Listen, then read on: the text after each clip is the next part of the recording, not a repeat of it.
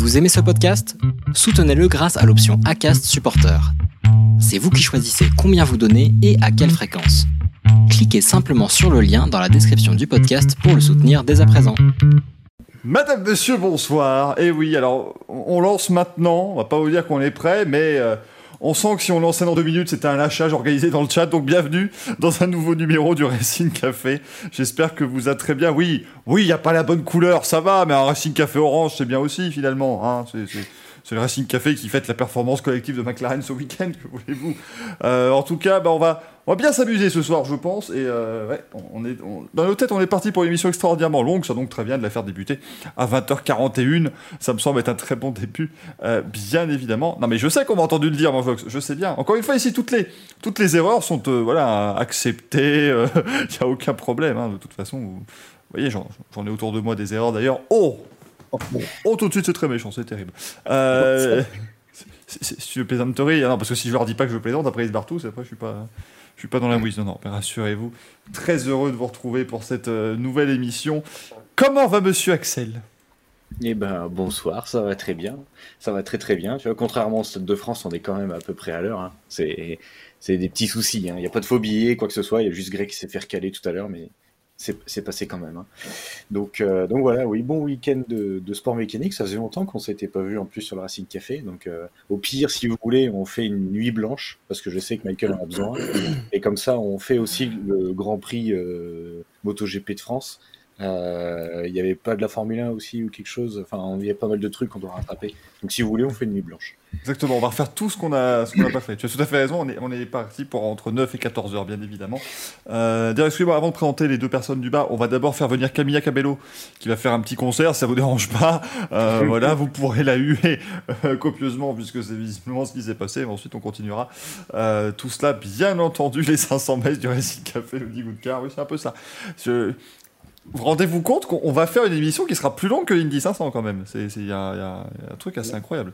Euh, ren- Rendez-vous compte. Monsieur Prince Albert, il a marqué sur son pseudo. Est-ce que je le montre ou pas? Pas tout de suite, Ah bon. fin d'émission. Comment ils vont? Comment ça, va? Ça va, c'est moi qui pose la- eh, c'est moi qui pose les questions ici. Ah pardon, Monsieur- oulala, oulala, Monsieur Inside. oulala. Euh, bonsoir le chat. Voilà, c'est- terminé. c'est tout pour moi. Ah, c'est très. euh, non, mais c'est voilà, c'est très précis, très très bref, beaucoup. ça fait plaisir. Et puis regardez, il est là. Alors, il est là. Il est chafouin. Euh, il est, il est chafouin. Il a pourtant un très beau t-shirt, Euh, mais il est chafouin. Mais il est quand même de retour et ça fait plaisir. D'ailleurs, tu es toujours à l'envers euh, sur ton pseudo, mon cher Greg. Comment va? Oui, il est à Pékin. hein. un mot sur deux, donc c'est génial. Oh putain. C'est génial. Ah, c'est- Je vous salue tous, mais j'entends un mot sur deux de ce que vous dites, donc ça va être génial pour les échanges. C'est- J'ai ma connexion qui me lâche ce soir. C'est c'est super. Absolument Ça terrible. Dites-vous que ça lui laisse le temps de préparer le Louis, bien évidemment. Sur une feuille de papier, du coup, hein, bien sûr, parce que voilà, on pourra pas utiliser ce qui, ce qui Et s'appelle Internet. d'argile. C'est pas mal Internet en 1992 quand même. Rendez-vous compte, dans 5 minutes, Greg va vivre le lancement de la 5. Ça va être un énorme moment. Il y a des chances que dans 5 minutes, je vous, je vous fausse compagnie parce que c'est pas, ce n'est pas possible, c'est pas faisable, je- j'entends rien. Désolé, mais. Attends, attends, attends, attends, attends. Y a- Parce que, hé, au Racing Café, on n'a pas de pétrole, mais on a des idées. Attention. Attention, mesdames et messieurs. Un grand moment qui sort. Ah, il faudrait qu'il qu'il réponde, hein, voyez-vous, parce que ce serait pas mal. Enfin, je suis appelé la bonne personne. Attention, là, il coupe la caméra. C'est nul Grand moment pour les gens qui nous écoutent en podcast aussi. Hein. Mich- Michel Duforestos. Et ben voilà, regarde, tu, tu m'entends bien T'es en écho, c'est horrible. Il est en écho robot de l'autre côté.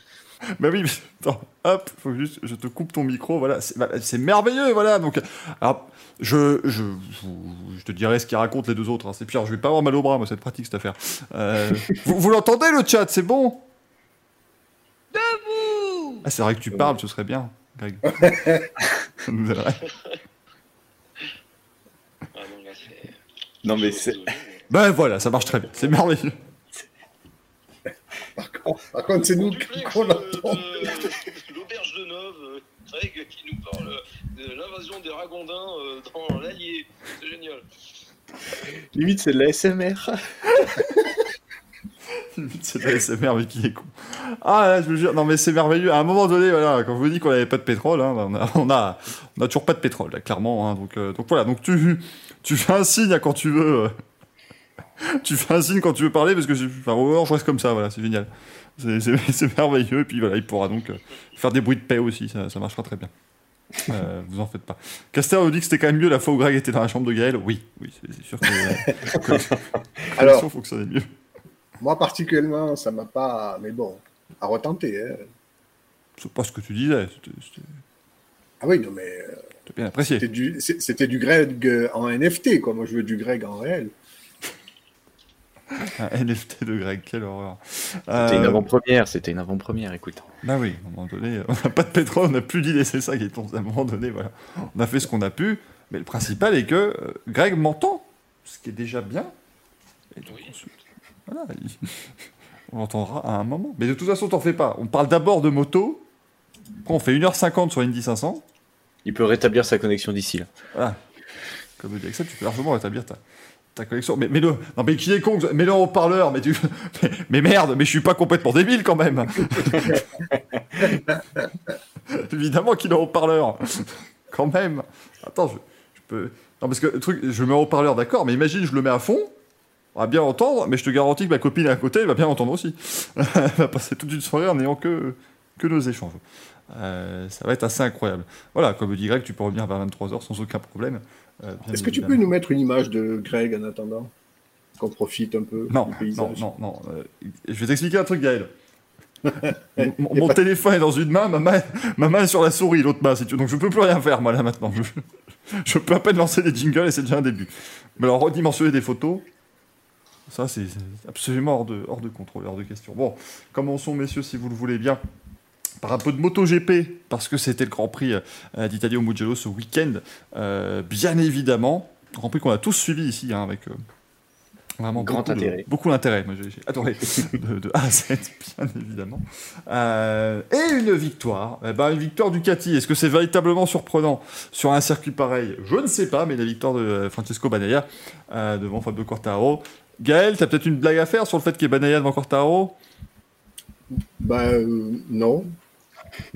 le gars qui pas. Quoi Un Français devant un Français, c'est ça Voilà, Ah bien, oui Bravo Vous avez gagné une encyclopédie sur les plans d'appartement en, en Nièvre. C'est merveilleux. Euh, mon se dit, Jade, que Peko remporte le Crypto Award des dépassements en ligne droite. Il y en a eu beaucoup Pas tous suivis. Su- sujet qui fâche pour ma part. Pourquoi donc? Euh, parce que euh, à l'issue du Grand Prix de France euh, MotoGP, beaucoup de personnes et notamment de journalistes anglophones se sont plaints du manque de spectacle et du manque de dépassement en MotoGP. Parce que pour eux, le Grand Prix de France était chiant. Alors que pour ma part, on a eu beaucoup de rebondissements parce qu'on a eu beaucoup de chutes. Devant on nous, eu quand même devant nous, certes, oui. Euh, on a eu quand même beaucoup de prétendants euh, pour le titre tout au long de la course, sachant que celui qui faisait la moindre erreur, de toute façon, il pouvait perdre 2 à 3 places facilement. Euh, les motos GP ne peuvent pas se doubler. Moi, j'ai juste une question pour les gens qui ont déjà fait de la compétition, enfin pour les gens ou, ou qui ne font pas de compétition. Comment tu vas réussir à doubler quelqu'un qui va à la même vitesse que toi? C'est comme si tu étais sur l'autoroute à la même vitesse qu'un gars et que tu te dis, Eh, je vais le doubler. Il- Attends, les mecs, ils- sont au régulateur euh, en MotoGP? Oui. C'est au Mais en fait, régulateur, c'est ça. le nouveau, nouveau nom du compte. au rupteur au régulateur. C'est un compte bridé, il n'y a plus d'insulte. Au régulateur. T'entends, Greg, on te donne des idées de business, là, quand même, là, à un moment donné. Je, je, je vais mourir. Ah non, bah non Oh, ça serait dommage. Dépose d'abord, dépose d'abord au régulateur, je te jure, franchement, c'est- c'est un placement Non, d'avis. t'inquiète pas, il y a bien un youtubeur parisien qui va le faire à ma place. Oh merde, oh non, non. Du On, sel. on salue tous ça- les youtubeurs parisiens, ils sont 3 tout ça- millions, donc ça. euh, pas de soucis. Tout ça pour dire que voilà, les gens se sont plaints de manque de spectacle, mais moi je continue à le dire. Comment tu veux doubler quelqu'un qui va aussi vite que toi? Parce que tout le monde s'est plaint que Quartaro n'arrivait pas à doubler euh, Spargaro. Oui, mais comment tu veux doubler un mec qui va aussi vite que toi et qui est aussi bon que toi au frein?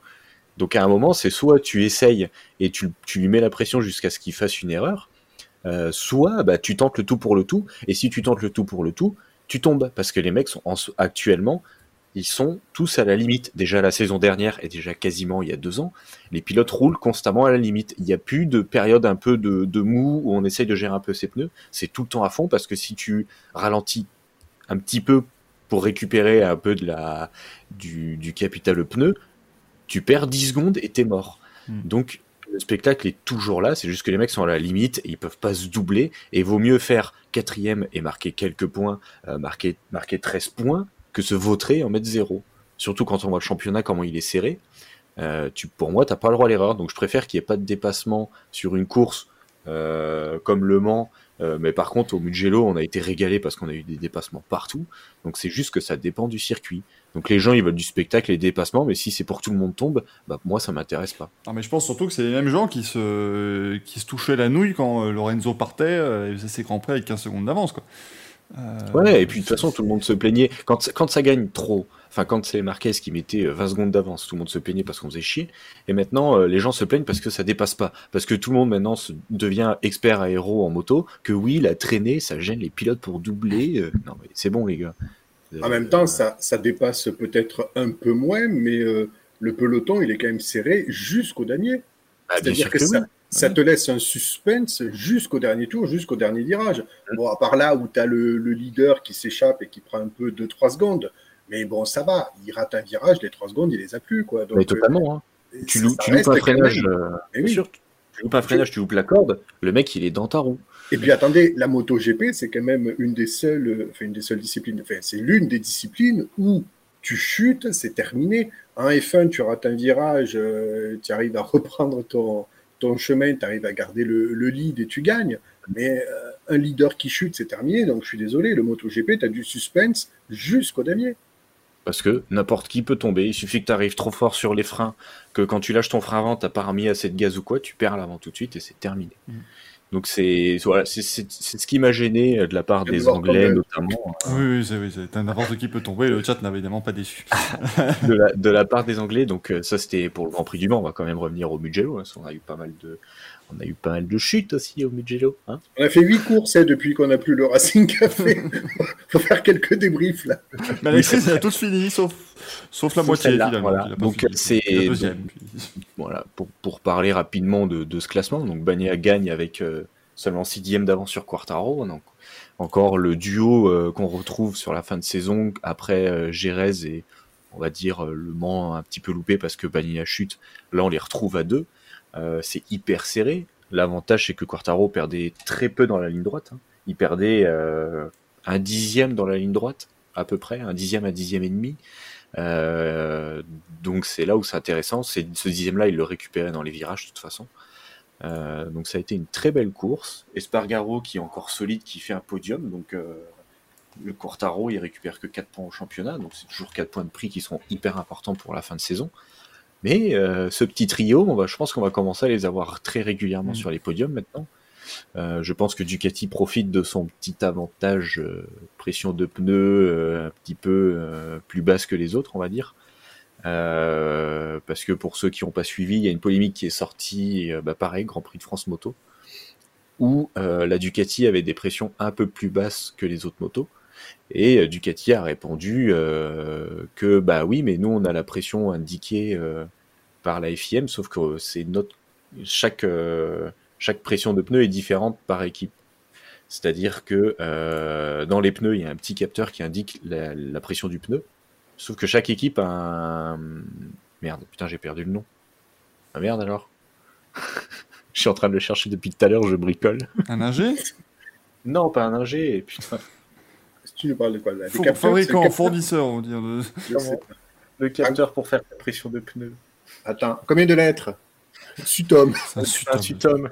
Un capteur. Un capteur Euh, différent par non, mais c'est un, capteur digital, mais c'est un manomètre. Oh là. Ah là là, Oh là là. manomètre. Mano Merci. mano. en plus. En fait, en gros, c'est un manomètre électronique hein, qui a dans, le- dans, dans la jante, euh, dans le pneu, qui mesure les, les pressions de pneus. Sachant que comme ils ont tous ce manomètre électronique par un constructeur différent, forcément, on peut avoir euh, une mesure différente parce que c'est pas le même. Euh, je, il me semble que même pour Tech 3, je crois que c'est McLaren qui fait, euh, qui fait ces petits capteurs. Mais ils sont partout, McLaren. Et oui, il me semble que c'est eux. C'est incroyable. ça explique des choses sur les paires des KTM. Et donc du coup, Elles sont comme, oranges, tu remarqueras. Ils Donc, sont coup- oranges, les KTM, comme les McLaren.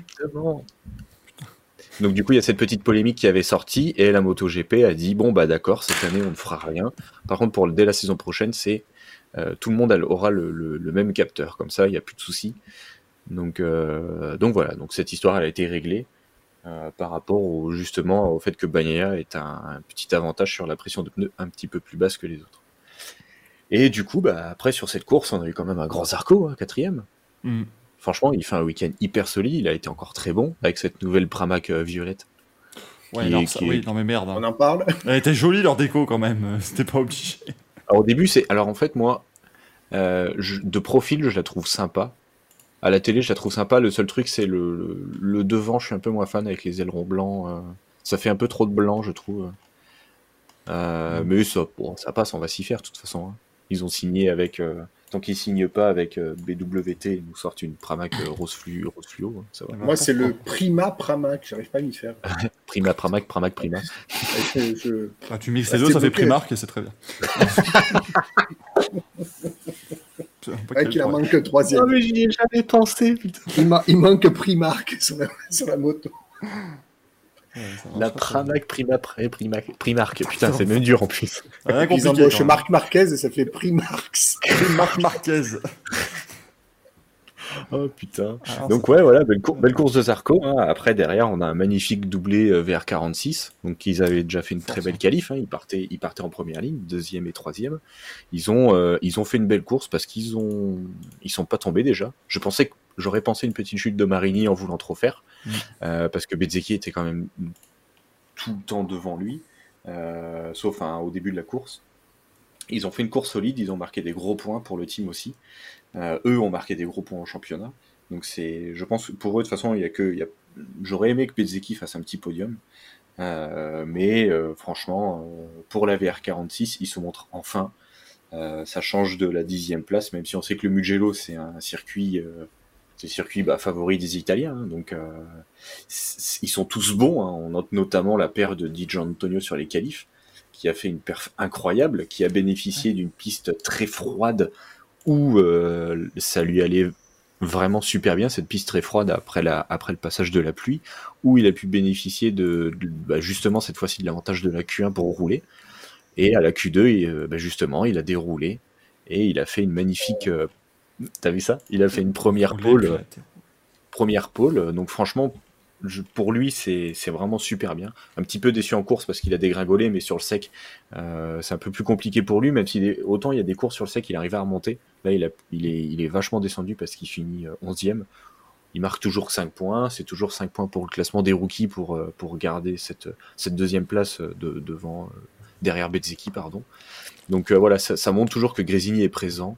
Euh, je pense que ça va mettre euh, un petit peu plus de beurre dans les épinards pour lui pour signer un contrat l'an prochain avec Grésini. Donc euh, franchement c'est bien. Il, il a en fait, il a montré son pilotage par rapport à d'autres. Donc c'est c'est vraiment très bien. Non, vrai Vraiment content, vraiment content pour, pour lui. Une belle perf, Après, ça marche enfin, euh, ça, voilà. ça fait plaisir. Euh, Et après bah, il y a les écuries noires. hein. Il y a Suzuki, Honda et de 4 Suzuki. KTM. peut-être Suzuki dans les graviers. C'est- et ça devient, pour ces trois écuries, ça devient.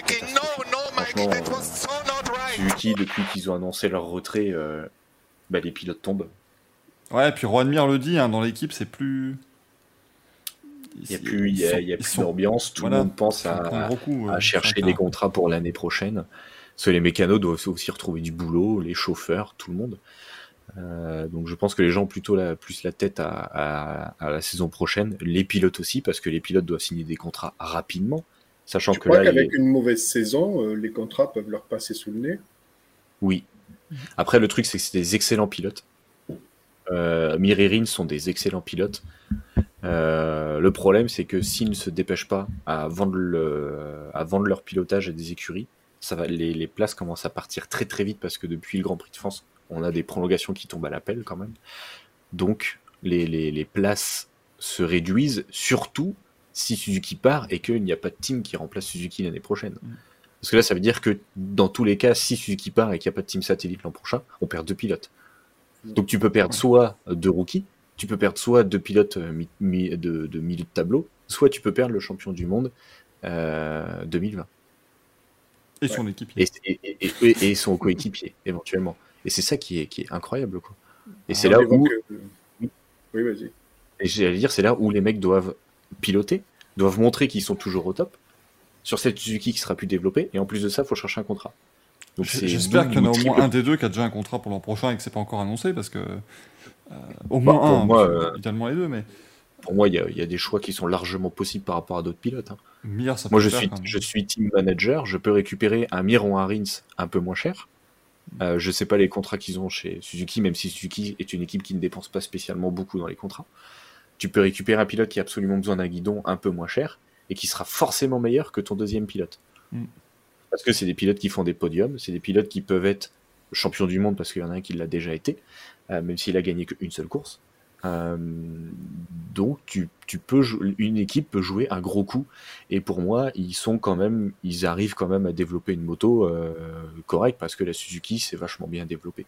Mm. même s'il y a beaucoup de, de taf de Guintoli et des ingénieurs Suzuki qui ont bien bossé dessus ils savent la régler. Donc ils peuvent régler une moto. Non, c'est c'est sûr que quand même ce sont des pilotes de, de très bon, euh, très bon calibre. Je remercie. Alors attendez, c'est parti. hein, Là, c'est, euh, excusez-moi, mais ça va être le moment Champs Élysées. Euh, mais du coup, je remercie Mamba 46 pour ce très sympathique abonnement. Merci beaucoup. Merci Sepsante également. Bien sûr, merci Manjox qui me demande si la F1 Racing Café gagne niveau rapidité. Bah écoute, on... il est pas trop mal. On va interrompre dans quelques instants l'émission hein, parce qu'il y a des, des nuages qui arrivent. Il va pleuvoir un petit peu. Donc, euh, c'est, c'est tout à fait normal. On salue Rally 50, on salue la Sardine, euh, bien sûr, qui, euh, qui nous écoute souvent d'ailleurs, mais qui ne parle jamais dans le chat. Vous remarquerez, c'est assez, assez peu courtois. Jamais vu ces deux personnes dans le. C'est des Ah, endroit.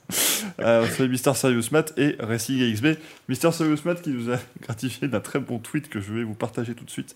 Euh, attention, voilà. Il va y avoir du t-shirt, hein, bien évidemment, parce que maintenant qu'on est revenu, on va relancer la production de t-shirts, ne vous en faites pas. Oh non. Un petit t-shirt, bien joué Joël. Rassure-moi, j'ai j'ai les droits sur la photo, Gaël. Oui, complètement. Mais alors, ce qui est exceptionnel, c'est que vous arrivez à retrouver cette photo que même moi, si je la cherche dans mon iPhone, ça me prend deux ans et finalement j'abandonne. Et, et vous, vous l'avez plus facilement que moi, c'est juste exceptionnel. Bon, mais Gaël, si tu veux, tu, tu as eu la, la décence de ne pas poster toutes les photos de ton iPhone sur Internet, donc c'est peut-être un peu plus facile si tu veux. Sinon, ce serait assez complexe, je, je pense. C'est compliqué. Raph qui nous demande d'ailleurs si Mir chez Honda c'était pas encore fait. Bah, Non. C'est évidemment. euh, non, à ce point-là, Alexandre.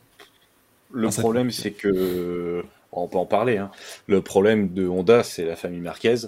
Euh, le problème de Honda, c'est qui gère la boutique. Le problème de Honda, c'est euh, comment développer cette moto. Euh, Et ils surtout- ont beaucoup, beaucoup, beaucoup de problèmes. Et surtout, est-ce que du coup, ça va devenir une bonne moto à aller chercher pour 2023 Parce que peut-être que les pilotes peuvent se poser des questions. Hein. Tu plus Marquez, il faut développer la moto. Bah, c'est même pas que t'as plus. Enfin, Marquez, la moto, elle est pas développée depuis, depuis deux ans, quoi. Oui, oui. La moto, elle est pas développée depuis deux ans. Les, les mecs, ils y arrivent pas. les- et pourtant, ils sont quatre pilotes, quoi. Ils sont, ils sont quatre pilotes. euh, ils y arrivent pas. Et pourtant, ils avaient. Euh, Crutchlow, il s'est démené euh, comme un bourrin, ça marche pas. Bradle, il essaye, ça marche pas. Nakagami, il essaye, ça marche pas. Marquez, ça marche pas. Ah, que ce soit Alex ou Marc, ça marche plus. Donc les mecs, ils, se perdent dans les réglages, ils se perdent dans le développement. Les mecs de chez Honda, ils savent plus quoi faire euh, pour essayer de, dompter cette moto qui est hyper capricieuse avec les pneus Michelin. Ils savent plus. Pour moi, ils sont au pied du mur. Euh, en plus de ça, tu as Marc Marquez, tu sais même pas s'il va revenir. Sauf que la famille Marquez met énormément de pression à Repsol Honda pour garder leur pilote. Donc on sait que Marquez, il fera plus la saison. Euh, il fera pas la saison 2022. Il espère revenir euh, en 2023. Donc on sait qu'il reviendra. Il fera que des wildcards. Non, mais c'est ça.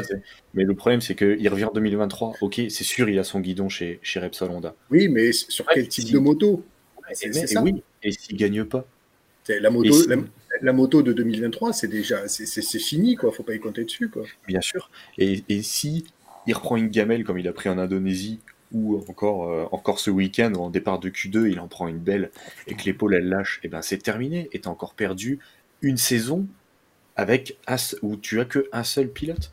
Parce que Imagine. du coup, si, là, ils vont mettre Bradle jusqu'à la fin de la saison. Ben oui. Non, mais Bradle, il va avoir un nombre de grands prix comme Nick Jones, mais c'est, c'est- il a fait plus de grands prix chez Absol Honda que les Mais- titulaires. C'est- Mais bien sûr, ça fait, trois, ça fait deux ans, il fait que rouler. Donc euh, le, le problème de Honda, c'est qu'il s'enterre à, à s'entêter avec les Marquez. Et pour moi, Honda, il devrait faire un putain de ménage. C'est Alex Marquez, il est pas bon. Nakagami, il est pas bon. Même si le problème, le seul truc qui sonne Nakagami, c'est qu'à chaque fois, il finit Ah, mais je suis le meilleur pilote Honda. Ouais, mais t'es huitième. Ouais, mais les autres sont pas finis. finis. bah ouais, c'est ça. Mais le problème, c'est ça. Ah oui, je suis le meilleur pilote du warm-up et des essais. Voilà, trop cool. C'est un bien. quoi. C'est- c'est- Et imagine Honda, Honda, ils appellent Mir ou Rins pour remplacer Espargaro. Tu dis quoi si tu es Mir ou Rins Tu dis OK Oui. Pour moi, Oui. pour moi je, suis, je suis persuadé, enfin, c'est mon truc, que euh, Honda va signer Mir. Euh, parce que bah, c'est quand même le champion du monde. euh, c'est quand même le sur le papier le champion du monde. Ça met plus de poids que Rins. Il tombe moins que Rins. Euh, il peut peut-être, il a peut-être plus de calme pour éviter de surpiloter avec la Honda que Rins pourrait avoir, ou Rins pourrait se mettre des belles boîtes. Donc, euh, je pense que Honda euh, peut et devrait chercher Mir à la place de Paul Espargaro, parce que Paul Espargaro, bah, il est mauvais aussi. Faut dire, faut dire ce qu'il est. Ils sont tous est mauvais chez Honda, c'est un peu le souci. Ils sont mauvais, l'autre Bah il se met des boîtes les- tous les week-ends, donc c'est compliqué. Ils, ils sont pas bons. Ils sont Paul Espargaro, il a encore tombé. Ouais. Donc qu'est-ce que tu veux faire? Il est tombé dès le début de la course. Il s'en est mis une. Déjà, chez Honda, il faut, il faut préparer l'avenir. Il faut miser sur un pilote parce que Bah, même si Marquez revient en 2023, ce sera peut-être sa dernière année. Mm. Ce 2024, ça va commencer vraiment à faire tirer, quoi. À moins qu'il nous fasse un comeback des enfers, mais Mm. faut, faut pas. Exactement. Mais si faut- s'il se sent pas bien sur la moto, il gagnera plus.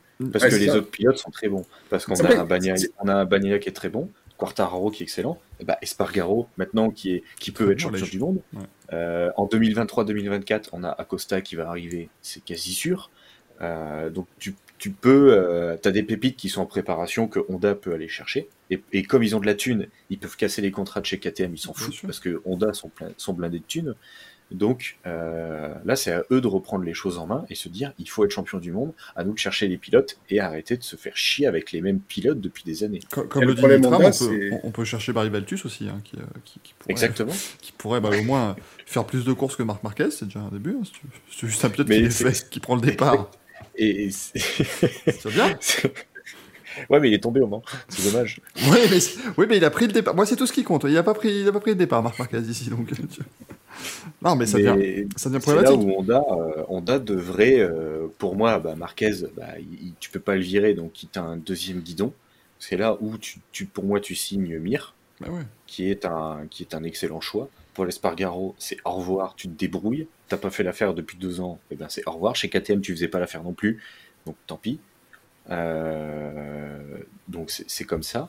Alex Marquez, et ben tant pis, t'es pas bon, et ben au revoir. Nakagami, et ben ça fait des années qu'il est là. Le seul moment où il a été, il a fait une pole, il est tombé au deuxième virage.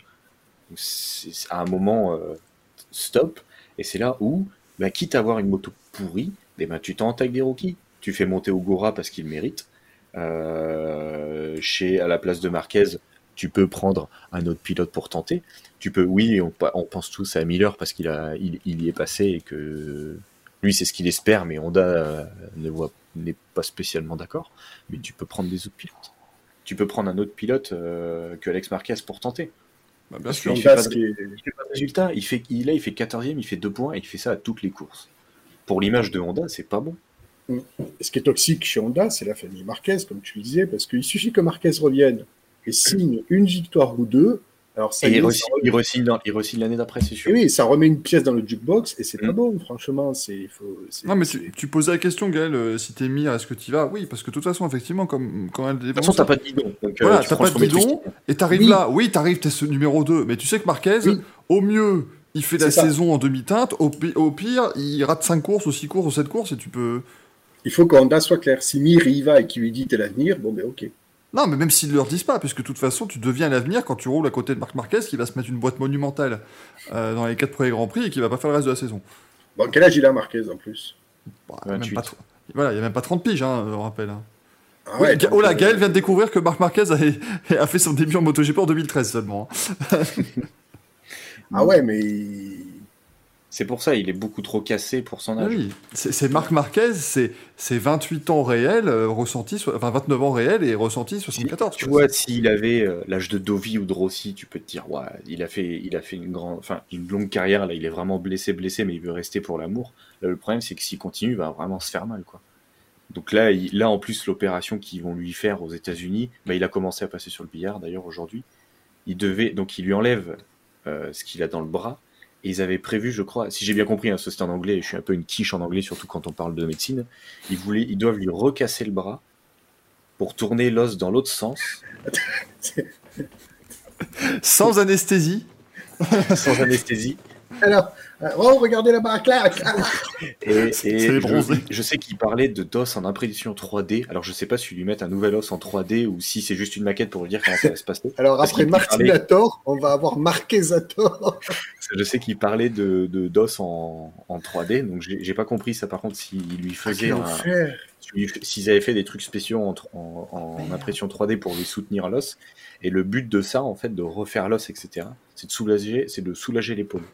Incroyable, En fait, ils sont en train de faire un, un Marquez en NFT, quoi. Ah, mais c'est Robocop. Hein. Ah, mais comme a dit Nico, c'est Dr. Strauss qui opère en fait. Il faut pas qu'il y aille. C'est pas une bonne Il y a Aimé- idée. il y a Aimé Césaire qui va arriver, il va rien comprendre. Ah, parce qu'attends, l'opération qui attend Marc Marquez a pour but de remettre son numérus dans le bon axe.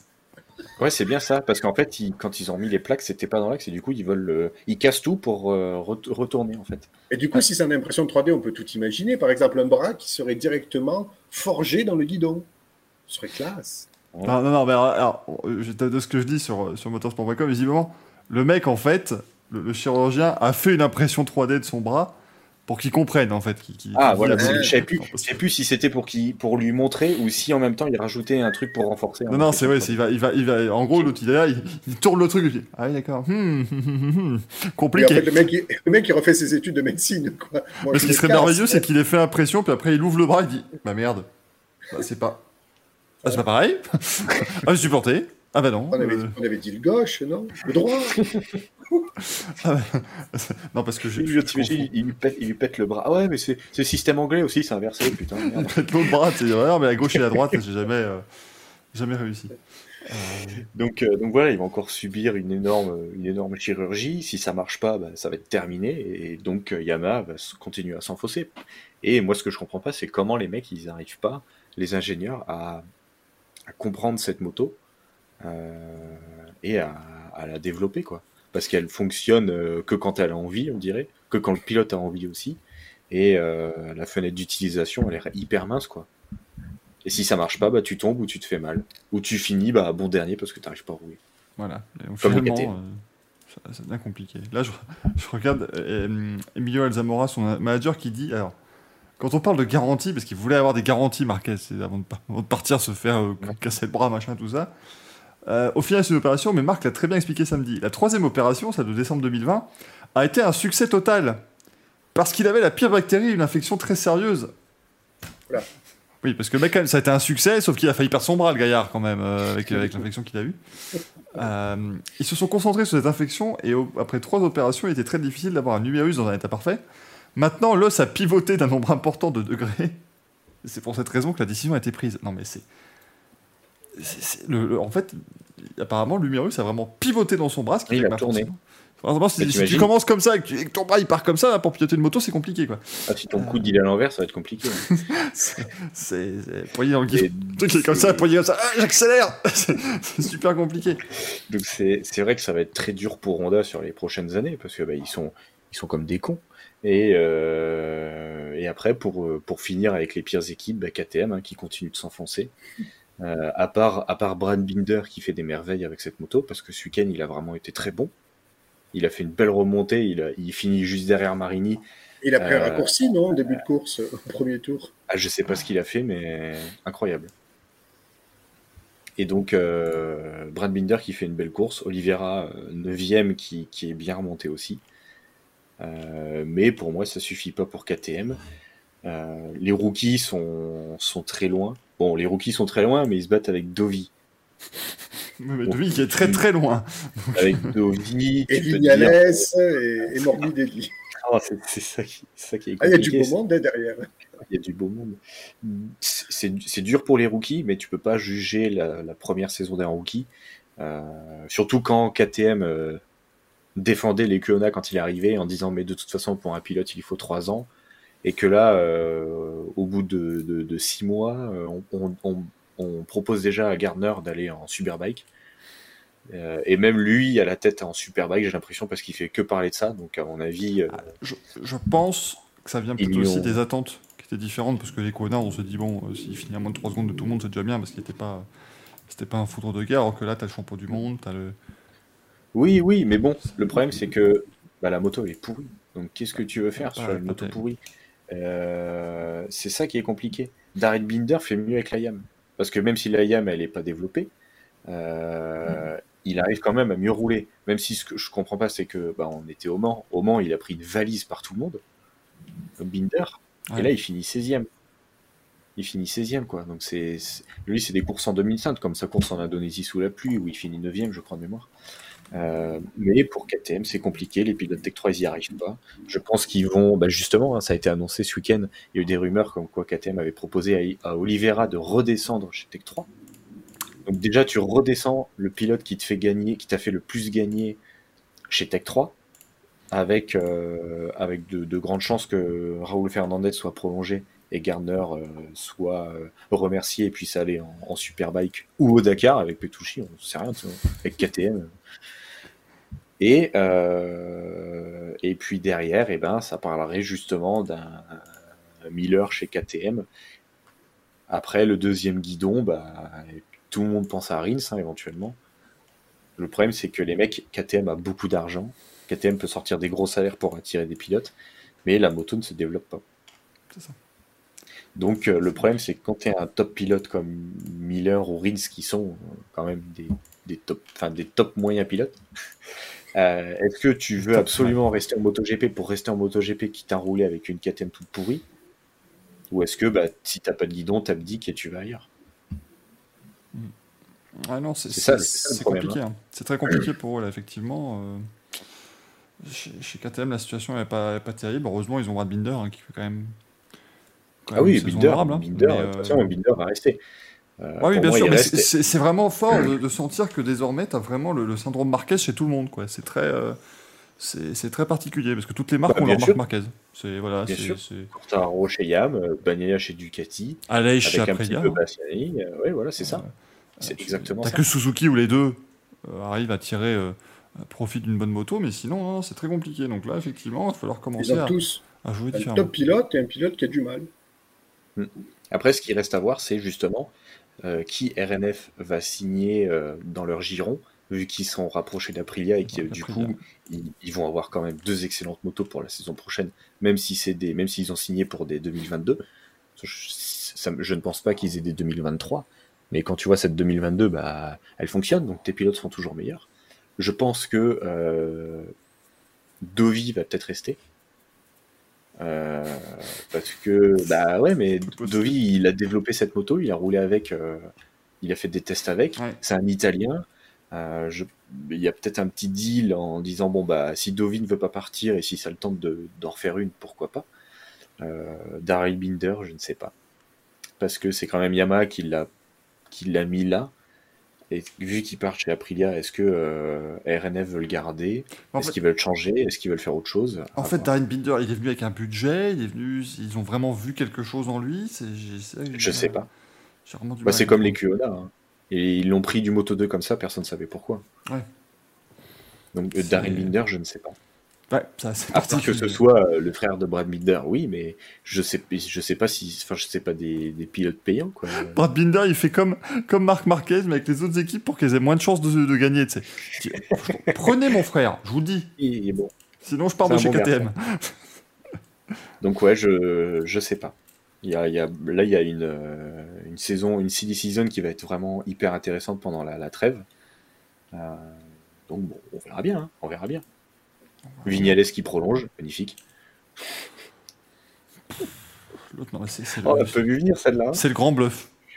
C'est l'outil, là, il continue. bon, et du- justement, c'est la théorie du chaque équipe a son Marquez.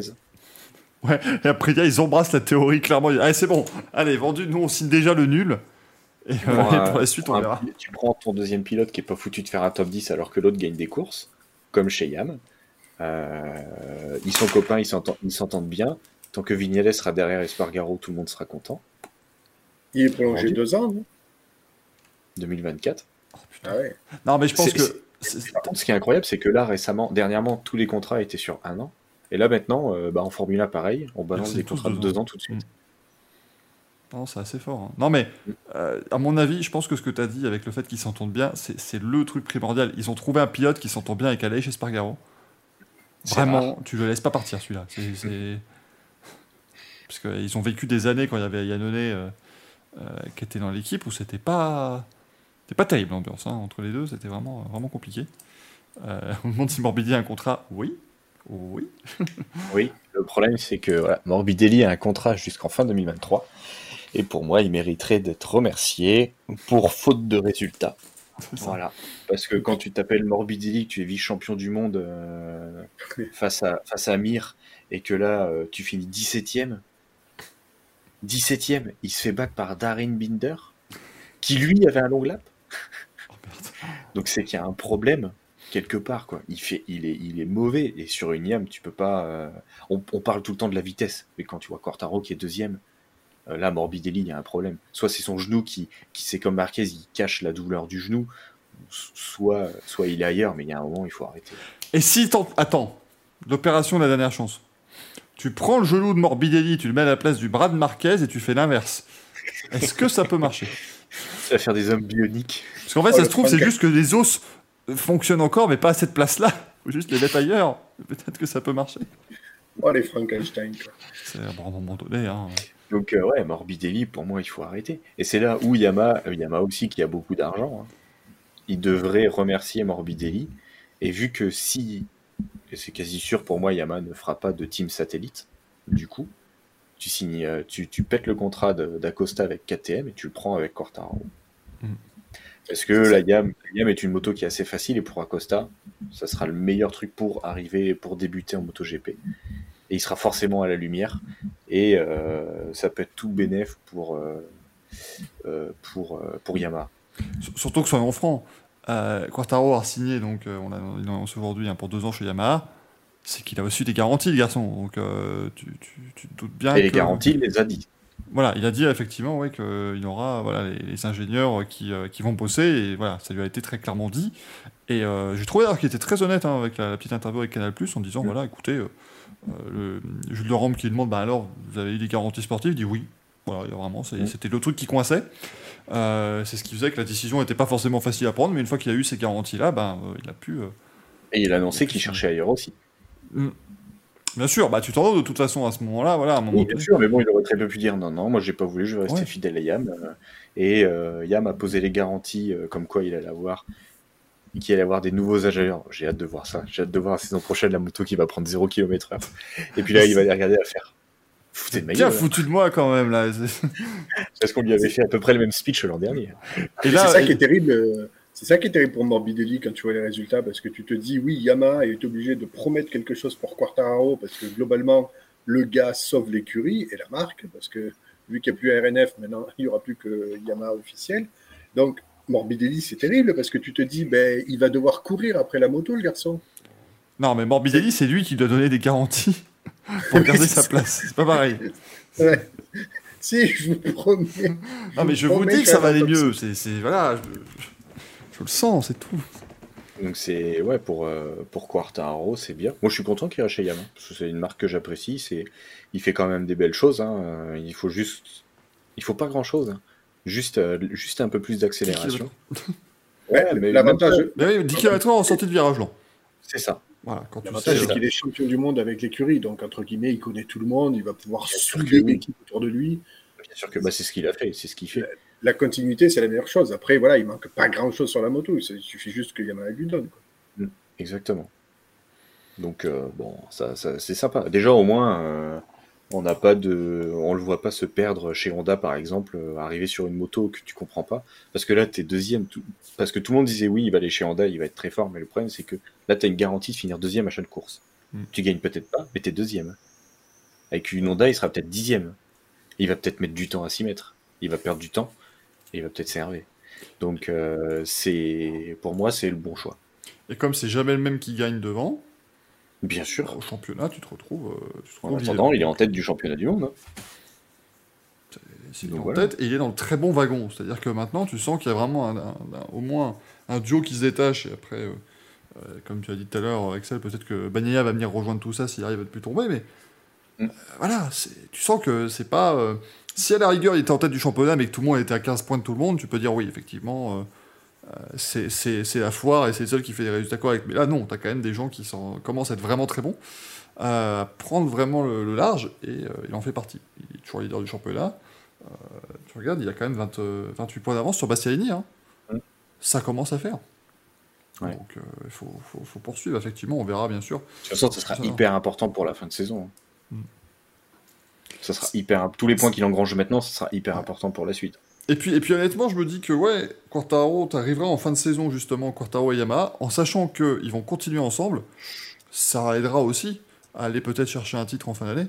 Euh, parce que si Oui. t'arrives et que tu sais que ton pilote se barre chez Honda ou quoi, tu n'as peut-être pas envie de te donner à fond.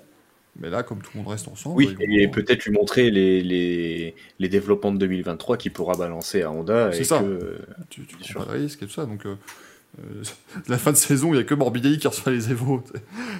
Sur les évolutions, il y a un mur entre les deux. Ils connaissent chez Yamaha, de toute façon, ils savent faire. Et puis, euh... Vous vous souvenez ce qu'on disait en mars? Ah, que ça Tararo, catastrophe, s'il fait, s'il fait P6 au championnat, franchement, c'est beau. J'avais dit si j'espé- j'espérais un top 3, euh, mais ça sera plus un top 5, bah tu vois. Comme quoi. hein. On est visionnaire, vous encore une Ah, fois. non, on est très très bon. C'est comme quoi c'est un excellent pilote avec cette moto. Ouais. Parce que justement, j'avais. Je... P6, c'est la moto, elle vaut ça. Oui, bien sûr. non, elle vaut pire. Même plus. Pire, ouais, pire.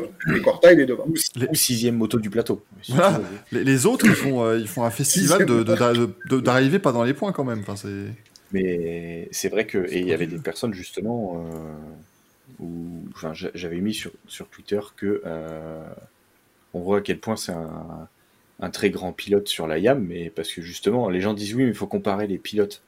Je dis bah. Enfin, faut comparer les motos, pardon. Je dis bah non, tu compares les pilotes parce qu'ils sont sur la même bécane. Quand on a un qui est deuxième et l'autre qui est dix-septième, c'est que. C'est Quartaro est, incroyable sur cette moto. Tu peux pas faire autrement, il est incroyable. Moi, j'aimerais. J'aimerais bien quand même qu'on récupère peut-être, voilà, en cours de saison ou quoi, mais un, vrai bon pilote cette deuxième Yamaha pour qu'on puisse, euh, on puisse savoir. Mais d'un côté, on a Dovizioso sur l'autre, et tu peux quand même jauger un petit peu euh, avec Dovi, même si au bout du rouleau, mais bon, si au bout du rouleau il continue encore une saison, c'est qu'il a encore envie. Oui, voilà, mais après, euh, Dovi, il veut pour moi, il peut continuer chez Aprilia éventuellement, mais pas chez Yam. Parce que quand il dit à chaque fois que la moto, il comprend que dalle et que de toute façon, il a dit qu'il y a que Quartaro qui sait la rouler, moi je suis incapable de rouler ce truc-là. J'étais même persuadé qu'il posait peut-être sa retraite au Mugello, tu vois, qu'il arrêtait les frais en disant, ouais, c'est bon, on arrête le délire. Euh, finalement, euh, dans la foulée, euh, au moment où je pensais à peu près ça, euh, RNF rejoint Aprilia, donc peut-être qu'il s'est laissé tenter par le projet Aprilia. Ouais, ça peut, ça peut lui faire une belle sortie, hein, euh, d'a- d'avoir une moto qui sera, voilà, euh, peut-être la moto championne du monde, hein, qui sait, parce que aller chez Spargaro qu'à 8 points, euh, ça, ça pourrait l'aider à effectivement continuer à être plus, peut-être la dernière, faire un... Je, je- je préférais le voir sortir, alors c'est pas le même palmarès, mais je préférais le voir sortir avec quelques top 10, des top 5, des podiums, plutôt que faire une Rossi où ça a été... euh, Ça a été compliqué. Ça a été Heureusement qu'il n'a pas continué cette année. hein. Oh putain, non mais là... là, non, mais... oh. Parce que là, ça aurait été une catastrophe. hein. Mais imagine, imagine, il aurait eu dans sa tête, heureusement, Rossi, il a eu quand même la présence d'esprit de dire stop à un moment, mais imagine dans sa tête, il aurait été convaincu de dire je m'arrêterai qu'après une bonne saison. Mais le mec, il aurait fait des tournées d'adieu sur Aznavour, quoi. Ah ouais, c'est Pour la huitième année consécutive, c'est ma dernière, mais là, euh, bon, de toute façon, j'ai 49 ans, alors il va falloir, hein, parce que l'an prochain, j'ai pas le droit de rouler. Toutes ces courses, ça aurait été que des tours de célébration. oui, c'est c'est long. 18 fois que tu le dis. bon. Oui, mais regardez, il est devant David Binder, hein, c'est fort. D'ailleurs, en parlant de célébration, on peut quand même signaler le, le, le faible taux de spectateurs au Mugello. Bah, ça Il n'y avait hein. personne. C'était vide. Mais on peut demander Ouais, à Raph aussi- dans le chat, parce que Raph y était, justement, donc est-ce que... euh, Bien qu'il nous dise un peu ce qu'il a Il y pensé de avait son quoi Il y avait. C'était combien qu'il y avait sur le week-end total? 75 000 Ah ouais au total Il y avait Rossi pourtant. Ouais, il y avait Rossi, mais voilà, c'est tout. Oui, il y avait Ricardo aussi. mais mais c'est pas... Attends. Eh, il, me semble, il me semble que c'est 75 000 sur le week-end et qu'il n'y en avait que 30, une trentaine sur le dimanche. Oh putain. 37 35 000 Xoan ici le dimanche. Ouais, voilà, c'est ça. C'est. T'es au Mugello quand même. Enfin, je... Alors, déjà, les prix étaient. Enfin, moi, j'ai trouvé ça exorbitant. hein. Je préfère largement retourner au Mans. Déjà, c'est plus proche pour moi. hein.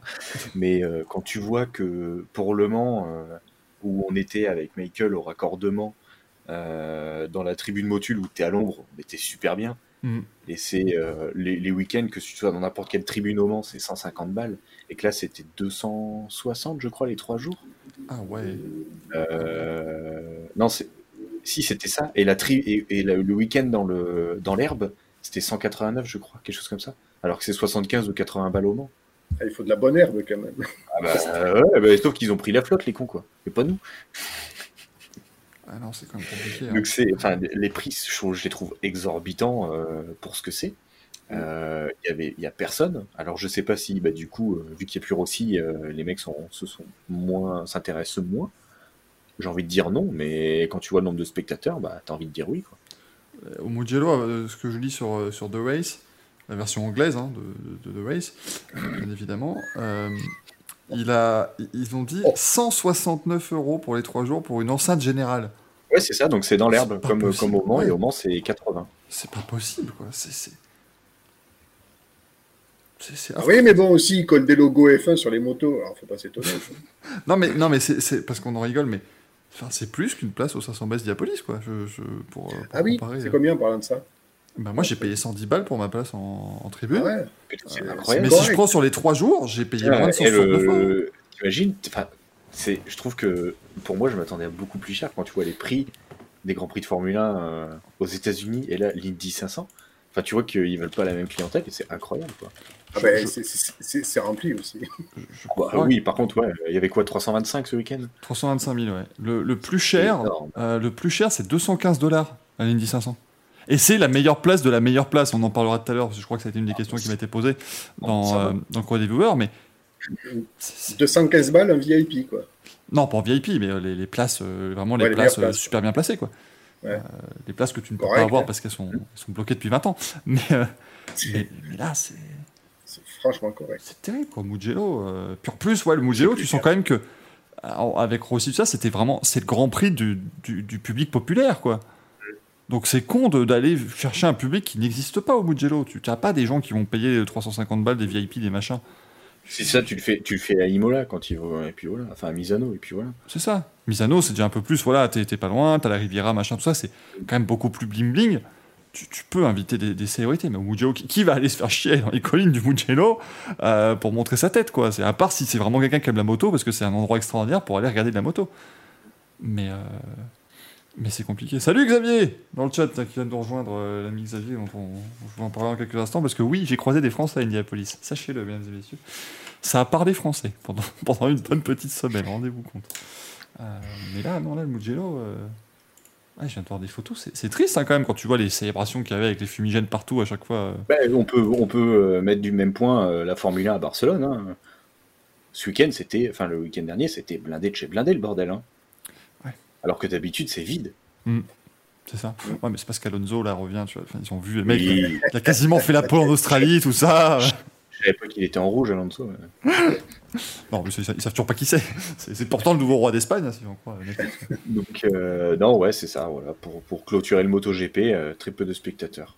Oh, la vache, 40 Il y avait 43 661 spectateurs le dimanche, 19 602 le samedi, 10 815 le vendredi. Mm. C'est que dalle. c'est quand même terrible. hein. Euh, et si je regarde au Mans sur les trois jours, donc c'était 75 000 le dimanche, hein, je crois. Euh, Non, c'était plus. Ah, 110 000 le dimanche, pardon. Oui, non, pardon. 110 000, 110 000 le dimanche. Euh, Et il me semble que c'était déjà 75 dès le vendredi. Voilà, c'est ça, c'était 110 000 le dimanche, parce que ils n'ont pas mis les autres chiffres là, sur MotoGP.com, c'est quoi euh... Sur le The Race anglais, il y est normalement. ah, le, le bon, le bon The Race, The Good Race. Euh, mais, mais de toute façon, tu avais 100, 110 000 le, le dimanche, et tu avais 125 000 sur les deux autres jours, donc oui, tu été au moins sur du, euh, au moins sur du 60-65 000 le Ouais, ça. vendredi, quoi. Pour moi, c'était ouais, 50 et 75 et 70. T'avais plus de gens le vendredi au Mans que le jour de la course au Mugello. C'est ça. C'est pas possible. Mais bon, après, on a un public de merde. hein, donc bon, Ouais, ouais, on est le pire public. On- n'aime pas, on pas les sports mécaniques ici. donc, on n'aime pas ça. On y va, mais ça nous emmerde. euh, on nous paye pour y aller. Qu'est-ce que vous dis à un moment donné Donc voilà.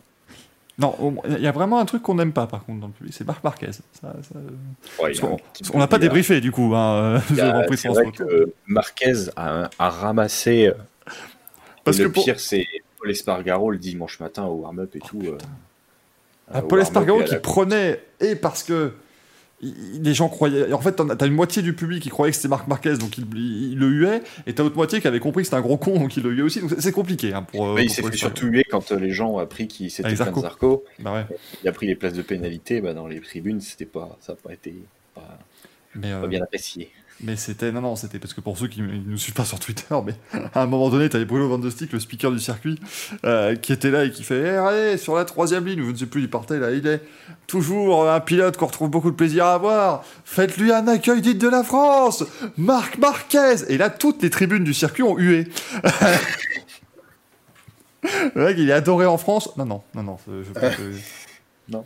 Il a passé tous les EL3 ou 4, je ne sais plus, dans la route Quartaro, je te garantis. Ah oui, bah, de toute façon, dès qu'il était dans la roue, ça gueulait. hein. Bon, ouais, non, mais attends. euh, Ce qui était beau, c'est qu'après, t'avais le mouvement de. Tu voyais sur l'écran géant le, le truc un peu fair play qu'ils ont fait après, et t'as tout qui fait bouh C'est-à-dire, on, on comprend ce qu'on veut comprendre aussi, et ça, c'est beau. Euh, bien évidemment. C'est ce qui est quand même très chouette. Mais bon, écoutez, on verra.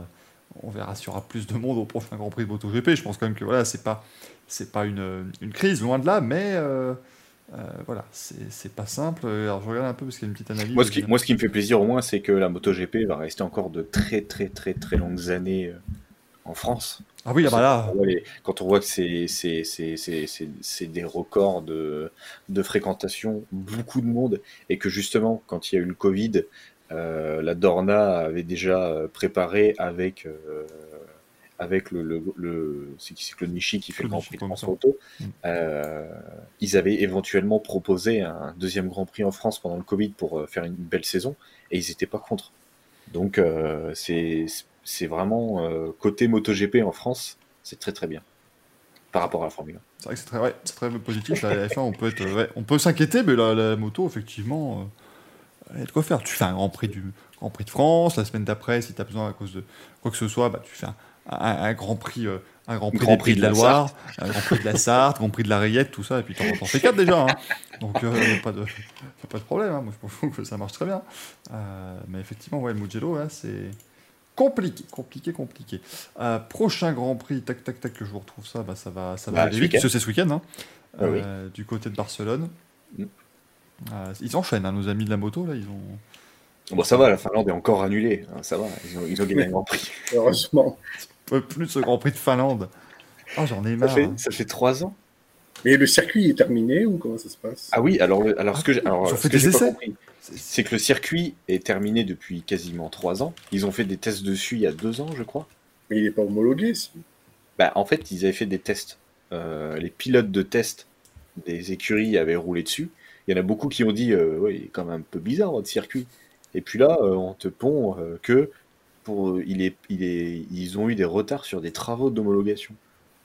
Mais comment tu, comment tu peux, comment, enfin, ça fait trois ans qu'il est au calendrier, mais en fait, il a jamais été homologué ou C'est ça, c'est très fort de devoir faire des travaux d'homologation sur un truc qui vient d'être construit quand même. hein. C'est un concept. Et puis, enfin, moi, pour moi, enfin, je, je- je- le, de- sur le papier, le désastre écologique d'avoir rasé de la forêt en, en Finlande pour faire un circuit où tu peux, tu peux, tu roules pas dessus. Non mais c'est incroyable. Les mecs, ouais, en fait, le truc, c'est que c'est à cause euh, de, de travaux d'organisation et de la situation géopolitique avec la, la guerre. Ça, je peux, ça, je peux le comprendre, mais est les pas travaux d'homologation, je les comprends pas. c'est ça, quoi.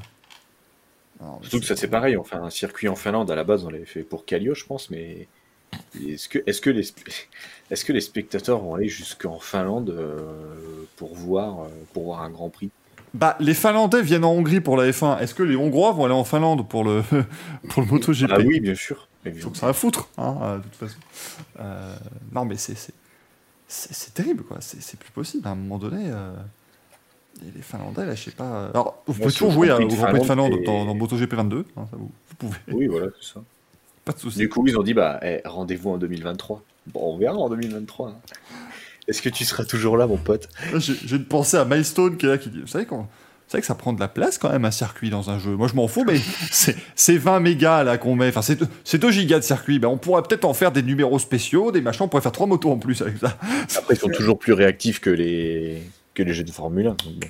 S'il te plaît, le, le nouveau virage de Barcelone sera dans F1 Je ne peux pas te laisser dire des choses pareilles. Et puis eux, ils peuvent pas se, ils peuvent pas nous faire croire qu'il leur manque des gigaoctets parce que tu vas pas pouvoir personnaliser ton canapé Ikea. Donc euh, Mm. niveau gigaoctets, ils en perdent. hein. Ah, quand Codemaster va dire Ah, mais vous savez, euh, on veut pas passer la barre des 100 gigas, donc on va pas vous faire la mise à jour de l'Aston Martin. euh, parce que sinon, Par on, doit enlever, on doit enlever 4 modèles de canapé et ça, on peut pas. On vous a mis des roches bobois, les gars. La star Ah, des putain, mais oui. Ah non, tu passes ta Roche-Beaubois, poltron et sofa, tout ça. Comment elle s'appelait euh, la, Château blondasse, d'Axe. euh, la blondasse qui faisait des châteaux d'axe là. T'avais Victoria et Château c'est- Oh putain, mais oui, non, oui. mais c'est merveilleux. Elle sera, elle sera dans, le, dans le fond de ton écran, sur le canapé. Il y aura les trucs de la roue de la fortune, là, elle te fera. ah, ce serait. Mais putain, mais voilà. Encore une fois, excusez-moi, mais comme d'habitude, Codemaster, si vous voulez faire un bon jeu de Formule 1, tournez-vous vers nous. Alors, niveau physique, tout ça, on sait pas, mais par contre, il sera fun. Ça, ça, ce sera, ce sera du fun en barre. Ce sera surprenant. Oh, le truc affreux, tu sais, après, tu fais des. Pour les vêtements, tu mets Jack and Jones, Kappa, tu fais tous les. Et puis là, hop, un t-shirt Marc Merguez. Ah oui T-shirt manche à couilles et tout. Euh, Oh, la armée. Ça, ça, ça, à la rigueur, je pourrais, tu vois. Faudrait qu'on trouve le moyen de modifier les fichiers, tu vois, en fait. Là, je te fais une carrière, y a pas de souci. Je te fais un F1 Life avec nos t-shirts à nous, les marques merguez, les machins, les, les carafes burger, tout ça. Voilà. Mais c'est vrai que ce jeu, euh, bon, on peut embrayer sur euh, un peu de F1, mais ce jeu F1 euh, les mecs ils se sont fait chier à modder des putains de pompes et des canapés, alors que on, enfin, moi je l'achète plus, mais à la base on veut juste jouer à la Formule 1 quoi. C'est ça. Moi, je l'achète plus non plus, mais bon. Et, et là en fait on va juste te proposer de choisir tes godasses. Qu'est-ce qu'on s'en pas. Ouais, mais non, mais tu peux quand même conduire une, une hypercar, quoi. Une supercar, une fous. méga car. Une hypercar, je joue à Gran Turismo ou à Forza. C'est ça que je comprends pas, les mecs ils partent euh, dans n'importe quoi, alors que tu te concentres euh, sur, ton, sur ton jeu pur et sur la F1 pure et tu fais pas chier quoi. Ouais, mais ça va rapporter moins d'argent parce que quand tu vas pouvoir, euh, quand tu vas pouvoir faire des passes spéciaux pour avoir ta, ta McLaren Elantra, je sais pas quoi là. C'est clair. ah, Ils veulent juste, bon, ils veulent juste vendre, euh, vendre le max de jeux, après le reste ils s'en foutent quoi. Pour Ça- moi ils s'en foutent. Ça me rappelle un peu le, tournoi tout le monde va l'acheter et tout le monde l'a acheté là, euh, je suis sûr. Et puis dans, deux, mois- dans un mois, tout le monde va se plaindre des bugs et il n'y aura jamais de correction. Et du coup, du coup, tout le monde va arrêter d'y jouer. Ou ceux qui ont absolument envie d'y jouer, que ce soit euh, ceux qui, qui, qui, qui font des live Twitch parce que c'est leur boulot de jouer à des jeux de Formule 1, mais ils vont se casser les dents dessus et ça va râler comme pas possible. vont dire que c'est de la merde, mais bon, ouais, ils vont être contents quand même. Non, Ah, mais mais tu sais, c'est- le, For- seul jeu de Formule 1, tu fais ça me rappelle vraiment ce qui était. euh, euh, là, là, je vais parler à des gens, peut-être, là, ça va, ça va être formidable, hein, vous allez voir. hein, mais euh, les jeux LFP Manager à l'époque, enfin, qui étaient, euh, tu sais, FIFA Manager ailleurs et tout ça, ou qui étaient en fait le, le soi-disant concurrent de Football Manager de. euh, Ah, Je m'en souviens. J'y ai jamais joué, mais je me souviens très bien de de. EA Sports et en fait bah ouais tu gérais ton équipe mais tu gérais aussi ta vie quoi donc t'avais ton contrat et puis t'achetais une maison une machin enfin c'était c'était les Sims quoi et à côté t'avais un peu de foot Euh, donc là j'ai un peu peur que ce soit pareil tout ça ne nous rendra pas Giroud manager bien évidemment qui lui euh, est évidemment un truc Mais aussi, extraordinaire en Ligue 1, on sait jamais. Non, mais l'air de rien, c'est pas bête ce que tu dis, Michael, parce que le pourcentage de jeux purs sur une F1 comparé au pourcentage où tu dois améliorer ta voiture, et ça, à la rigueur, si la- le jeu et la physique rendent meilleures les performances de la voiture, à la rigueur, je comprends qu'on puisse intégrer ces petits paramètres d'update de la voiture. Donc déjà, tu as un pourcentage de conduite pure, un pourcentage pour faire évoluer la bagnole, et c'est quoi le pourcentage où tu vas faire du F1 live en train de changer tes pompes et ton canapé? C'est-à-dire que tu vas avoir 55% de pilotage et tout le reste, euh, c'est du. C'est n'importe quoi. Enfin, moi, En fait, non mais en soi ça peut être je, je sais pas exactement comment ils vont le, ils vont le tourner. Rassurez-vous, on parlera d'Indy et, du Grand Prix de Monaco après. hein.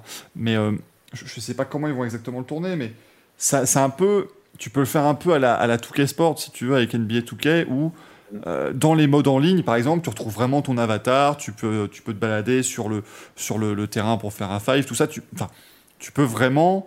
Euh, putain, five, c'est en football, connard. Mais c'est- en, en basket, ils sont toujours en five. Mais, mais tu vois, tu peux, tu peux faire des trucs et t'as ton avatar. Donc, ça, à la rigueur, je peux le comprendre. Mais ici, je vois pas.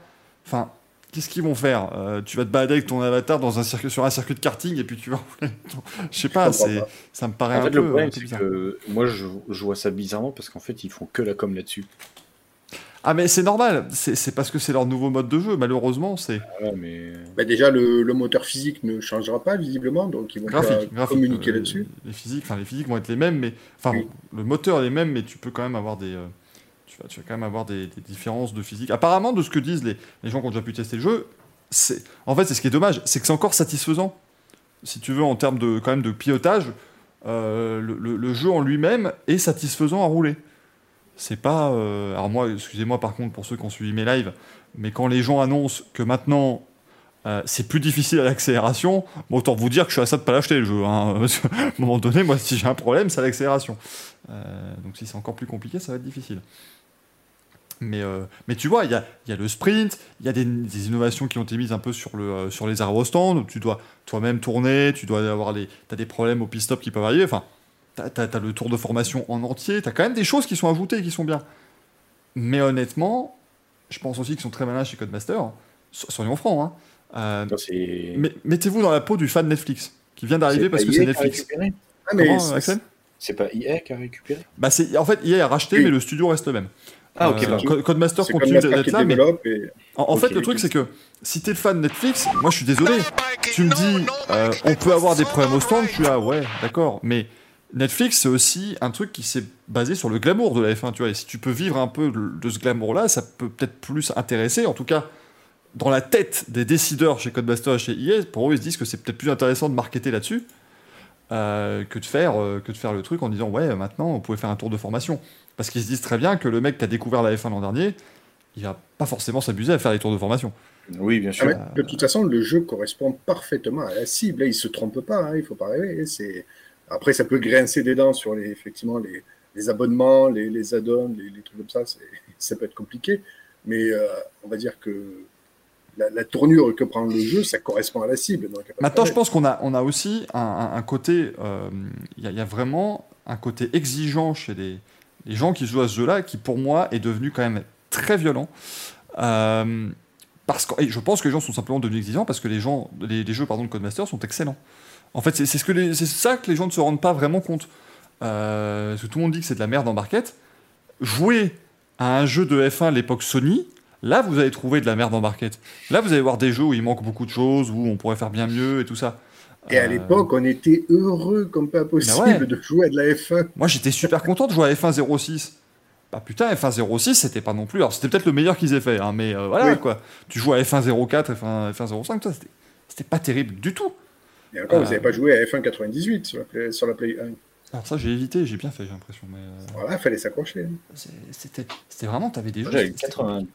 99 Ah, 99, il Formula était- One 99 j'aimais bien. Moi c'est mon tout premier jeu, c'est ce qui m'a fait découvrir la F1. C'était d'ailleurs. mon tout C'est la première fois que la safety car était modélisée dans le jeu. Il était Oui, moins pire que non. le 98. Non, non, non, Gaël, c'était sur PlayStation. Euh, Les, les- les quatre bouts de bois qu'ils avaient mis en bout de pit lane avec de la peinture grise et marqué F1 safety car sur le côté, c'était. J'appelle pas ça C'était la première fois qu'elle rentrait en piste. Voilà. Non, non, mais vraiment, euh, les, les jeux d'aujourd'hui, alors oui, il y, a- il y a quelques bugs, il y a quelque chose, voilà, bien sûr, mais moi, j'ai sur, sur F1 2021, j'ai quand même passé des bons moments. Alors après, encore une fois, moi, je m'énerve parce que je ne comprends pas, c'est voilà, je suis Andrea Dovizioso, je ne comprends pas comment font conduire ces voitures, je n'arrive pas, voilà, pour moi, le- la physique n'est pas logique, mais elle est quand même bien meilleure que ce qu'on pouvait avoir dans les, premiers jeux euh, de F1, les, anciens jeux qui sortaient, donc euh, franchement, je trouve qu'on est beaucoup trop exigeant sur ces jeux parce que vous allez voir que le F1 22 va se faire ratatiner par tout le monde. Hein, genre, Oh, c'est joli caca au sol, machin, il y a des bugs partout. Alors moi, j'ai envie de dire aussi, si vous voulez pas avoir de bugs, jouez moins en ligne, puisque visiblement tous les bugs du jeu sont concentrés sur le mode en ligne, quasiment. Principalement. hein.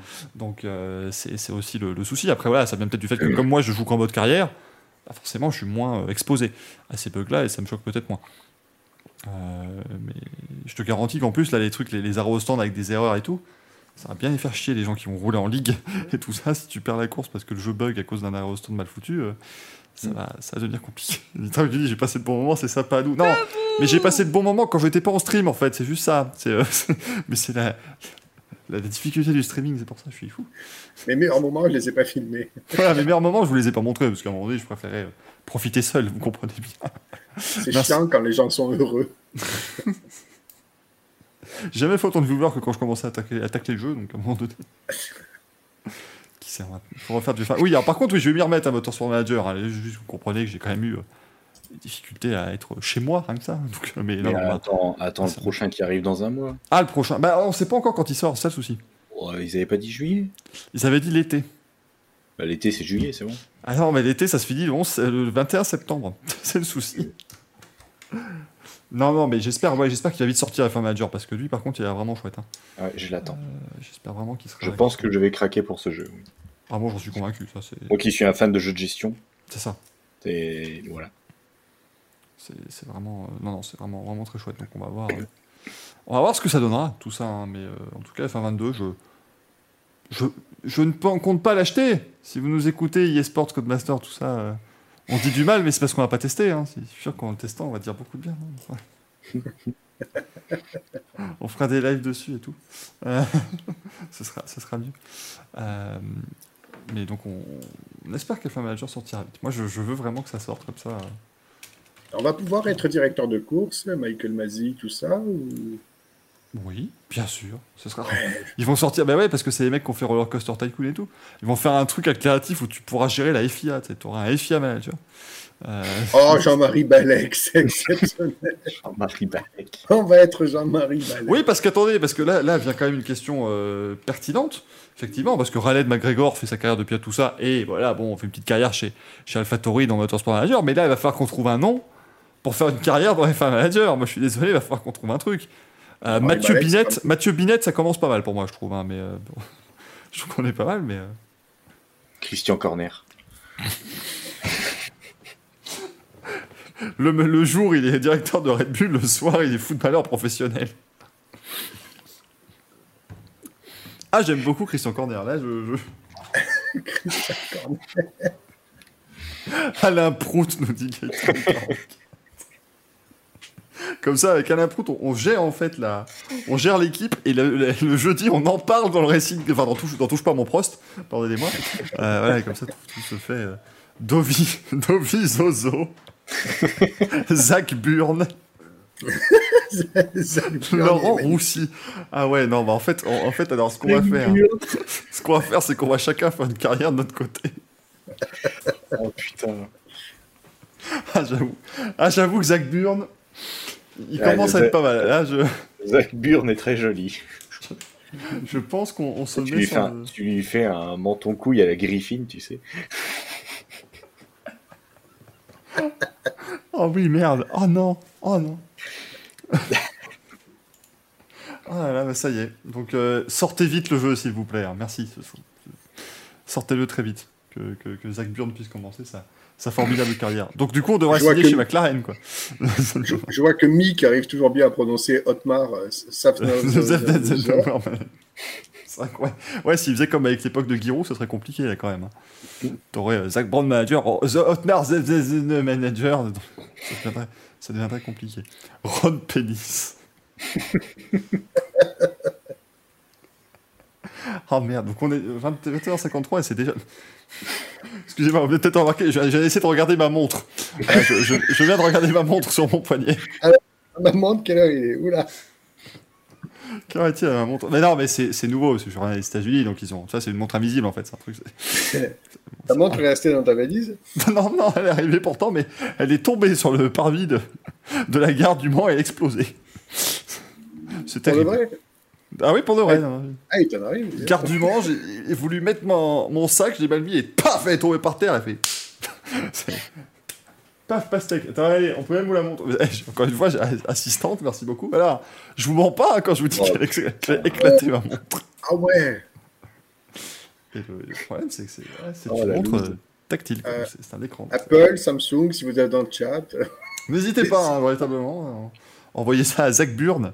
je vais mettre ça sur ma, Je vais, je vais mettre ça sur, mon, euh, sur ma porte. Oui, évidemment, hein, la, la fondation Michael Duforest pour se racheter une montre. Ça ne vous dérange pas. Ça serait, ça serait très.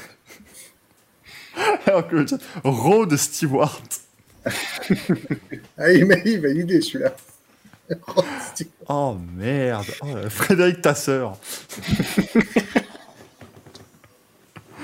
Oh merde, merde, merde. Ça- on fera, on fera, voilà, rassurez-vous, dans le, dans le Racing Café précédent la sortie du jeu, on, voilà, on fera un sondage officiel pour savoir euh, comment ça se passe. Mais je vous dis pour l'instant, on est pas mal sur Zach Burr et, et on est à ça d'en faire des t-shirts. Mais euh, encore une fois, Attendez, je, viens- je viens de... C'est quoi le vrai prénom de Toto Wolf déjà?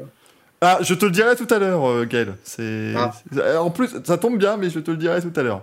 Ah. Euh, tu verras, ce sera, ce sera merveilleux. J'ai spoilé sans vouloir. Exactement. Le mec n'a même pas. Il se plaint. Le mec se plaint depuis trois semaines qu'il n'y a pas de conducteur. Enfin, depuis trois semaines, il n'y a pas d'émission. Mais depuis des mois, il se plaint qu'il n'y a plus de conducteur. Et maintenant qu'il y a un conducteur, il ne le lit pas. Ah oui, je sais pas. Doit c'est à lit pas, bien, bien évidemment. Ah, oh là là, oh là là. Oh, cette réaction était beaucoup trop extrême pour ce que c'était. Ouais, trop joué. Je l'apprécie. On peut la refaire si tu veux. Et vous êtes maintenant. Ce qui est beau, c'est que. Vous voyez, l'émission ne cesse de gagner en viewers, et là, on a passé un nouveau cap. Il y a 7 personnes qui viennent d'arriver depuis qu'on balance des, des noms de, de- Comme Christian Bonheur, par exemple. Mec, tout le temps content. Ah, c'est sûr que si t'as. Enfin, moi, je serais content. Ah, t'as Christian Bonheur dans, dans la série Netflix, lui. Vous savez, la Formule 1, c'est un monde où tout est toujours très tendu. Ah oui, euh, attention avant une course? Non. Les gens. Bien évidemment. Christian Bonheur. Christian Bonheur. Oh là là là là, ça va. Écoutez, du coup, est-ce qu'on est. Est-ce qu'on n'est pas du coup contractuellement obligé de montrer la photo de Christian Horner? Euh, Vous savez, la, la photo. Christian Horner de, de- ne voudrait pas que vous voyez cette photo, mais on va vous la montrer du coup.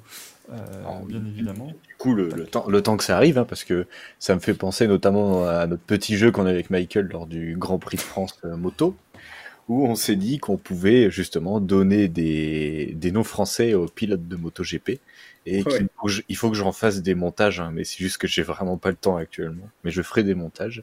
Et par exemple, on avait eu deux petites pépites. On avait nos chers pilotes Ducati où euh, Francesco Bagnaia c'était François Beignet. Et Jack Miller c'était Jacques Millet. Jacques Millet, mais vraiment, il a vraiment un nom à présenter une émission. C'est Ja- le, nouveau Jacques Pradel, tu sais. Il, il pourrait présenter perdu de vue, tout ça. Avec Jacques Millet. Jacques Millet et François Beignet, les pilotes Ducati. ah, moi, le, le François Beignet, personnellement, je demande. Ah, demande- François Beignet, c'est le, dîner de con, c'est ça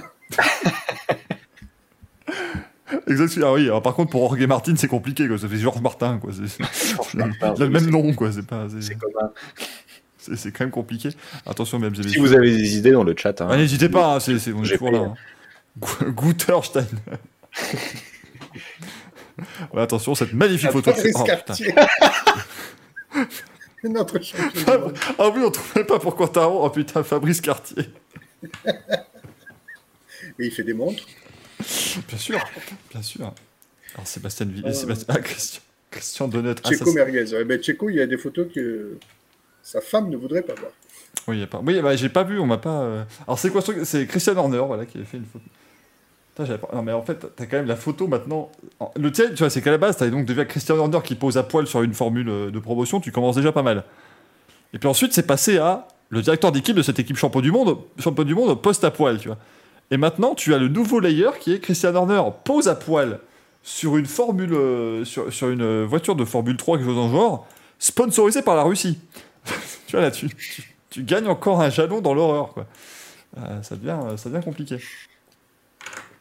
Ah mon dieu, mesdames et messieurs. Euh, on a déjà vu hein, des belles choses et il n'est que 21h59 et on va pouvoir passer, si vous le voulez bien, à la partie IndyCar parce que peut-être que vous n'étiez pas au courant, mais ce week-end il y avait les 500 bases d'Iapolis. Euh, pas beaucoup parlé, euh, bien évidemment. Et donc on va revenir sur la victoire de Marcus Ericsson. Et là tu te dis quand même, c'est beau. Parce que ça y est, Marcus Ericsson a remporté les 500 bases d'Iapolis et j'ai adoré. Euh, je sais plus qui avait mis ça d'ailleurs sur, sur Twitter, mais c'était la question qui a le meilleur palmarès, Charles Leclerc ou Marcus Ericsson? Ah ben ça y est, on a, on a basculé dans le multiverse, je suis désolé. En fait, le truc, c'est que techniquement, il n'y a même pas de, il y a même pas débat. Il y en a qui a gagné la plus grande course automobile au monde, l'autre qui a fini quatrième du Grand Prix de Monaco, si tu veux. C'est un peu, un peu compliqué. Euh, Attends, fi- finir le Grand Prix de Monaco, est-ce que c'est pas déjà un très gros palmarès? Ah, bah pour Charles Leclerc, oui, bien évidemment. Des courses précédentes, oui. Enfin, c'est sûr que là, on est, on est pas mal. Mais euh, Lu- Lucas Mariné. Je ne le- Moi, j'avais bien aimé, c'était le Sébastien Vittel. J'adore. Ouais, Sébastien Vittel, évidemment. Ça, on, peut, on peut pas faire plus français que ça. Lucas Mariné. Euh, mais du coup, ça y est, mesdames et messieurs, Marcus Ericsson euh, a, a remporté les 500 Mediapolis. Donc j'imagine que pour voilà, beaucoup vont utiliser ça pour euh, dire que les 500 Mediapolis c'est de la grosse merde en disant ouais, il était nul en F1, il gagne là-bas, euh, championnat de foire, machin. Bah non, en attendant, il a fait une très belle course. Euh, Marcus Ericsson euh, qui, euh, qui remporte donc cette édition devant Pato Howard. Enfin, Patrice, euh, Dépité. Patrice Dépité Howard. Pato. Lequel Pat? Ça, ça dépend, c'est Patricio, Pato ou Pat? Ça dépend qui le dit. C'est Pat Howard, bien évidemment. L'Écossais, Patrice. L'Irlandais, Pat Howard. Euh, je comprends... Un jour, je comprendrai pourquoi. c'est- Enfin, il doit avoir des racines, des racines irlandaises, c'est pas possible. Euh, pour avoir un nom pareil au Mexique, ça me paraît quand même assez, euh, assez fou. Et puis, à, mélanges. et puis à troisième place de Tony Cadan, hein, du haut de ses euh, 72 ans. Termine encore sur le podium des 500 bases Diapolis. Enfin, il n'y a pas de podium. 500 bases Diapolis, bien évidemment. Il n'y a que la Victoria et son, euh, et son ascenseur, qui est un peu long. hein, je, je vous l'avoue qu'alors là, c'est. ouais, c'est euh, plus long à la télé ou en vrai? Ah, c'est plus long en vrai, hein, ce qui est fou hein, quand même, on n'y croit pas, hein, mais euh, oh la vache. Parce qu'en fait, le truc, c'est que à la télé, tu, tu vois beaucoup mieux, en fait, tu vois les, les gens qui sont tout autour de lui, qui gueulent, machin, qui sont contents, alors qu'au au circuit, t'es là, t'attends. Puis personne ne parle, t'attends que ça monte, quoi. Pourquoi il n'y a personne là-haut? Ça monte, ça monte, ça monte, c'est long. c'est c'est compliqué. Alors que pourtant, tout le reste passe ultra vite. Sauf l'ascenseur. Ça, vraiment, c'était le moment où tu sais, tu, tu regardes et tu dis Eh, on a vraiment payé pour venir ici Parce que c'est un petit peu long. C'est assez compliqué. Un tram qui dit Stéphane Bretel. oh merde, c'est Sébastien Vettel. Stéphane Bretel. C'est pas plutôt euh, en MotoGP? Ah, Stéphane Ah, Bradel. Oh oui, putain, Eh oui oui, eh oui. Ah oui Notre bon vieux Stéphane Bradé, c'est vrai. Parce que ça, Oh, tu sais Tu sais pas T'imagines si tu peux, mo- tu peux modder MotoGP à balle, tu changes tous les noms. Attends, Marquez qui se, fait, qui, qui se fait opérer du bras, et qui se fait remplacer par une bretelle, Ça marche ouais. exceptionnel quand même. Non, mais vraiment, on, on- on va faire ça d'ailleurs. Parce que aujourd'hui, avec Unity, machin, tu peux, tu peux faire des jeux. Tu fais ton jeu de MotoGP non officiel et tu mets tous les noms. Tous les noms français. Alors après, pour les motos, tu fais des Hondo, Yamaha, tout ça. Enfin voilà, tu, tu changes un peu et tu sors, un- tu sors un jeu, un jeu non officiel et, et pourtant complètement légal. Et ça, c'est très très fort, bien évidemment. Euh, bien sûr, mais donc bon, bah messieurs, euh, donc les 500 Basiapolis, voilà. Est-ce que vous avez regardé déjà? Non. Oui. J'ai pas regardé en entier. Euh, Comment ça, pas en entier? bah, euh, désolé, mais bon, euh, on va dire que euh, Ça dure que 4 heures la course. tu te fous de qui 2h51, monsieur. moi, ça, Oui, 2h51. Cette émission ça me gênait pas, mais j'ai fait un sacré marathon à ma femme quand même ce week-end parce que Ah ouais? On a vraiment envie d'avoir les détails, du coup. de ton- je parle en termes de télévision. Ah, Ah, malheureusement, j'en suis ouais. J'ai regardé bah, la MotoGP, le Formule 1, la Formule 1, pardon.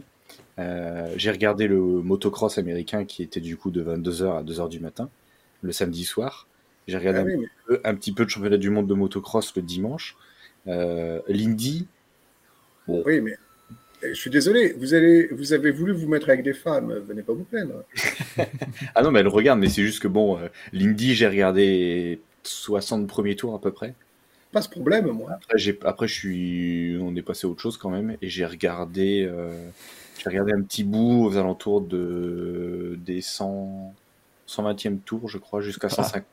Bon, ceci dit, l'Indy, c'est ça, et tu le chopes au 120e tour, t'es bon. Donc en fait, et 120, 150, et après j'ai récupéré, euh, de, je crois que j'ai récupéré au 180 jusqu'à la fin. Alors attendez, parce que je vois le breton vite qui dit Kiki sifflote. Oui, alors je n'étais pas sûr que vous l'entendiez, mais du coup, alors sachez que moi, à un moment, vous m'avez peut-être dû regarder par la fenêtre. Parce qu'en fait, je me dis depuis tout à l'heure, bah attends, mais c'est fou, on entend vachement bien les oiseaux. Et en fait, non. Parce que, attendez, là, vous avez l'innovation méga extraordinaire, parce que on a acheté avec ma copine des choupa choups Sauf qu'en fait, cette choupa choups sert aussi de flûte. Parce que vous pouvez prendre le bas et vous faites ça et vous pouvez faire des airs de flûte en soufflant dedans. Donc c'est un petit peu ce qu'on entend du coup, mesdames et messieurs, sachez-le. Je m'en excuse. Pourquoi? Le pire, c'est que ce que moi je trouve incroyable, c'est que je, dois, je suis à moitié sourd parce que moi j'entends que dalle depuis le début. Ah non, mais ils sont très bons dans le chat. hein. Il y a des trucs, même moi je les entends pas, tu sais. mais eux, ils entendent mieux. C'était. Moi j'entends rien du tout. Ça rassure. Mec a toute sa maison à portée de main. Mais tout à fait. c'est très pratique ici, de toute façon, ce, ce bureau. Euh, c'est très fort. Non, mais donc Axel, toi, ce qui est bien, c'est que tu as pu donc vivre la vie, à mon avis, pas mal de fans français. C'est que tu as regardé les débuts de course. Puis quand tu es revenu, tu as fait Bah, il est où, Grosjean Ah, bah, il est plus là. Euh, en plus, au moment où je quitte, euh, il se crache un petit peu après. Un petit peu. Euh, J'aime bien le un petit peu. Et ça va, il est reparti. J'étais un petit peu. euh, Oh, ça fait chier, quoi. Après, il s'est fait avoir, comme disait. J'avais regardé, j'ai regardé la course sur Canal et Bourdet le, le disait où c'est un endroit où il y a le vent qui passe entre les tribunes. Non, c'est pas ça. je- je- on entendait fait- très mal Bourdet chez, au- à- chez Canal et euh, en fait, ça les dévente vachement quand tu arrives à pleine bourre dans le virage. En fait, le, le vent était euh, soufflé vraiment du sud. Et si vous voulez savoir ce que ça donne sur le circuit, c'est très simple. Indianapolis, vous le regardez vu du dessus. Euh, vous mettez les virages 3 et 4 au-dessus et euh, 1 et 2 en dessous. Et en fait, vous avez nord, sud, est, ouest. Quoi. C'est, le circuit est parfaitement euh, aligné. Donc le vent venait du sud. Donc il poussait, en fait, il, il passait vraiment. Donc quand tu étais dans la petite ligne droite entre l'un et deux, tu avais le vent. Euh, t'avais le vent de côté. Et dans le 2, justement, bah, tu tournes autour du vent et ça te poussait justement un peu l'arrière. Et ça faisait que l'arrière était très sensible sur ces voitures. Et c'est pour ça qu'on a eu beaucoup d'accidents dans ce virage-là. Euh, parce que surtout, il y avait. là où ça s'est craché. c'est ça, c'est ça quasiment tout le monde, sauf, sauf McLaughlin. Et en fait, euh, plus que le vent qui souffle là, c'est c'est à rigueur, le vent euh, souffle tout le temps, c'est pas gênant, mais il y avait des rafales euh, qu'on sentait même nous en tribune, et du coup, bah forcément, euh, c'était assez, euh, assez compliqué. Et vu qu'ils sont déjà sur la corde niveau adhérence, il Voilà. suffit pas grand-chose. Les fins de relais, on a vu, c'était quand même très compliqué, euh, parce que tout le monde se, quasiment tout le monde se crache à la fin du relais, hein, part Vicky qui se crache en tout début avec ses pneus, mais euh, tous les autres, c'était en fin de relais, parce que justement, tu commençais à avoir beaucoup de mal à, à pouvoir tenir. euh, et, et on a vu, nous d'ailleurs, donc j'étais à la sortie du premier virage, je peux vous dire qu'à un moment donné, j'ai vu Devin De Francesco, euh, je, je- je pense qu'il y avait 2 cm entre lui et le mur maximum, parce qu'il est rentré dans le virage et on l'a vu faire tac, tac, tac. Le mec l'a sauvé trois fois dans le même virage et n'est pas allé taper le mur derrière. Donc c'était quand même très très fort. Euh, et tous, tous ont eu des moments où ils ont failli se mettre dans le mur dans ces virages-là. euh, parce que vraiment, ils étaient, ils étaient à grande limite au niveau, au niveau adhérence. Euh, Alors c'est vrai que c'était mon justement je- je- j'avais une petite question parce que j'avais jamais fait gaffe. Euh, je sais pas si bah, je crois que j'ai pas quasiment pas vu d'Oval l'an dernier sur la, ma première saison d'Indy que j'ai regardé. Euh, mais j'ai cru voir et que en fait en quand tu es en ligne droite le volant il est de travers. Ça, alors c'est, Alors, du coup ça m'a mis sur le cul. Mais même à plat, la voiture, elle est comme ça. Voilà, c'est de moins en moins le cas pour le volant, euh, mais euh, parce qu'en fait, tu peux l'adapter. C'est-à-dire que fut une époque où tu avais tout le monde. Attends, attendez, on va faire, on va faire la démonstration. Hein, voilà, bien évidemment. Euh, donc vous êtes face à moi. Donc en gros, tu avais tout le, tout le temps les pilotes qui étaient comme ça en ligne droite et tu rentres en virage comme ça. Maintenant, c'est plus euh, préférence de pilote. C'est-à-dire que tu verras, surtout les pilotes qui viennent d'Europe, vont eux vraiment réussir à faire un volant droit en ligne droite et vont devoir tourner dans les virages véritablement. Par contre, si tu regardes Scott Dixon, Oui euh, justement il, est comme ça. hein. Il est comme ça en ligne droite, le gaillard, et donc en virage, et, c'est très particulier parce que du coup, quand tu es habitué à voir les autres pilotes, tu as l'impression que Dixon a énormément de survirage, alors qu'en fait, pas du tout. Palou Euh, était moins incliné déjà. C'est ça. Et c'est vraiment. euh, en fait, c'est simplement qu'à une époque, tu pouvais pas suffisamment jouer sur tous les réglages de suspension, tout ça, pour pouvoir adapter au pilote et le volant. Et donc, bah, tout le monde arrivait et s'adaptait avec ce volant euh, qui n'était pas droit. Aujourd'hui, tu peux justement un peu euh, offrir de la, du confort au pilote.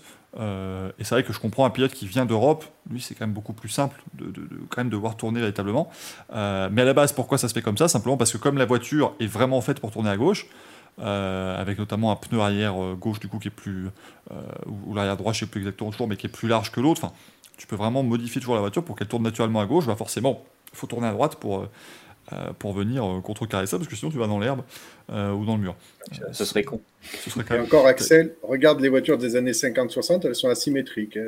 Regarde les photos de Michael euh, qu'il a Ouais, non, prises au musée. Là, c'était encore autre chose. Les mecs qui avaient des volants, les mecs qui roulaient avec leur volant comme ça, là, bon, voilà, c'était, c'était, c'était encore autre chose, hein, clairement, dans, dans le sport. Euh, mais c'était, voilà, c'était vraiment. euh, c'est c'est toujours, ouais, c'est toujours particulier sur Oval, effectivement. Mais Scott Dixon, c'est celui qui est le plus, euh, le plus extrême, je pense, maintenant dans les pilotes. En termes de volant, c'est vraiment celui qui tourne énormément à, droite en ligne droite. Mais en même temps, on rappelle que Scott Dixon, sa première course en IndyCar, c'est en 2001. hein. Donc lui, il était vraiment dans cette époque où euh, euh, t'avais t'avais pas trop le choix.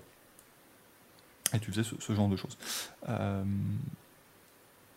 on me dit ici que Johannes, ouais, Indianapolis dans les vraies lignes mais voilà, sur les ovales où ça tourne tout le temps, c'est sûr qu'au Texas, tout ça, où la ligne droite elle dure une seconde et demie, euh, c'est- compliqué si tu peux pas vraiment gérer, gérer tout ça comme tu le veux.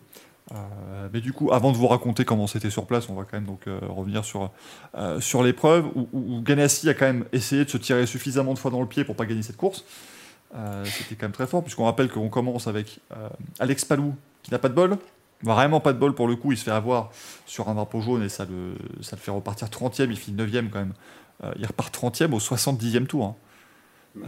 Il, finit, il finit quand même 9ème de la course sur un circuit où c'était vraiment très compliqué de dépasser. Donc vraiment bravo à lui.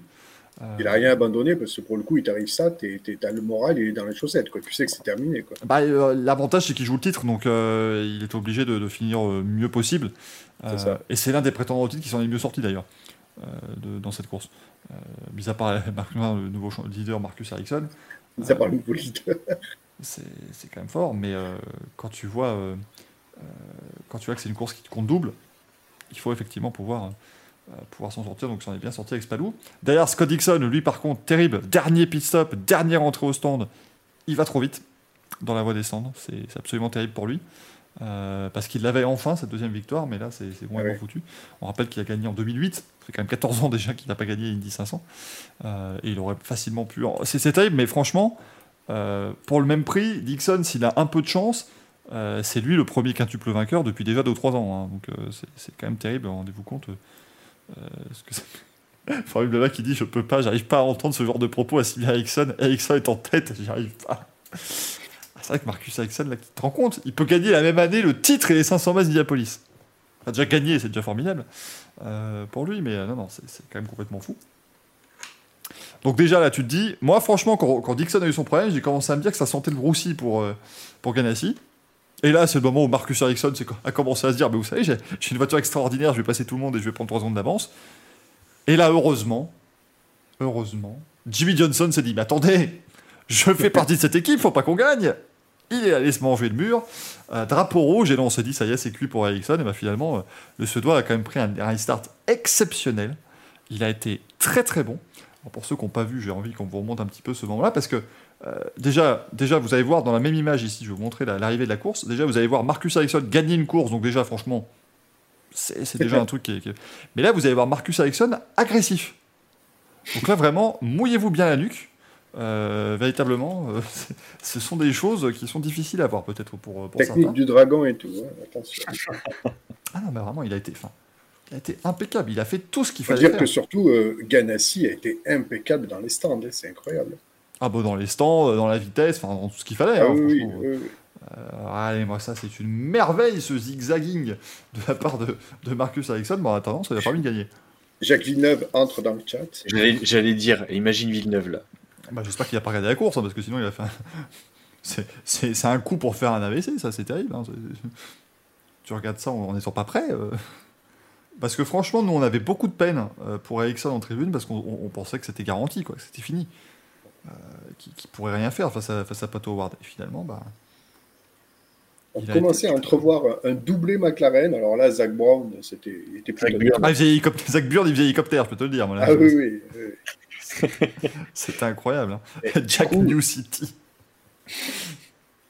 Du coup, euh, on peut poser une éventuelle question. Est-ce que ça n'attirerait pas euh, des, des pilotes de F1 de gros calibre de plus en plus bah, On sait qu'Alonso avait tenté ou quoi, mais là, le fait qu'Ericsson gagne euh, en étant euh, pilote de F1 passé à la trappe, est-ce Bah, que c'est ouvrir la porte à beaucoup d'autres pilotes qui peuvent se dire bah, hey, je peux le faire? L'IndyCar, ça intéresse beaucoup les pilotes parce que ça, ils, sont, ils ont beaucoup remonté la pente, l'IndyCar. Mais Indy 500, c'est un très très gros morceau quand même. Quand tu vois que Grosjean ne voulait pas le faire l'an dernier, et je pense pas qu'il y ait beaucoup plus de pilotes de F1 téméraires pour se dire ouais, allez, go, on va faire l'Indy 500. En plus, l'Indy 500, c'est très particulier. Les ovales, tu sais très bien que si tu veux faire une perf, il faut faire la saison complète avec au moins trois ovales. Quoi. Mais il faut, faut engranger l'expérience. Non, Donc, non, euh, ça, non, ça, je pense pas forcément. Ouais. Alonso, a- montré que si tu as le bon matériel, tu viens et tu peux Oui, faire une oui, super perf. oui. Il y a, y a pas Mais dis donc, euh, la mauvaise foi, Alonso, c'est Alonso. Il n'a pas besoin de quoi que ce soit, c'est Alonso. Bah, est ma casquette, elle est à Washington, donc j'ai le droit, j'ai le droit d'en dire du mal maintenant. Oh putain, c'est plus le même hein, quand il a pas sa casquette. C'est fou, hein. Euh, maintenant, j'ai une nouvelle casquette de la mauvaise foi pour vous dire que Simon Pagenaud a fait une course formidable. Euh, bien, bien évidemment, je vais pouvoir me faire Ce plaisir. qui n'est pas tout à fait faux. Bah non, bah non, il a vraiment fait de belles courses. Euh, C'était compliqué euh, parfois sur, sur les restarts, malheureusement, et sur le dernier restart, mais sinon, euh, euh, très belle course de Simon qui Sa boîte de vitesse a chié dans son dernier restart. C'est ce qui lui coûte deux Ouais. places. Bah non, c'est enfin, deux places et potentiellement peut-être un peu mieux. Ouais, non, non, c'était compliqué hein, pour, pour Simon à la fin, mais bon, quand tu pars 16ème et que tu finis 8, c'est- tout à fait correct. Ah oui, Et oui. de Castroles qui lui est parti 27ème et finit 7ème, ça c'est la très grosse perf. Tout comme Montoya qui part 30 et finit 11ème. hein, donc euh, euh, vraiment, c'était. euh, On l'a, pas vu de la course. Et puis, coucou, je suis là. Ouais, bah, c'est du Montoya, c'est du Montoya dans le texte. hein, euh, quand, quand il est pas, quand il est pas devant, je parle, parce que sinon quand il est devant, c'est toujours très spectaculaire, mais il arrive toujours à remonter justement en fin de. Quand il est loin, rappelez-vous en 2015, il repart 30ème au, au 15e tour, il gagne la course. hein, donc euh, euh, c'était, euh, c'était largement, largement du Montoya, ce qu'il nous a fait là sur ce coup-là avec cette, cette troisième McLaren. Euh, on dit c'est un peu de l'endurance quelque part. Non, faut- non, parce que c'est même pas 3 heures de course maintenant. Un Indy 500, c'est pas, euh, c'est pas si. euh, c'est, L'Indy 500, c'est, de, la mini-endurance de 35 tours sur les relais. En fait, c'est juste les relais qui sont importants. C'est ça, c'est, c'est long. Hein. Euh, Il faut, être mais plus ou moins bien placé dans les, dans les 50 derniers tours. C'est mentalement difficile, mais, mais physiquement, ça l'est évidemment pas trop. Euh, parce que comme les Pilotes l'ont dit, c'est, le circuit le plus, euh, le, plus, euh, le plus lisse de la saison. C'est vraiment leur, leur circuit, c'est une cathédrale de la vitesse. T'es pas là pour avoir des, des difficultés, on va dire, physiques à piloter ça. Euh, à Détroit, ils vont en chier ce week-end, par exemple. Qui est, euh, qui est là, pour le coup, le, oui, le circuit le plus bosselé de la saison, si vous voulez. Donc là, ça va être, ça va être très exigeant pour tout le monde. Euh, mais, mais du coup, bon, Ganassi qui a été largement euh, au-dessus du lot, hein, très clairement, euh, au, niveau des, au niveau des voitures. McLaren qui s'en sort quand même très très bien. C'est, un joli mois de mai pour, pour McLaren. Penske inexistant. Ça, je suis désolé, mais il faut quand même le, le dire, c'est pas possible. Penske, ça a été Ça- nul, ça- nul, nul. Ça commence à faire. hein. Bah, tu peux pas, à un moment donné, tu peux pas continuer de blâmer le moteur Chevrolet, sachant que les voitures de chez Carpenter étaient au, au top tout le, tout le c'est mois. quoi. Ah oui. Euh, Carpenter, il a trois voitures, qui, euh, il y en a deux qu'on menait. euh, Enfin voilà, c'est à un moment donné.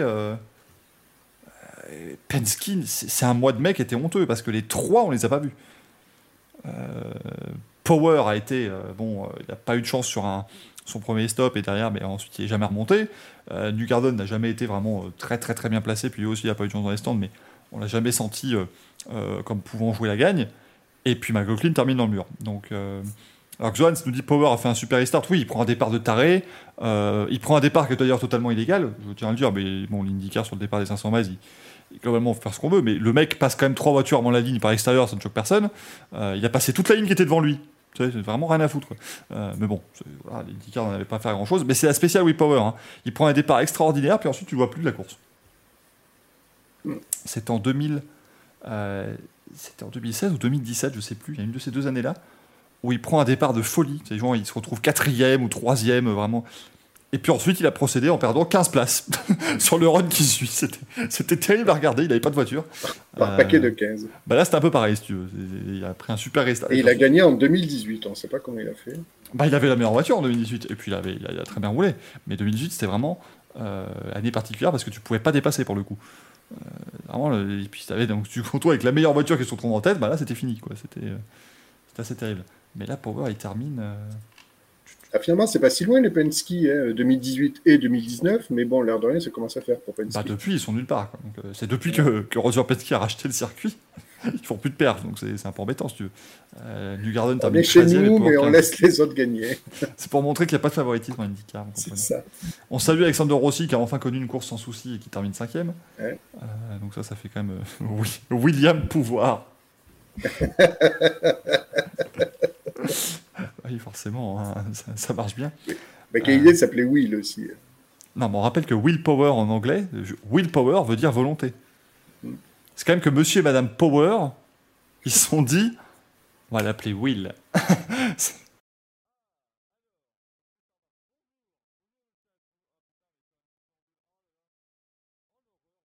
Bonjour, bonjour, j'ai remis le micro. Euh, ça marche? Ouais, c'est bon Ça fonctionne? Non, c'est moi.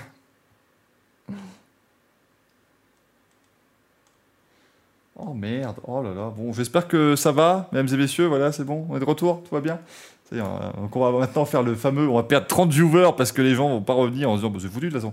Euh, alors attendez. Attendez, attendez, attendez. Vous allez m'entendre, vous avez pu nous voir, c'est normal, tout va bien, Todo Ben, voilà. Je vais juste remettre euh, tout le monde, voilà, merveilleux. Quelle horreur. Mais qu'est-ce qui s'est passé J'ai récupéré la connexion de Greg, je crois. Je vois ça. En plus, t'es un peu saccadé. Ah merde. Je... Ah si, c'est bon. Non, bon. Coupure de connexion, terrible. Euh, il revient quand il veut, hein, l'autre, l'autre monsieur, bien évidemment. Euh, Au début, je croyais que c'était moi, j'ai fait. Oh non, c'est pas vrai. J'ai fait pareil. mais là, mais là, ah non, c'était moi. C'était moi. Du coup, euh, je commence à avoir peur parce que t'as éliminé Greg en début d'émission. Là, tu viens d'éliminer Gaël pour soi-disant des problèmes de connexion. Que je dois avoir peur? Non, parce que la dernière, la seule fois que j'ai fait l'émission seul, mais sur nous, c'était pas terrible, donc euh, je, te, garde. non, c'est bon, tout va bien, tout est revenu. Euh, du coup, je disais que Rossi, c'est bien. Je, sais plus ce que je disais avec ces conneries. Euh, Color Daily 6ème, bravo. Autant vous dire que Color Daily prend la tête, par contre, c'est une merveille absolue. Euh, parce que vous avez 320 000 personnes qui gueulent. hein.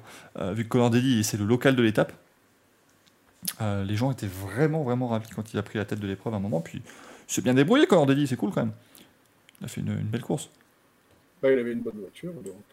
Ouais, bah oui, bah, t'en as d'autres qui ont des bonnes voitures et qui parfois arrivent à, faire des bons trucs, hein, donc c'est plutôt bien. Même si encore une fois, ça c'est une question qui m'a été posée avant la course.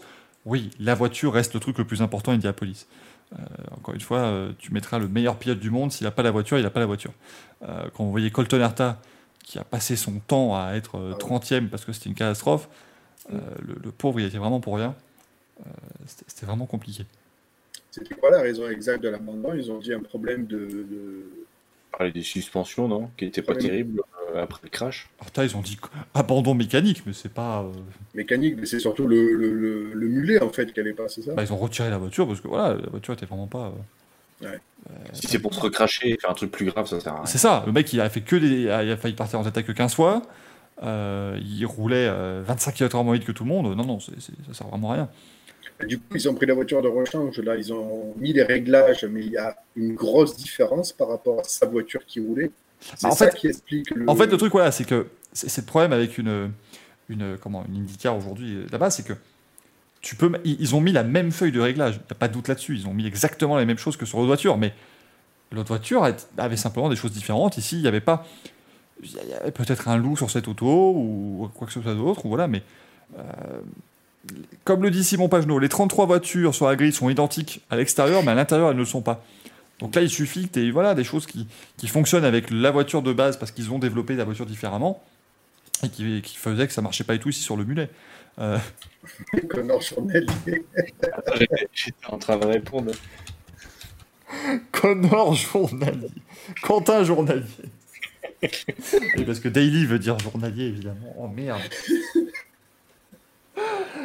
Quentin journalier, elle m'a refait la journée celle-là.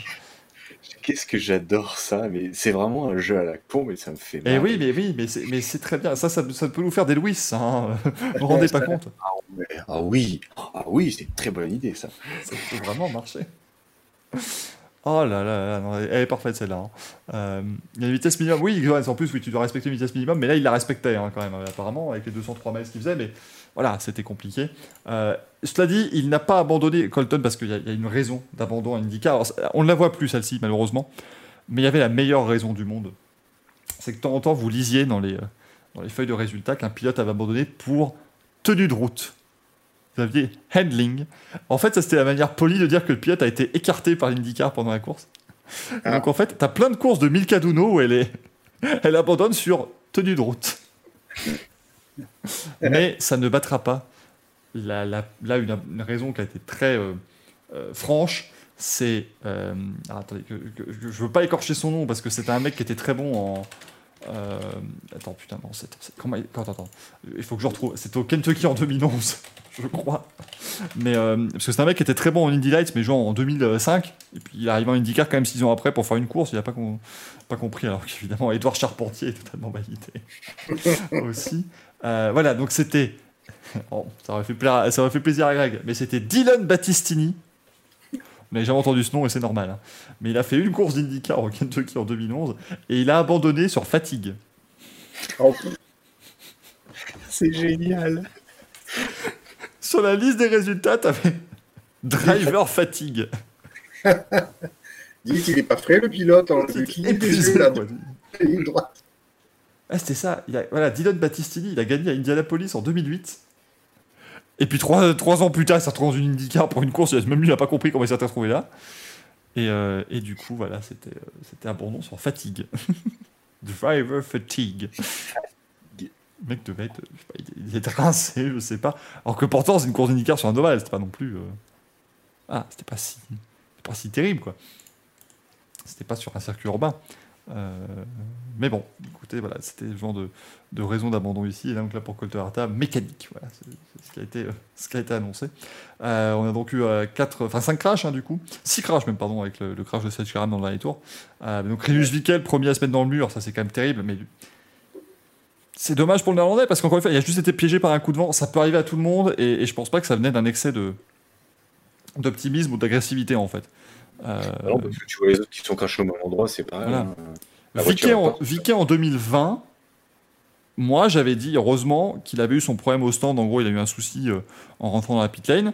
Parce qu'en fait, en le regardant, et, et bonne nuit Gaëtan qui doit se lever très tôt, courage à toi, mais euh, moi véritablement, euh, Rius Viquet en 2020, j'avais dit le mec, il va tuer quelqu'un aujourd'hui. quoi. C'était- Il roulait vraiment n'importe comment.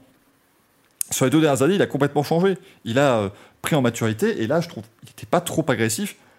A simplement perdu la voiture sur un endroit piégeux ça, ça peut malheureusement arriver à tout le monde. hein. Euh, et, et ça lui est arrivé là, alors qu'il était en deuxième position et qu'il pouvait vraiment jouer la gagne. Euh, qu'il a fait des très bons essais, franchement. Bah ouais, Euh, bah, Sinus Mickey. ça devient capillotracté cette affaire. Euh, on a Callum Mailot qui s'est craché euh, aussi, le, le rookie. Je je m'excuse d'ailleurs auprès de lui parce que sur la grille, je lui ai dit bonne chance. Peut-être pas dû du coup, peut-être peut-être porter la poisse plus qu'autre chose. Euh, mais Mailot qui s'est blessé et qui ne sera pas présent ce week-end, il s'est blessé à la main. Euh, et alors là, vous le savez, on vous le dit très régulièrement, mais en IndyCar, il faut lâcher les mains du volant quand vous avez un accident parce que le volant peut tourner dans tous les sens et peut vous briser un poignet, vous blesser au doigt, tout ça. Et donc, Calou Mailot, ici, vous, vous avez compris évidemment là où je veux en venir, euh, puisqu'il a lâché les mains du volant pourtant. C'est ça le pire.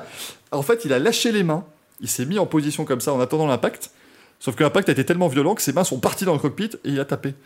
Et c'est ça qui l'a blessé. Ah, C'est cool. Euh, c'est ce qu'il a expliqué. Euh, donc euh, ça c'est très malheureux, hein, vraiment pour, pour Calum de, de se blesser là-dessus.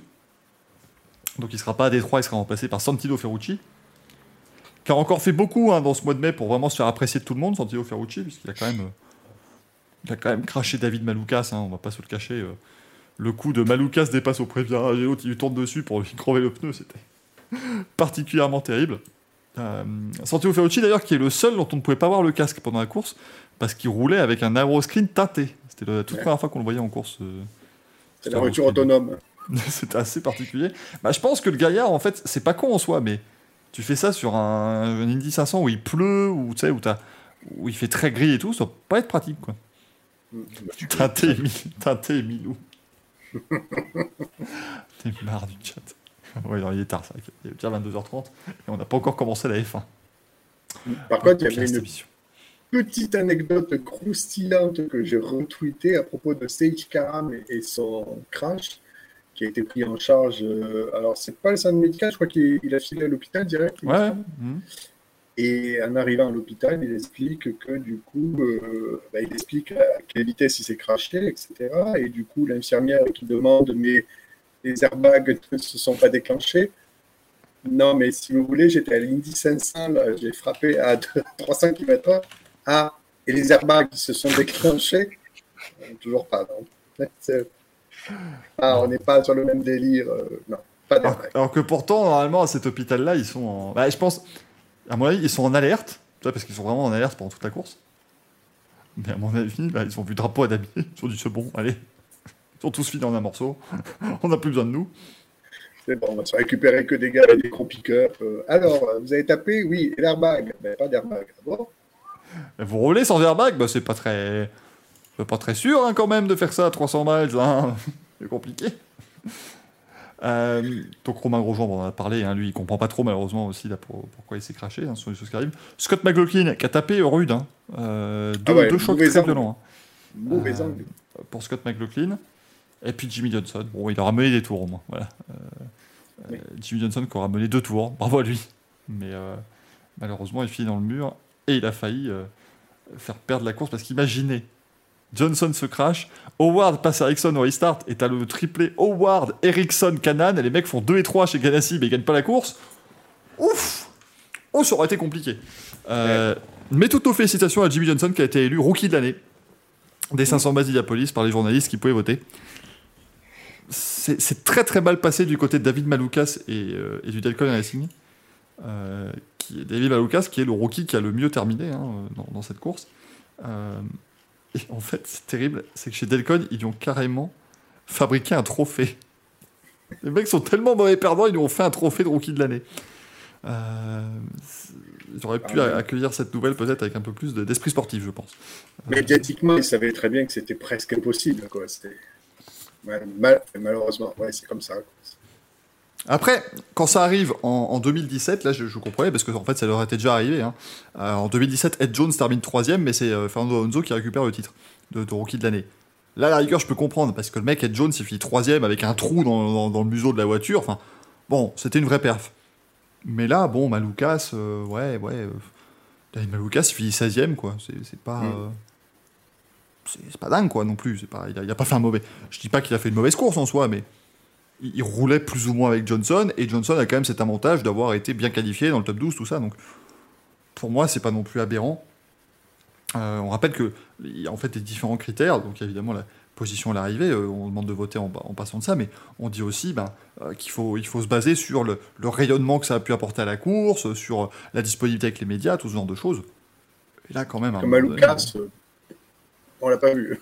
Bah non, mais c'est un très bon, hein, Maloukas, mais bon, Oui, voilà, oui, il, mais il fait 16ème en étant euh, en ventre-bout du malheureusement, on classement toute la journée, et voilà, c'est pas, euh, euh, c'est pas surprenant. Il y a eu un, un tweet très drôle de Kyle Kirkwood qui termine 17ème, euh, et qui lui, en fait, a tweeté en disant Ah merde, mais je croyais que c'était que la position à l'arrivée. Du coup, j'ai risqué ma vie dans le dernier tour pour essayer de te passer juste pour ça, mais ça sert à rien, quoi. Et j'adorerais qu'on ait du coup une image, j'imagine, une tentative complètement désespérée de Kirkwood, un truc qui ressemble à rien, juste pour aller chercher le titre de rookie de l'année et apprendre que c'est Jimmy Johnson qui l'a. Euh, ça, devait être, ça devait être compliqué. Euh, mais bon, effectivement, sinon voilà, c'est. Euh... Non, Xoan, c'est Ferrucci qui a l'aéroscreen teinté, pas Maloukas. Ou attends, est-ce qu'il y a une blague avec Maloukas, tout ça? Je suis pas. Il y a peut-être un, jeu... il y a peut-être un jeu de mots, mais je serais passé à côté.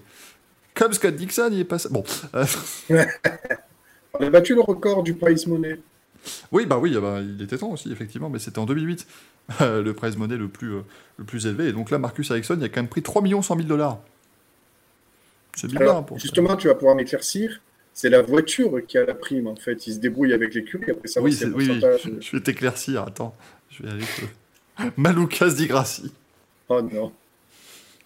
Évidemment que ça passe. Évidemment, au mieux blabla que ça passe. Non, non, mais oui, c'est... oui, Lucas c'est- répare, Lucas. Oh merde, le chat est en forme. Ça, bah, ça faisait deux semaines qu'on n'avait pas de... Euh, pas d'émission, c'est normal. Euh, non, mais euh, c'est oui, oui, c'est bien, c'est bien l'équipe qui récupère les 3 millions et après voilà, c'est réparti selon les selon les équipes. Hein. T'as des équipes qui vont donner une prime plus importante aux pilotes, d'autres qui vont donner la prime plutôt aux mécanos. Ça, ça dépend un peu. C'est un peu comme au Tour de France, si vous voulez. Où pendant Et tout, tout le mois de juillet, tu récupères les, les primes et après tu les distribues un peu comme comme tu Et veux. d'ailleurs, pour, euh, pour illustrer un peu le- le- la portée que peut avoir l'Indy 500, euh, le sponsor Husky Chocolate de, de Ericsson était en rupture totale. hein. Ils n'ont pas pu. euh, Ouais, après, entre nous, Ski Chocolate, c'est un peu comme. tu vois, ils avaient les mêmes stocks que Rich Energy. Hein. Ah oui, d'accord. Tu sais, c'est le sponsor que- qui est littéralement introuvable hein, quand même. Hein, mais, euh, Ça, explique, ça explique ça. mec, ils avaient 12 bouteilles, voilà. Bon, bah écoutez, vous avez été en rupture, excusez-nous. D'habitude, on a une, un achat par jour, désolé. Et tu vas pouvoir nous expliquer, euh, Michael, aussi, les, les diffusions sur les télés américaines, parce qu'apparemment, les audiences étaient plus basses. C'était quoi 4-8, c'est ça? Ah non, non, alors oui, en fait, la diffusion, il y a eu moins d'audience Euh, alors, attends, faut que je retrouve C'était à la télé payante, c'est ça le chiffre. Non, non, bah non, non, non, bah non, l'Indy 500 ne sera jamais à la télé payante. Ah ouais Non, non, bah non. Oh, oh.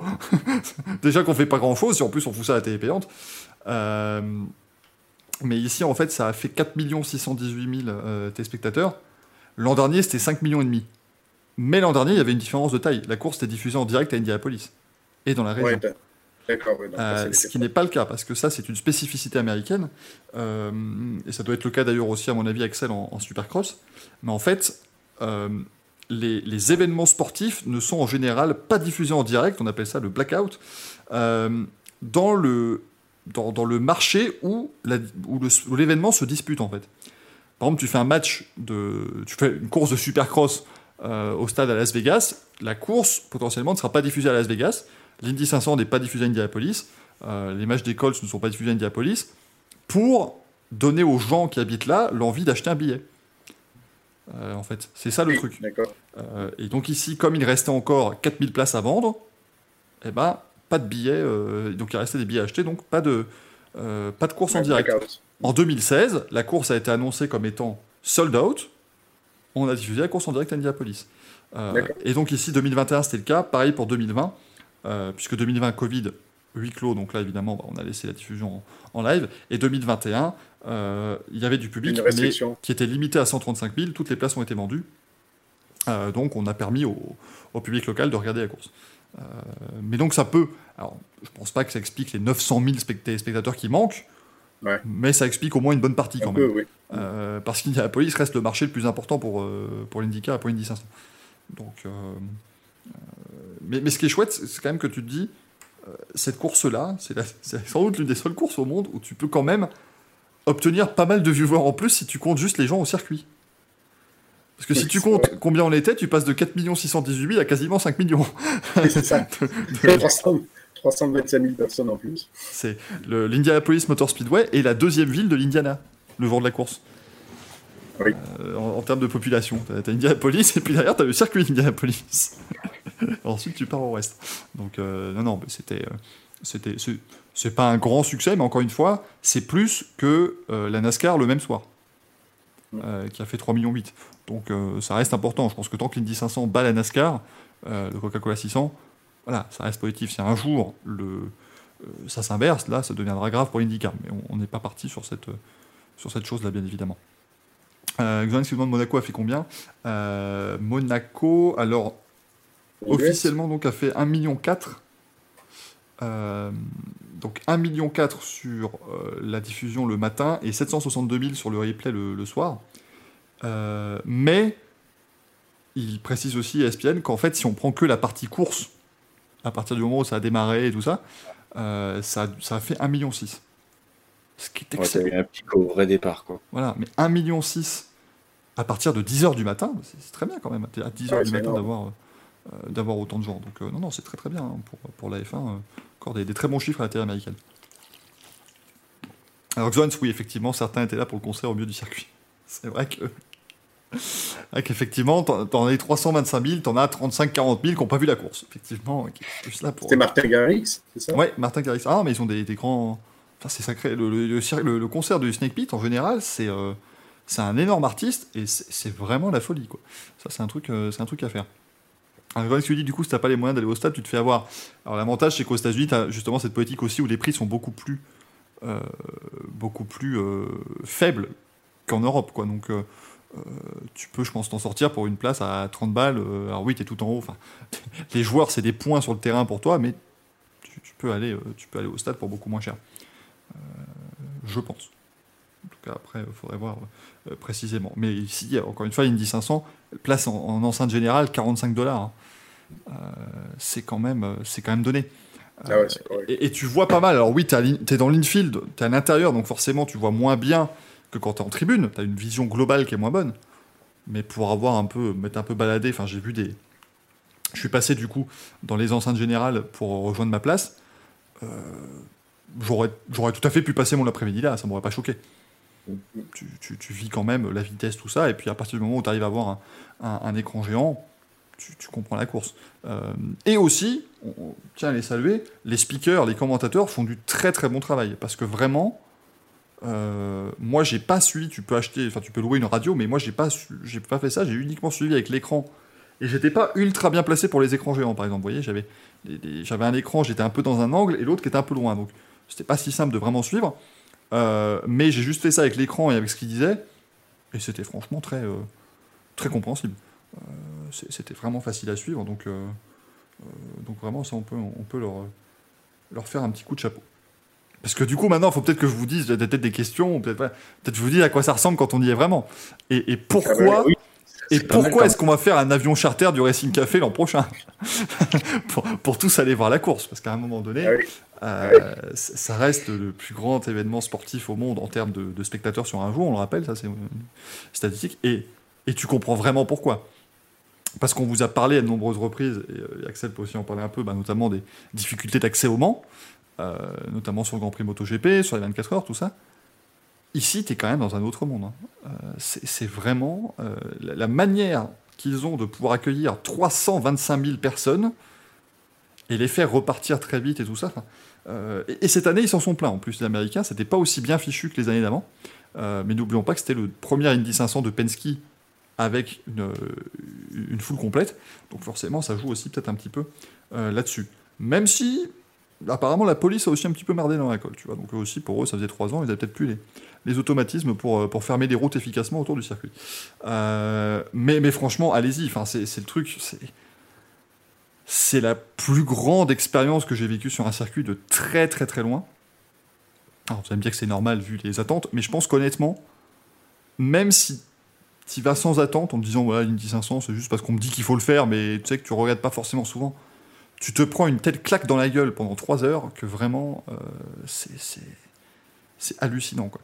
Euh, donc, pour euh, vous dire un petit peu, donc moi je suis arrivé dans la nuit du mercredi au jeudi, hein, parce que donc. Je devais arriver le mercredi à, à 22h30, mais mon avion a pris 6 heures de retard. On apprécie. 6 heures de retard parce qu'ils n'arrivaient pas à avoir un équipage complet. hein. Pendant 6 heures, Oui. on a attendu une membre d'équipage qui arrivait enfin, et c'était euh, merveilleux. Bah tiens, ma merde, Axel qui a disparu. Alors ça, c'était... bah, ça y est, j'ai- j'ai réussi à tous les avoir. Je les ai tous fait partir au moins une fois. Euh, j'ai plus envie de faire une marque merguez partie au Mans de nuit. Euh, ouais, ouais, ouais, non. Tu peux faire une très très bonne marque merguez partie au Indy 500 aussi. Tu peux vraiment très très bien te débrouiller. Voilà, on va, ça y est, Axel, on, je vous ai tous eu. On a tous C'est été décidément, tu me strike aussi. Bon, c'est quoi ce bordel ce soir? Un scandale. voilà, je, je suis de mauvaise humeur. Euh, donc du coup, je suis arrivé dans la nuit de, de mercredi à jeudi. Le jeudi, il pleuvait, c'était terrible. hein. Par contre, là, euh, euh, les conditions, mais bon. Euh, petite balade d'abord donc dans, dans Indianapolis. Parce que c'est très chouette, vous l'avez peut-être vu, euh, je sais plus si j'ai mis sur Twitter, mais il y avait en fait, j'ai pris en photo une, en fait il y avait une rue Simon Pagenaud. Parce que c'est vraiment un truc super chouette qu'ils font à Indianapolis, c'est qu'ils rebaptisent 33 rues du nom des 33 pilotes. Euh, les rues, les avenues, tout ça. Et je trouve que c'est vachement bien parce que c'est un peu Pokémon Go finalement. Tu te dis, si t'as envie de tous les voir, eh ben tu te fais ça sur une matinée et t'as visité le centre-ville d'Indianapolis. Tu vois plein de trucs. Je trouve que c'est vachement malin pour découvrir la ville en fait. Euh, Ils le rebaptisent tout le mois de mai, c'est ça? C'est ça, pendant tout le mois de mai. Euh, t'as, euh, t'avais voilà, la place, euh, la place Romain Grosjean, euh, la place Evo Castron-Leves, la rue euh, Calquercourt, tout ça. Mais c'est un, un moyen super sympa, je trouve, de découvrir la ville en fait. Euh, et, ça, et ça ajoute au fait que vraiment, je sais pas si certains sont déjà allés au Mans euh, au mois de juin pour la course. Oui, le Mans, tu sens un peu qu'il y a une course, mais, euh, mais Indianapolis, c'est 15 fois plus quoi. Partout où tu vas, déjà, c'est Welcome Race Fans. Euh, c'est des drapeaux à damier partout, des machins. Enfin, ça, ça parle de la course tout le temps. Quoi. Ça fait vraiment vivre la ville pendant, euh, pendant trois semaines. Et, euh, et ça fait plaisir surtout. C'est con, mais ça fait plaisir d'être là et de, pendant, euh, pendant quelques temps, bah, tu as ta casquette, t'as ton t-shirt, machin, et tu, tu vois des gens qui vivent pour la course. Bah, c'est vraiment cool de pouvoir vivre ça. Et ceux qui n'aiment pas la course, entre guillemets, qui sont dans cette ambiance, globalement, ils réagissent bien Comment ils se comportent Ouais, ouais, non, en fait, c'est parce que euh, c'est vrai que j'en ai vu quelques-uns qui ont dit, ouais, moi, la course, ça m'intéresse pas tant que ça, mais c'est un truc culturel, en fait. C'est. C'est- pas une course de, de voiture, c'est un événement culturel du mois de mai. Ils ont quand même conscience que le monde entier vient à Indianapolis pour ça. Euh, et, et je vous dis vraiment le monde entier. Je crois qu'il y avait des, des billets qui étaient vendus dans quasiment 200 territoires. hein. Enfin, euh, euh, c'était non, non, ça, ça vient vraiment de partout dans le monde. Je veux dire, croiser des, des fans suédois après la course qui étaient euh, évidemment ravis et qui étaient, euh, qui étaient là. Et, et ce qui était très drôle, j'avais vu un article ensuite disant parce qu'en fait, ces fans suédois, tu les reconnaissais parce qu'ils avaient le maillot de l'équipe de foot et le drapeau suédois, ils avaient des cornes de vikings. Euh, mais t'as quand même un, un journaliste qui a posé la bonne question, qui a dit mais c'est quand même étonnant parce que les mecs sont venus, mais il y avait, il y en a pas un qui était habillé en Marcus Ericsson ou en Félix Rosenqvist. quoi. Et en fait, c'est parce que tu ne peux pas acheter du merchandising Marcus Ericsson. Ah ouais. Le, le mec est tellement peu connu, il n'y a pas de merchandising Ericsson. Ah merde.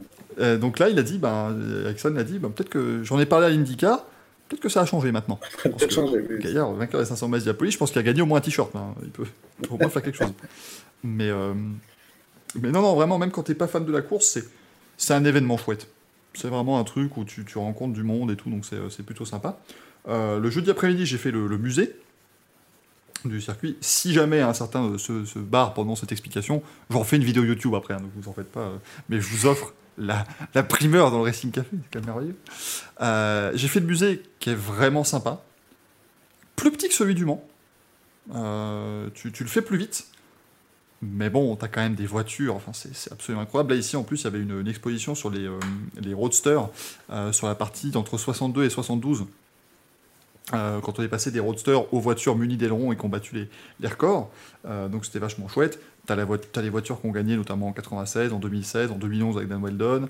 Euh, t'as plein de petites choses. T'as le casque de Romain, euh, t'as la combinaison pardon de Romain Grosjean. Ça c'était assez surprenant, mais il y avait la combinaison de Grosjean de l'an dernier qui était là pour montrer l'évolution des combinaisons, donc des années euh, 60 à, à- à 2022. T'avais des casques, t'as non, t'as pas mal de petites choses. Donc c'est vraiment vraiment sympa. Ça coûte que 15 dollars en plus, donc c'est pas c'est pas spécialement cher. Et moi j'étais un peu déçu. Heureusement, on va dire. Ouais, j'étais quand même très déçu ce jour-là et heureusement je me suis rattrapé le dimanche. Mais en fait, tu pouvais pour, je crois que c'est au total 25 dollars, faire la visite du musée et après tu allais dans un petit bus qui te faisait faire le tour du circuit. Euh, sur la piste euh, directement avec arrêt sur la ligne de briques où tu pouvais faire photo, embrasser les briques, machin, tout ça. Euh, donc c'est vraiment pas cher du tout. Et je crois que pour 35 dollars, tu as le tour où tu fais le tour du circuit, le musée et tu visites aussi la pagode et quelques endroits un peu emblématiques du, du, du speedway. Mais ça c'était pas, ça c'était évidemment, tu fais pas ça le mois de mai. Ça il faut faire ça à un autre moment de l'année. Le mois de mai ils vont pas te faire visiter les trucs alors que les mecs bossent. hein. C'est, tout à fait normal. Et là le circuit pareil, il y avait du roulage de biplace à ce moment-là. Donc moi je suis arrivé 10 minutes après le dernier, euh, départ malheureusement. Euh, mais, c'était vraiment, euh, c'est, vraiment chouette et le, musée, enfin t'as, t'as des voitures très bien et surtout t'en as beaucoup qui roulent de ces voitures puisqu'ils les font rouler le matin de la course.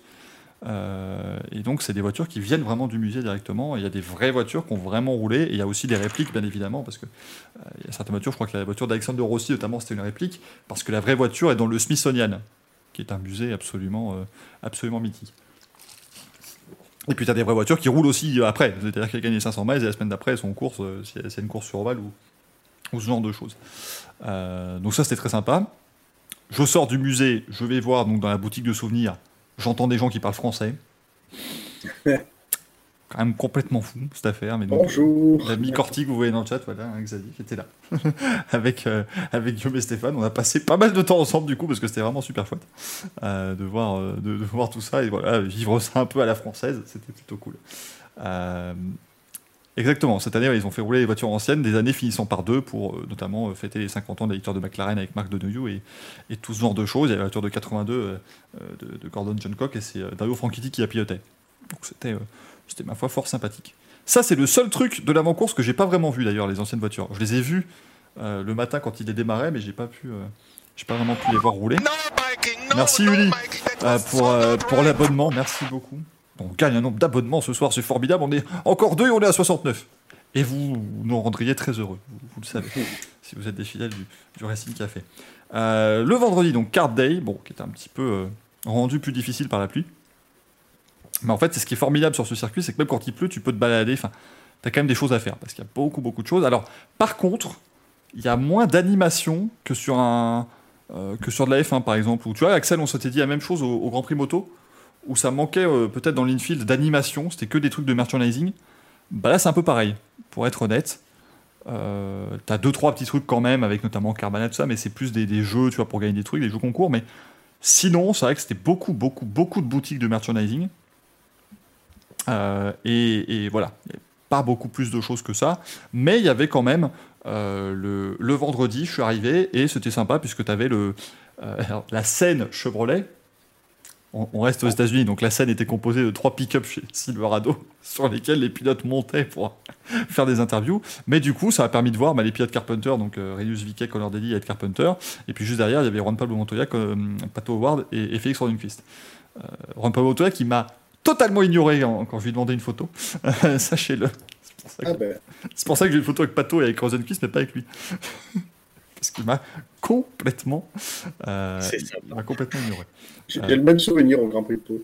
Mais le mieux, non, non, mais attends, parce que le pire, euh, ce qui était incroyable, c'est que j'ai fait, euh, j'étais là avec, avec Pato, je lui ai demandé une photo. Euh, non, c'était avec, euh, pardon, c'était Carpenter avant. Et en fait, à un moment, t'as quelque chose, je sens un, un- un petit bonhomme qui me passe à côté, et je le bouscule un peu et je dis, oh, sorry, c'était Juan Pablo Montoya. Ah il Mais- est susceptible. Mais tout de suite, c'est compliqué. Hein. Oh putain, bon, bonsoir. Je... Merci. Merci Saudred d'avoir lancé le raid. Oh putain, il y a du monde. Eh ben, salut les amis. Soyez bienvenus dans Racing Café. Je vous raconte en ce moment mes pérégrinations aux 500 miles d'Indianapolis. pardon. Euh, d'Indianapolis, euh, bien sûr. Donc euh, n'hésitez pas, voilà, hein, mettez-vous bien euh, comme il faut. Et bon courage à l'ami euh, Nitram et à l'ami Bancadrid aux motos qui sont là si jamais les gens ne sont pas là pour du sport auto. Mais je pense que oui, c'est une grande famille le sport auto. On adore ça. Donc il n'y a pas de, de soucis. Euh, donc ici, donc le vendredi, voilà, bon, on, attendait. Et ce qui était formidable, franchement, quand même, euh, c'est que quand les voitures sont enfin rentrées en pit enfin, t'as toute la foule qui a hurlé et tout, parce que donc le, le la dernière séance d'essai a été retardée par, pour cause de pluie. Et c'était, enfin voilà, c'était vraiment une. C'est ce qui est vraiment chouette, c'est qu'il y a une ferveur pour la course toujours partout, ce qui est vraiment super chouette. Donc, euh, donc c'était vraiment, euh, euh, vraiment sympa. Sinon, bah après, bon, qu'est-ce que je vous dis, c'est une séance d'essai quoi. Qu'est-ce que je vous dise, à part que c'est le truc le plus incroyable que tu puisses voir de ta vie, le premier tour. Ça, je vous jure, le premier passage à 370 km/h devant ta gueule, ah, celui-là, tu t'en remets pas. C'est absolument incroyable. Rien que le bruit de moteur, déjà, est très sympa euh, sur les IndyCar, vraiment. Mais, mais, Ah, les, déjà, la télé, c'est sympa. alors, en vrai, être incroyable. mais les passages, je, je vous conseille de faire ça un jour. C'est En fait, c'est c'est assez particulier. hein. Mais euh, on va en parler après, Vince, hein, du Grand Prix de Monaco. Rassurez-vous, restez avec nous. hein. Euh, même si vous aimez pas du tout IndyCar, restez avec nous parce qu'on parle du Grand Prix de Monaco derrière. Donc, euh, donc vraiment, restez avec nous. Mais tu vois, nous, on a commencé en tribune. Donc, on était dans la tribune, on s'est mis dans la tribune à la droite des stands. On s'est mis un peu haut pour être à l'abri. Le, premier passage est quand même super intéressant et super fou. Et tu te dis, c'est quand même fou. Mais après, tu descends et tu te mets au plus près de ce qui est autorisé. Et là, tu te prends une claque. Mais, mais c'est vraiment le meilleur truc à faire, je veux dire, c'est vous mettez au plus près possible de la piste et vous restez fixe. Vous, vous regardez pas les voitures, vous restez fixe et vous voyez juste faire. vous les voyez, mais en, en un, en un clignement tu clignes des yeux, tu les loupes vraiment.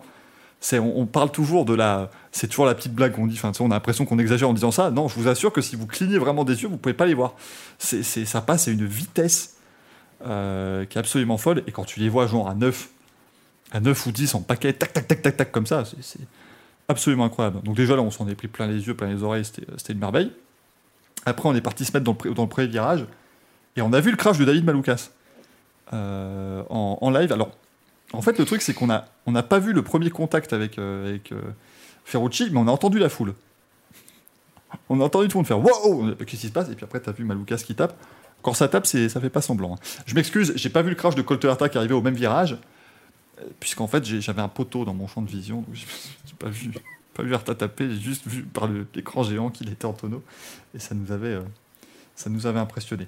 Mais franchement, non, non, c'était déjà, vous voyez, en termes de journée comme ça, c'était cool. Après, tu avais le, t'avais le pit stop. Tu avais le concours stand, qui était aussi, ma foi, fort, euh, fort sympathique. Et tu finissais la journée avec un concert aussi pour ceux qui voulaient. Donc c'est ça, en fait, qui est important à comprendre. C'est que vraiment, les 500 miles, c'est un peu comme les 24 heures du Mans ici. C'est, c'est un truc familial. C'est-à-dire que tu as de la course, certes, mais tu as le concert, tu as plein de choses qui te permettent quand même d'être à côté et de venir avec tes gosses, de venir avec, euh, avec toute ta famille. Parce que bah, même si tu pas forcément fan de sport auto, tu pourras trouver, toi, quelque chose qui, t'intéresse au moins euh, sur, sur le week-end. Euh, mais donc ça, c'est super Ah oui. sympa. Oui, euh, Ils ont, rapp- ils ont rapporté quelque chose, Penske, finalement. le Pit Stop Challenge. Eh oui, Joseph Lugardon, vainqueur du, euh, du concours d'Aerostand, est une merveille absolue. C'est déjà, c'est déjà un début, bien évidemment. Pas un, pas un mois de mai où il rentre bredouille. Le soir, alors normalement, il y a une tradition, parce que ça aussi, c'est quelque chose d'important. Quand vous venez aux 24 heures du Mans, vous venez aux 24 heures du Mans. Tu vois Quand tu viens au Grand Prix France Moto, tu viens que pour ça, parce que on n'a pas de petits circuits euh, ici. Mais aux États-Unis, c'est une tradition d'avoir plein de petits circuits, plein de short tracks, les home tracks, comme ils appellent là-bas.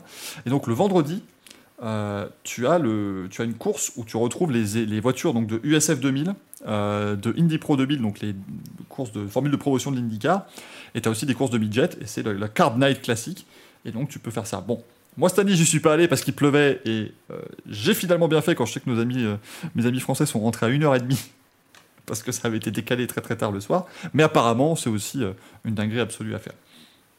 Euh, le samedi c'était Legends Day, donc ça c'était simplement une séance d'autographe euh, au circuit. Eh ma putain, il y avait un monde. La séance commençait à 9h, je suis arrivé à 8h20.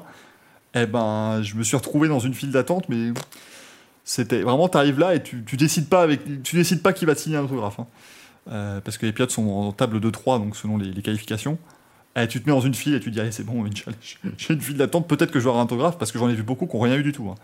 Euh, parce qu'à 10h, c'est terminé, et si t'es dans la file d'attente, bah tant pis, t'auras pas ton, tu auras peut-être une carte signée parce qu'après ils donnent les cartes qui restaient, tu vois, mais tu n'auras pas euh, le pilote qui t'aura signé euh, euh, ce truc-là. Mais bon, moi je me suis retrouvé dans la truc, dans la file avec euh, Colton Herta, euh, ce qui a permis de demander s'il roulait le lendemain. Oui, et franchement, vu la tête qu'il faisait, j'étais surpris. Pour moi, Colton Herta, son crash du vendredi, ça l'a, ça a quand même secoué et je suis pas certain que ce soit une bonne idée de le mettre dans la voiture. Donc c'est bien, comme tu disais Axel, c'est, bien qu'il ait pas tapé, tu vois, mais euh, parce que franchement, je pense qu'il retapait. Il, il pouvait, il pouvait s'en sortir vraiment mal. Euh, il y avait Scott McLaughlin qui était très sympa aussi, et il y avait Elio Castroneves. Bon, donc ça va, c'est quand même bon. C'est une table. Le vainqueur en titre, quand le vainqueur des 500 Indianapolis, on, on pouvait, on pouvait faire pire, très clairement. Donc, Bonne table. donc ça c'est, euh, ça c'est plutôt bien, plutôt bien terminé de ce point de vue-là. Après, il y avait le, le briefing des pilotes, briefing public. C'est le seul briefing de l'année qui est fait en public, où c'est toujours très sympa d'ailleurs. Les pilotes reçoivent leur, leur bague de, participants à la course. Euh, là, en plus, ils les faisaient venir par le public, c'était vraiment sympa. Euh, donc c'était vraiment une, chouette expérience. Et puis après, la parade. La parade dans les rues d'Indianapolis, que je n'ai pas vue en vrai. Je m'en excuse. Je l'ai regardée à la télé. Parce que j'avoue, j'étais pas, pas en super super forme. Et puis je pensais que ça allait être compliqué pour se garer et tout autour. En fait, c'était pas si dur que ça. Euh, mais la parade, ça aussi, c'est un truc à faire. hein. En fait, donc les 33 pilotes passent, donc ils sont chacun dans un pescar et ils saluent la foule. Mais en fait, tout autour, tu as une vraie parade à l'américaine. Donc tu as les majorettes, les chars, les machins, c'est vraiment, euh, c'est la fête à l'américaine, quoi. Et je crois qu'ils attendent en général 200 000 personnes dans les rues de- d'Indianapolis pour la parade. Et c'est vraiment un truc gigantesque, quoi. Donc ça, c'est, c'est, vous voyez, ça Et- fait encore une fois partie de ces trucs où la ville s'habille pour la course. Et les pilotes jouent le jeu, jouent le jeu parce que j'ai vu euh, Canan descendre d'une voiture Ouais. pour aller signer des autographes et tout, c'est vraiment euh, incroyable. Pat Howard a fait pareil aussi, euh, on, me racontait. Non, non, c'est. Ouais, c'est, c'est... Tu sais, c'est, c'est- je pense aussi que pour les fans, enfin pour les pilotes d'IndyCar, c'est quand même important. C'est la seule course de l'année où ils ont vraiment des fans.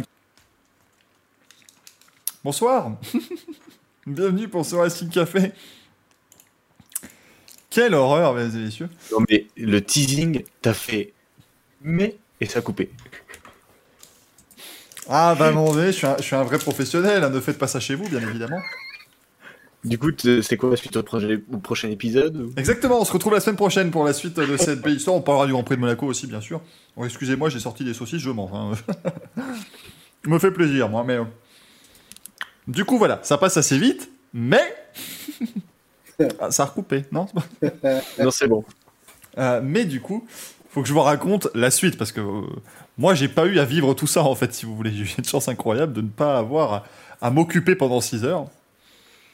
Puisque du coup, euh, j'ai croisé, en fait, au début de la. Dans la matinée, les, les gens qui s'occupent un peu de la communication de l'IndyCar, parce que je reste accrédité, tu vois, sur les, les conférences de presse. Donc, même si j'avais pas l'accréditation pour la course, je pensais que c'était quand même important, au moins, d'aller les saluer, euh, de leur montrer que je suis là, tu vois. Je pense que c'est un, un truc qui était plutôt chouette. Et à un moment, je vois euh, Dave Calabro, qui est, euh, qui est le speaker du circuit, depuis très longtemps. Et si vous regardez IndyCar depuis longtemps, quand vous regardez dans les milieux des années 2000, euh, les essais libres à Indianapolis, bah, en fait, t'entendais les voix des speakers dessus. Donc moi, je connaissais Dave Calabro. Je suis le seul français à connaître ce, monsieur, si, tu veux. Et là, je le vois. Et je lui fais bah bonjour, bonjour Dave, voilà, je suis un super fan, euh, je viens de France, tout ça. L'autre, il vient de dire qu'il vient de France, il me connaît, c'est formidable. Et donc il me dit ah tu viens de France, c'est super, c'est génial. Bah tu sais quoi, attends euh, un petit peu, je vais aller prier. Oui, nous restons aux États-Unis. Il y avait donc une chapelle dans les garages du circuit, bien évidemment, pour que les gens puissent prier. Euh, donc il me dit Je vais prier, mais je te retrouve dans une demi-heure au pied de la pagode et je vais te montrer quelque chose. Sachez que si j'entends la phrase Je vais te montrer quelque chose dans le Racing Café, je m'inquiète. Là, moins. Ça, ça allait. J'étais moins Est-ce que tu peux préciser ce qu'est la pagode la pagode, c'est donc l'énorme bâtiment que vous voyez sur toutes les photos. De toute façon, c'est le, le bâtiment au centre du circuit. On a la direction de course, on a pas mal de choses, euh, qui est euh, basé sur une pagode, euh, pagode japonaise hein, à la base. hein, c'est euh, ce, design-là euh, qui, est- qui est assez sympathique. Donc il me dit de, de le retrouver là dans une demi-heure. Et une demi-heure plus tard, il arrive. Il est en train de faire un Instagram live. Donc je me dis qu'est-ce que ce mardi et il fait hey, Salut les gars, regardez, j'ai trouvé un, mon nouvel ami qui s'appelle Michael, qui est français. euh, Il vient de France, rendez-vous compte? Il me dit euh, Dis bonjour, tout ça. Ça, c'est terrible. On, on retrouve pas le live en ligne, ce qui est terrible, parce que vous l'auriez vu en plus avec ma. enfin, J'étais sapé, mais en full touriste quand même. Hein. Je sais pas si vous avez vu les photos, mais enfin, ça ressemblait à rien quand même. hein. Euh, C'était une catastrophe. Et là, le mec me dit Ouais, il vient de France, mais regardez, on va, on va lui faire plaisir, on va lui montrer quelque chose.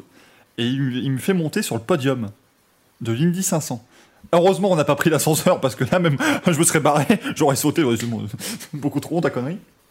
Donc là, je suis à. il est quoi Il est 8h30 à ce moment-là. On est 4 heures avant le départ de la course, sur le podium de l'Indy 500. Là, je me dis, qu'est-ce que je fous là? Après, il me fait descendre et il me fait rentrer dans la pit lane. Et là, tu te dis, bordel de merde, qu'est-ce que je fous là?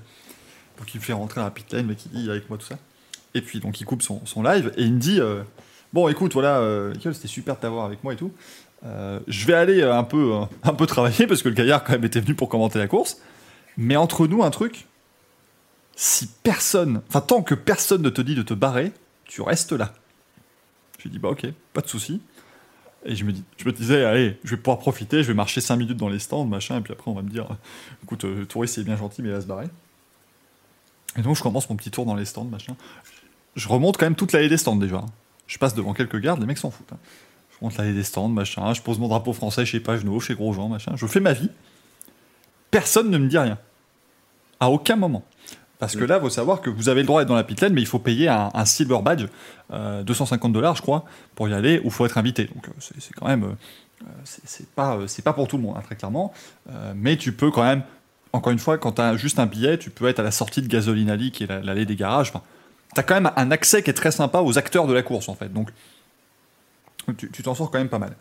Euh, mais du coup, bon, tu vois, les, les- heures passent, puis en fait, je suis à 8h30, je me dis, allez, l'objectif va être de voir une voiture en pit lane. Elles arrivent à 9h, allez, l'objectif est de rester jusque-là, tu vois. Bon, bah, ils font rentrer les bagnoles. Puis moi, ils ont fait rentrer toutes les bagnoles, je suis toujours là quand même. Ils commencent à faire démarrer les moteurs. Et donc là, je me dis, allez, bon, bah, à 10h30, ils les mettent en grille. Et l'objectif est de pousser jusqu'à la mise en grille, tu vois. C'est vraiment continuer comme ça. Et à un moment, je me suis. En fait, moi, je voulais. Je, rêvais d'envie de. Je mourais d'envie d'embrasser briques, comme tout le monde, parce qu'il y en a plein qui l'ont fait à ce moment-là. Et je me dis, ouais, mais imagine, je m'arrête pour embrasser briques. C'est con, tu vois. Je me fais virer à ce moment-là. Puis à un moment, j'avais un, autre, un autre Français que j'avais croisé qui, lui, avait le droit d'être dans la pit lane, qui me dit, non, mais c'est bon, je te prends en vidéo. Ça va, ils vont rien te dire. Ils m'ont effectivement rien dit. Donc euh, là, déjà, tout ce truc qui passe. Et à un moment, 10h30, les voitures arrivent en grille. Et je me dis, bon, dans 10 minutes, les gens ont le droit de aller sur la grille. Allez, de toute façon, au pire, qu'est-ce qu'ils vont me faire? Euh, Ils vont me dire non, monsieur, euh, barrez-vous. Et puis, euh, retournez à votre place. Donc là, je vais sur la grille de départ. Tout le monde s'en fout toujours. hein. Il n'y en a pas un qui m'a calculé. Et donc, j'arrive sur la grille. À un moment, je me faufile derrière le trophée. Parce qu'il bougeait le trophée. Donc, je suis à 2 mètres du trophée parce qu'il bouger pour la télé. Truc incroyable. On est sur la grille avec tout le monde. Et je termine dans le box, enfin dans le, remplacement de grille de Simon Pagenaud, à discuter avec sa mère, à voir Simon après qui vient, parce que là, hé, on, se, dit 11h47, euh, début, de la, début de la présentation des pilotes. On va essayer de tenir jusque-là, tu vois. Bah, ça a tenu jusque, jusque-là sans aucun problème. Et on a vu tous les pilotes qui sont venus. On a vu, j'ai vu euh, Romain, Romain Grosjean avec Marion. Et, enfin, c'était, c'était hallucinant. On était vraiment sur la grille de départ. Euh, juste avant. C'est même en way qu'ils font plus gaffe. C'est-à-dire que j'avais vraiment rien à foutre là, quoi. Il n'y avait pas de badge, j'avais même pas. Parce que tu sais, tu, pouvais avoir un tour de cou Indy 500 avec ton billet dedans, mais moi j'avais un billet numérique, donc j'avais même pas ça, j'avais rien pour faire la blague. J'avais que dalle. J'étais vraiment dans mon look euh, total, euh, total de touriste. J'ai le Jim Mayer, qui est le copropriétaire de la voiture de Simon Pagenaud. Le mec, il m'a fait un check en me disant J'adore ta casquette. C'est- des trucs, mais c'est- les mecs, ils sont en roue libre, quoi. J'ai fait un check à Mario Andretti. C'est des trucs, quand même, qui sont pas prévus. Incroyable, hein. Chez nous maintenant, tu peux, que ce soit MotoGP, Formule 1 ou quoi, tu peux pas faire 10 mètres sans te faire contrôler quand t'es dans des trucs où ça commence à être réglementé. Ça. Tous les 10 mètres, euh, c'est t'as trois mecs qui, qui, qui sont là pour vérifier si t'as quelque chose autour du cou. Et tu rentres, tu peux pas rentrer comme ça. Enfin, si- tu peux rentrer à l'aide de quelqu'un, mais en tout cas, si tu commences à errer dans le dans les dans la pit lane, dans les stands ou quoi, il y a deux secondes après, il y en a un qui va te choper en disant que C'est ça. Si la personne n'est plus avec toi, mais il n'y a, aucune chance que tu restes. Et là, il n'y en a pas un qui m'a calculé. Euh, je suis resté tout le long. Euh, on était avec Simon sur machin, tout ça. Euh, c'était complètement lunaire ce truc. midi 20, je me dis quand même, allez, il est temps de mettre fin à la supercherie parce que. C'est-à-dire que là, si je poussais plus, je finissais dans un box et puis euh, avec un casque sur la tête à faire la stratégie, tu vois, ça devenait. euh, Changer une roue. J'étais spotter. Après, je suis monté au premier virage. Et j'ai- non, mais c'était. Et non, Simon m'a pas dit qu'est-ce que je voulais. Il était juste content que je sois là. Il était, ah, bah, c'est cool, machin et tout. Enfin, commençait à connaître aussi un peu Simon Pagenaud ici. Voilà, Donc, vous savez que le, gaillard est très sympathique et très abordable. Euh, mais du coup, voilà, je suis resté dans son, dans son, sur son emplacement de grille déjà parce que je voulais le voir. C'est le seul que, l'un des seuls que j'avais pas encore vu et euh, je voulais vraiment qu'on ait quand même la photo avec Simon Pagenaud. C'était quand même super chouette parce que vous avez vu qu'on en a fait quelques-unes. Le Pokédex n'aurait pas été rempli. Euh, mais, mais surtout, enfin voilà, si je me dis, je reste à un endroit fixe et comme ça, il n'y avait pas trop de pas trop de chance que ce soit voilà, mal, mal barré. Quoi. Euh, alors, Simon Pagenaud est déjà passé dans le Racing Café, hein, je tiens à le, le préciser. Il n'a pas il a distribué ses manches à couilles, mais. Non, il n'a pas fait le manche à couilles, mais il a fait les rébus. Oh, putain, mais il avait fait un revue avec son nom, c'était merveilleux ça, dans le Louis. Euh, Simon Pagenaud a participé à un Louis, mesdames et messieurs. Rendez-vous compte de, de cette information. Euh, mais du coup, midi 20, je suis parti donc, pour rejoindre ma, ma place en tribune. Je suis arrivé dans l'escalier en fait pour arriver dans la tribune pendant- juste avant l'hymne américain. Ah bah, je vous jure, tout le monde s'est arrêté.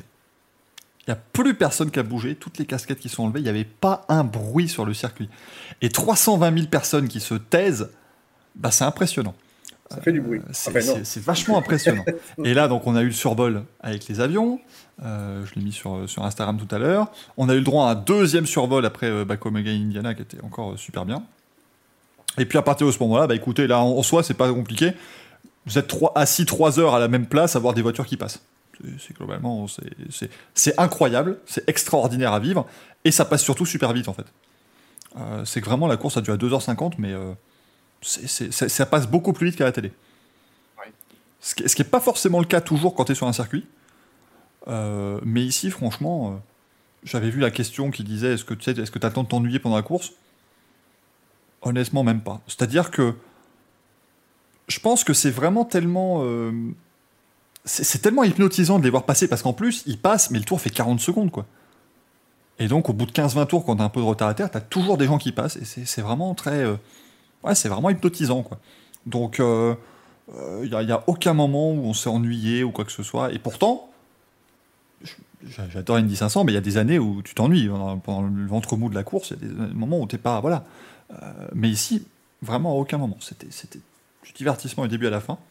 Et par contre, drapeau, quand ils ont annoncé le drapeau rouge, toute la tribune qui a hurlé de joie. Ça reste des Américains. hein. Si tu leur annonces qu'ils peuvent tenter de finir sous drapeau vert, c'est une merveille pour eux. Et par contre, drapeau à damier, Ericsson il passe en levant le bras, tout le monde se barre. hein. Il y a la moitié de la tribune qui s'en va. Et donc tu te dis, il y a au moins, franchement, je pense 150 000 personnes qui se barrent au même moment. Donc euh, c'est pour ça que je pense qu'après, les gens, euh, quand ils sont sortis, ils ont peut-être eu un peu de mal à sortir du parking. et C'est un peu normal. Euh, quand tu fais sortir autant de gens d'un coup. tu euh. prends MotoGP ou MotoI, c'est pareil. hein. Ouais, mais avec le droit de dire au moins l'Indy 500, drapeau damier, la course est finie, tu vois, il n'y a plus d'autres courses derrière. Ah, c'est vrai que la moto il y avait une espèce de manque de respect, mais compréhensible. Totalement compréhensible. Mais du coup, justement, on va en parler après, euh, avec les déboires qu'il y a eu à Monaco, j'ai regardé la course MotoI le dimanche. C'est terrible, hein Là, y a, les tribunes sont vides. Hein. Les filment même pas. Il n'y a personne. Tu sais, c'est pire qu'au MotoGP, quoi. C'était vraiment, vraiment compliqué, hein, les moto J'en j'en ai pas vu un seul tour, du coup, moi. Je suis assez fier de ça. Je les ai- au moment, je les- on les a entendus passer. Euh, le le samedi soir. Vu qu'on était parti un peu après toi. On les a entendus passer dans la ligne droite, mais on les a pas vus. Quelle horreur. Mais c'était ça. Ça, entre nous, hein, soyons francs, là, je vous parle tout ça de l'Indy 500. Je vous dis d'y aller. Si un jour, on vous annonce que l'Indy 500 est, est électrique, moi, je vous promets, à mon avis, j'y vais pas. Oh non, tu perds, tu perds tout le charme. 90% du charme de l'Indy 500, c'est le bruit que ça fait. Quoi. Mm. C'est le côté, quand t'es en tribune, ça résonne de tous les côtés, tout ça, parce que c'est des tribunes en, en- en acier, en alu, tout ça. Enfin, franchement, euh, l'Indy 500 électrique, je pourrais pas.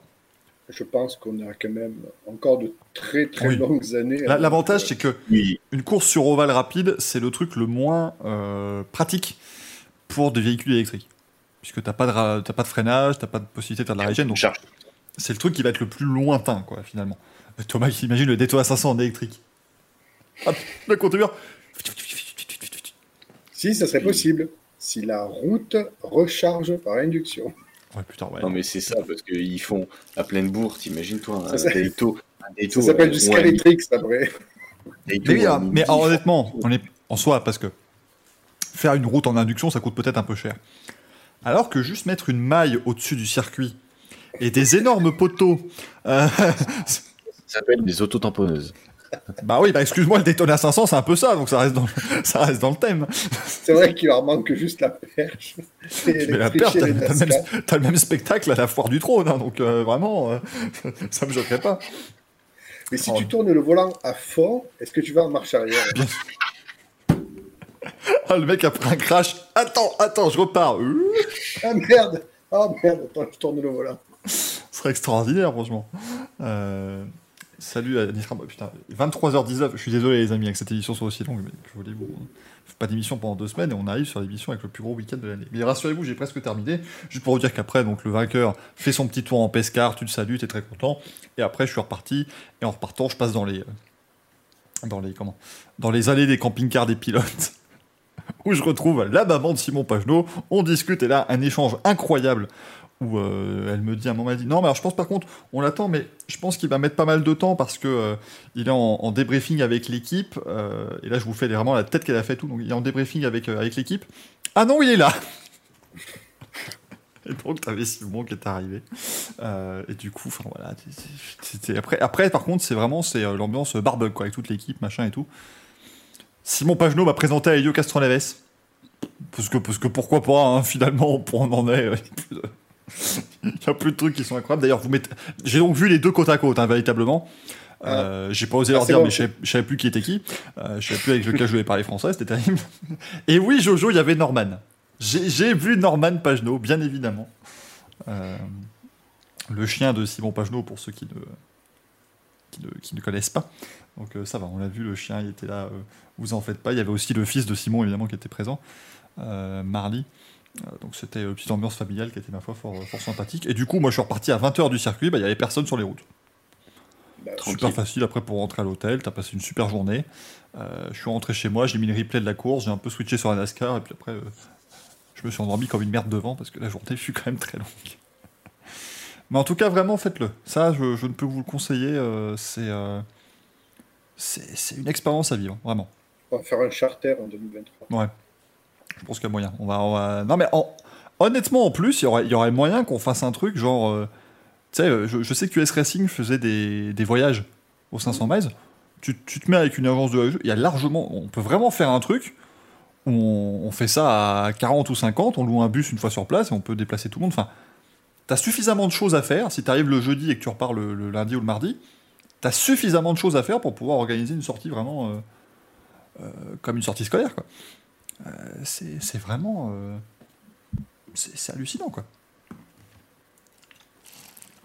C'est quand même fou comme histoire de te dire. Enfin, franchement, je suis hyper contente pour toi pour une première à, à 10 500 ou juste avec ton billet à 110 dollars, t'as réussi à faire tout ça, quoi. Oui. C'est quand même fou. Alors, si je peux juste euh, une petite anecdote, j'ai des tweetos qui sont venus me voir en DM et qui m'ont dit Oh, T'as vu ce qui arrive à Michael, c'est incroyable et tout. Pas vrai. si, Oh merde. si, si. J'ai dit Bah ouais, c'est cool.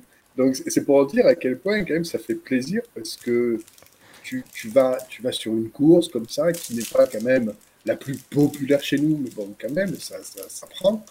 Et tu te dis, ben, ben voilà, il y a, y y le, le- le petit Français qui va à Indianapolis, la, la- la- la plus grande course au monde, et les gens, ils sont contents. Ben, rien que ça, tu te dis, ça marche quand même. Oui. Franchement, l'ambiance, le, le- le- le bonheur que ça transmet, les gens qui t'en parlent, tu te dis, ben ouais, ok, ça marche. Honnêtement, euh, ce, qui, est franchement fort, c'est c'est vraiment ça aussi. C'est les gens sur place sont d'une gentillesse et d'une ouverture envers toi. C'est vraiment, pour moi, c'est de la différence. C'est-à-dire que quand tu vas au Mans, euh, les, les gens sont un peu plus fermés parce qu'on est comme ça en France, quoi. Mais ici, déjà, le truc choquant aux États-Unis, tu dis bonjour à quelqu'un, il te répond même pas bonjour, il te dit salut, comment ça va? C'est vraiment, ils sont là, how you doing, c'est vraiment dans un échange permanent et les gens, tu leur dis juste. Par contre, ça, je vous dis, hein, vous dites, je viens de France, c'est un free pass. hein. Euh, les gens sont à dire, oh, venez de France pour ça, mais c'est incroyable, venez, c'est extraordinaire. hein. Euh, mais, mais franchement. lequel, il a fait ça partout, au resto et tout. Le jeune France. Ah, j'ai rien payé. Parce qu'on me demande, au fait, c'est combien le billet pour une 500 J'ai rien payé. Je- On m'a tout offert. mais- Euh, alors, Xoan, ce qu'il dit, euh, n'y retourne pas, tu seras déçu, t'as pas eu ton accréditation, t'as eu mieux. Euh, J'aurais fait pareil avec l'accréditation, cela dit. hein. Euh, l'accréditation t'offre le droit d'être euh, dans la pit lane et sur la grille, euh, normalement. Euh, donc tout ça, j'aurais pu le faire aussi. Mais, mais Michael s'est créé son accréditation. non, mais c'est ça, mais c'est, vraiment, non, mais vraiment le truc, c'est que le faire en plus sans s'y attendre, c'est encore plus, Bah oui, c'est plus magique. Bah tu vois, c'est, vraiment incroyable, quoi. Là, pour T'es le coup, accrédité, tu sais que tu vas le faire. Là, tu y vas, bon, un peu. euh, voilà, tu profites au maximum et tu as ce bonus-là. Euh, Voilà. c'est, vraiment, c'est ça le truc, quoi. C'est vraiment de se dire, euh, je m'y attendais pas du tout. Moi, le dimanche, je m'attendais à vivre une journée incroyable, et puis en fait, ça a été 15 fois plus incroyable que, que, que ce qui était possible. C'était vraiment, euh, euh, c'était vraiment fou, quoi. Donc, euh, non, non, c'était, très sympa. Le seul point noir que j'ai vraiment euh, euh, noté, moi, c'est que les Américains, c'est con parce que tout est très propre. La ville d'Indianapolis est super propre. Fran- franchement, tu te balades en ville, c'est, propre, il n'y a rien à dire. Le circuit était impeccable, mais c'est Roger Penske qui gère, il pas de souci. Sauf pendant la course. Pendant la course, les mecs, ils finissent leur bière, ils balancent la canette devant eux. C'est vrai. Je te jure, ça m'a choqué. Je l'ai pas pris en vidéo parce que, mais, mais ça m'a choqué. C'est-à-dire qu'en plus, t'avais, nous, au, virage où on était, tu avais la tribune, un petit espace et le, muret où les, euh, les, euh, les photographes pouvaient venir prendre des photos. Les mecs se faisaient canarder, quoi. À mon avis, t'es pas photographe dans ce virage-là si t'as pas pris une canette de bière sur la gueule, quoi. Euh, et, ils faisaient- et- ceux qui ne lançaient pas leur canette, ils laissaient juste tout leur truc en plan en partant, quoi. Et, euh, et le circuit était un dépotoir. Les tribunes étaient un dépotoir après la course. C'est c'est absolument hallucinant. C'était vraiment. euh, mais je te jure, c'était. Et, et ce qui m'a vraiment euh, gêné, c'est que le gars qui était à côté de moi, qui était pourtant ultra sympa, on a passé toute la journée à discuter. Mais en fait, il a encouragé sa fille à balancer les canettes aussi, quoi. Euh, donc tu te dis, euh, on transmet le mauvais, euh, le mauvais réflexe au, au gosse derrière, quoi. Donc euh, ça, c'est le seul petit point là, parce qu'effectivement, bon, l'écologie aux États-Unis, c'est pas encore ça, hein, ça, ça prend pas, quoi. hein, T'avais, euh, t'avais quelques, t'avais des poubelles vertes, mais les mecs, ils comprenaient pas trop pourquoi elles étaient vertes, quoi. C'était, euh, un peu compliqué. Mais, euh, mais bon, en soi, ça, c'est vraiment pour moi le seul point noir. de l'expérience que j'ai vécue. Thomas, tu demandais c'est tu demandes aussi avec le voyage et tout, parce que je peux peut-être vous donner un petit, une petite idée du tarif. Parce que là, en fait, c'est le grand moment, évidemment, où tout le monde est en train de se dire, bah ouais, évidemment, il faut que je le fasse l'an prochain. Puis le tarif est annoncé, ils disent, bah, on le fera dans 5 ans. on fait coiser maintenant pendant, pendant 5 ans. Mais globalement, euh, je crois que j'en suis aux alentours de 3000 euros hein, pour, euh, pour la semaine. Mais, encore une fois, moi, je suis m'y suis pris en retard, en soi. Euh, j'ai commandé l'avion et tout il y, a, il, y a, il y a deux mois, vous voyez. C'était pas. Je, je pense que si vous commandez tout dès maintenant ou dans les mois qui viennent, vous pouvez vous en sortir pour beaucoup moins cher. Euh, pour vous donner une idée, donc j'ai payé 700 euros d'avion. Euh, là, autant vous dire que vu la gueule des vols que j'ai pris et des retards, je un petit peu déçu, un petit peu mal au cul quand même, 700, 700 balles pour tout ça. Je rappelle que ma valise est actuellement à Washington. Attends, euh, est-ce qu'elle a décollé de Washington? Parce que l'avion devait décoller, je, je peux vous le dire, peut-être. A-t-elle décollé? Ah, votre bague et votre sac est arrivé à Washington et l'avion démarre à minuit. Il va être en France demain matin. le- le- le- la valise va être en France. C'est un début. Après, il faut qu'elle vienne jusqu'au Mans. C'est mal barré. Et j'ai pas eu de remise. Non, parce qu'aux États-Unis, il n'y a pas ce système. Euh, en France, si tu as 6 heures de retard, tu es instantanément remboursé une partie de ton billet. Euh, mais par contre, aux États-Unis, non. Euh, Donc moi, j'ai pas pu me faire rembourser. Ils partent, du principe que si tu arrives à ta destination, c'est déjà bien, tu vois. Donc, donc j'ai pas eu, j'ai pas eu cette chance-là. Euh, Écoutez, vous êtes là Ah bah, C'est bien. Bah c'est bien, du coup au peigné.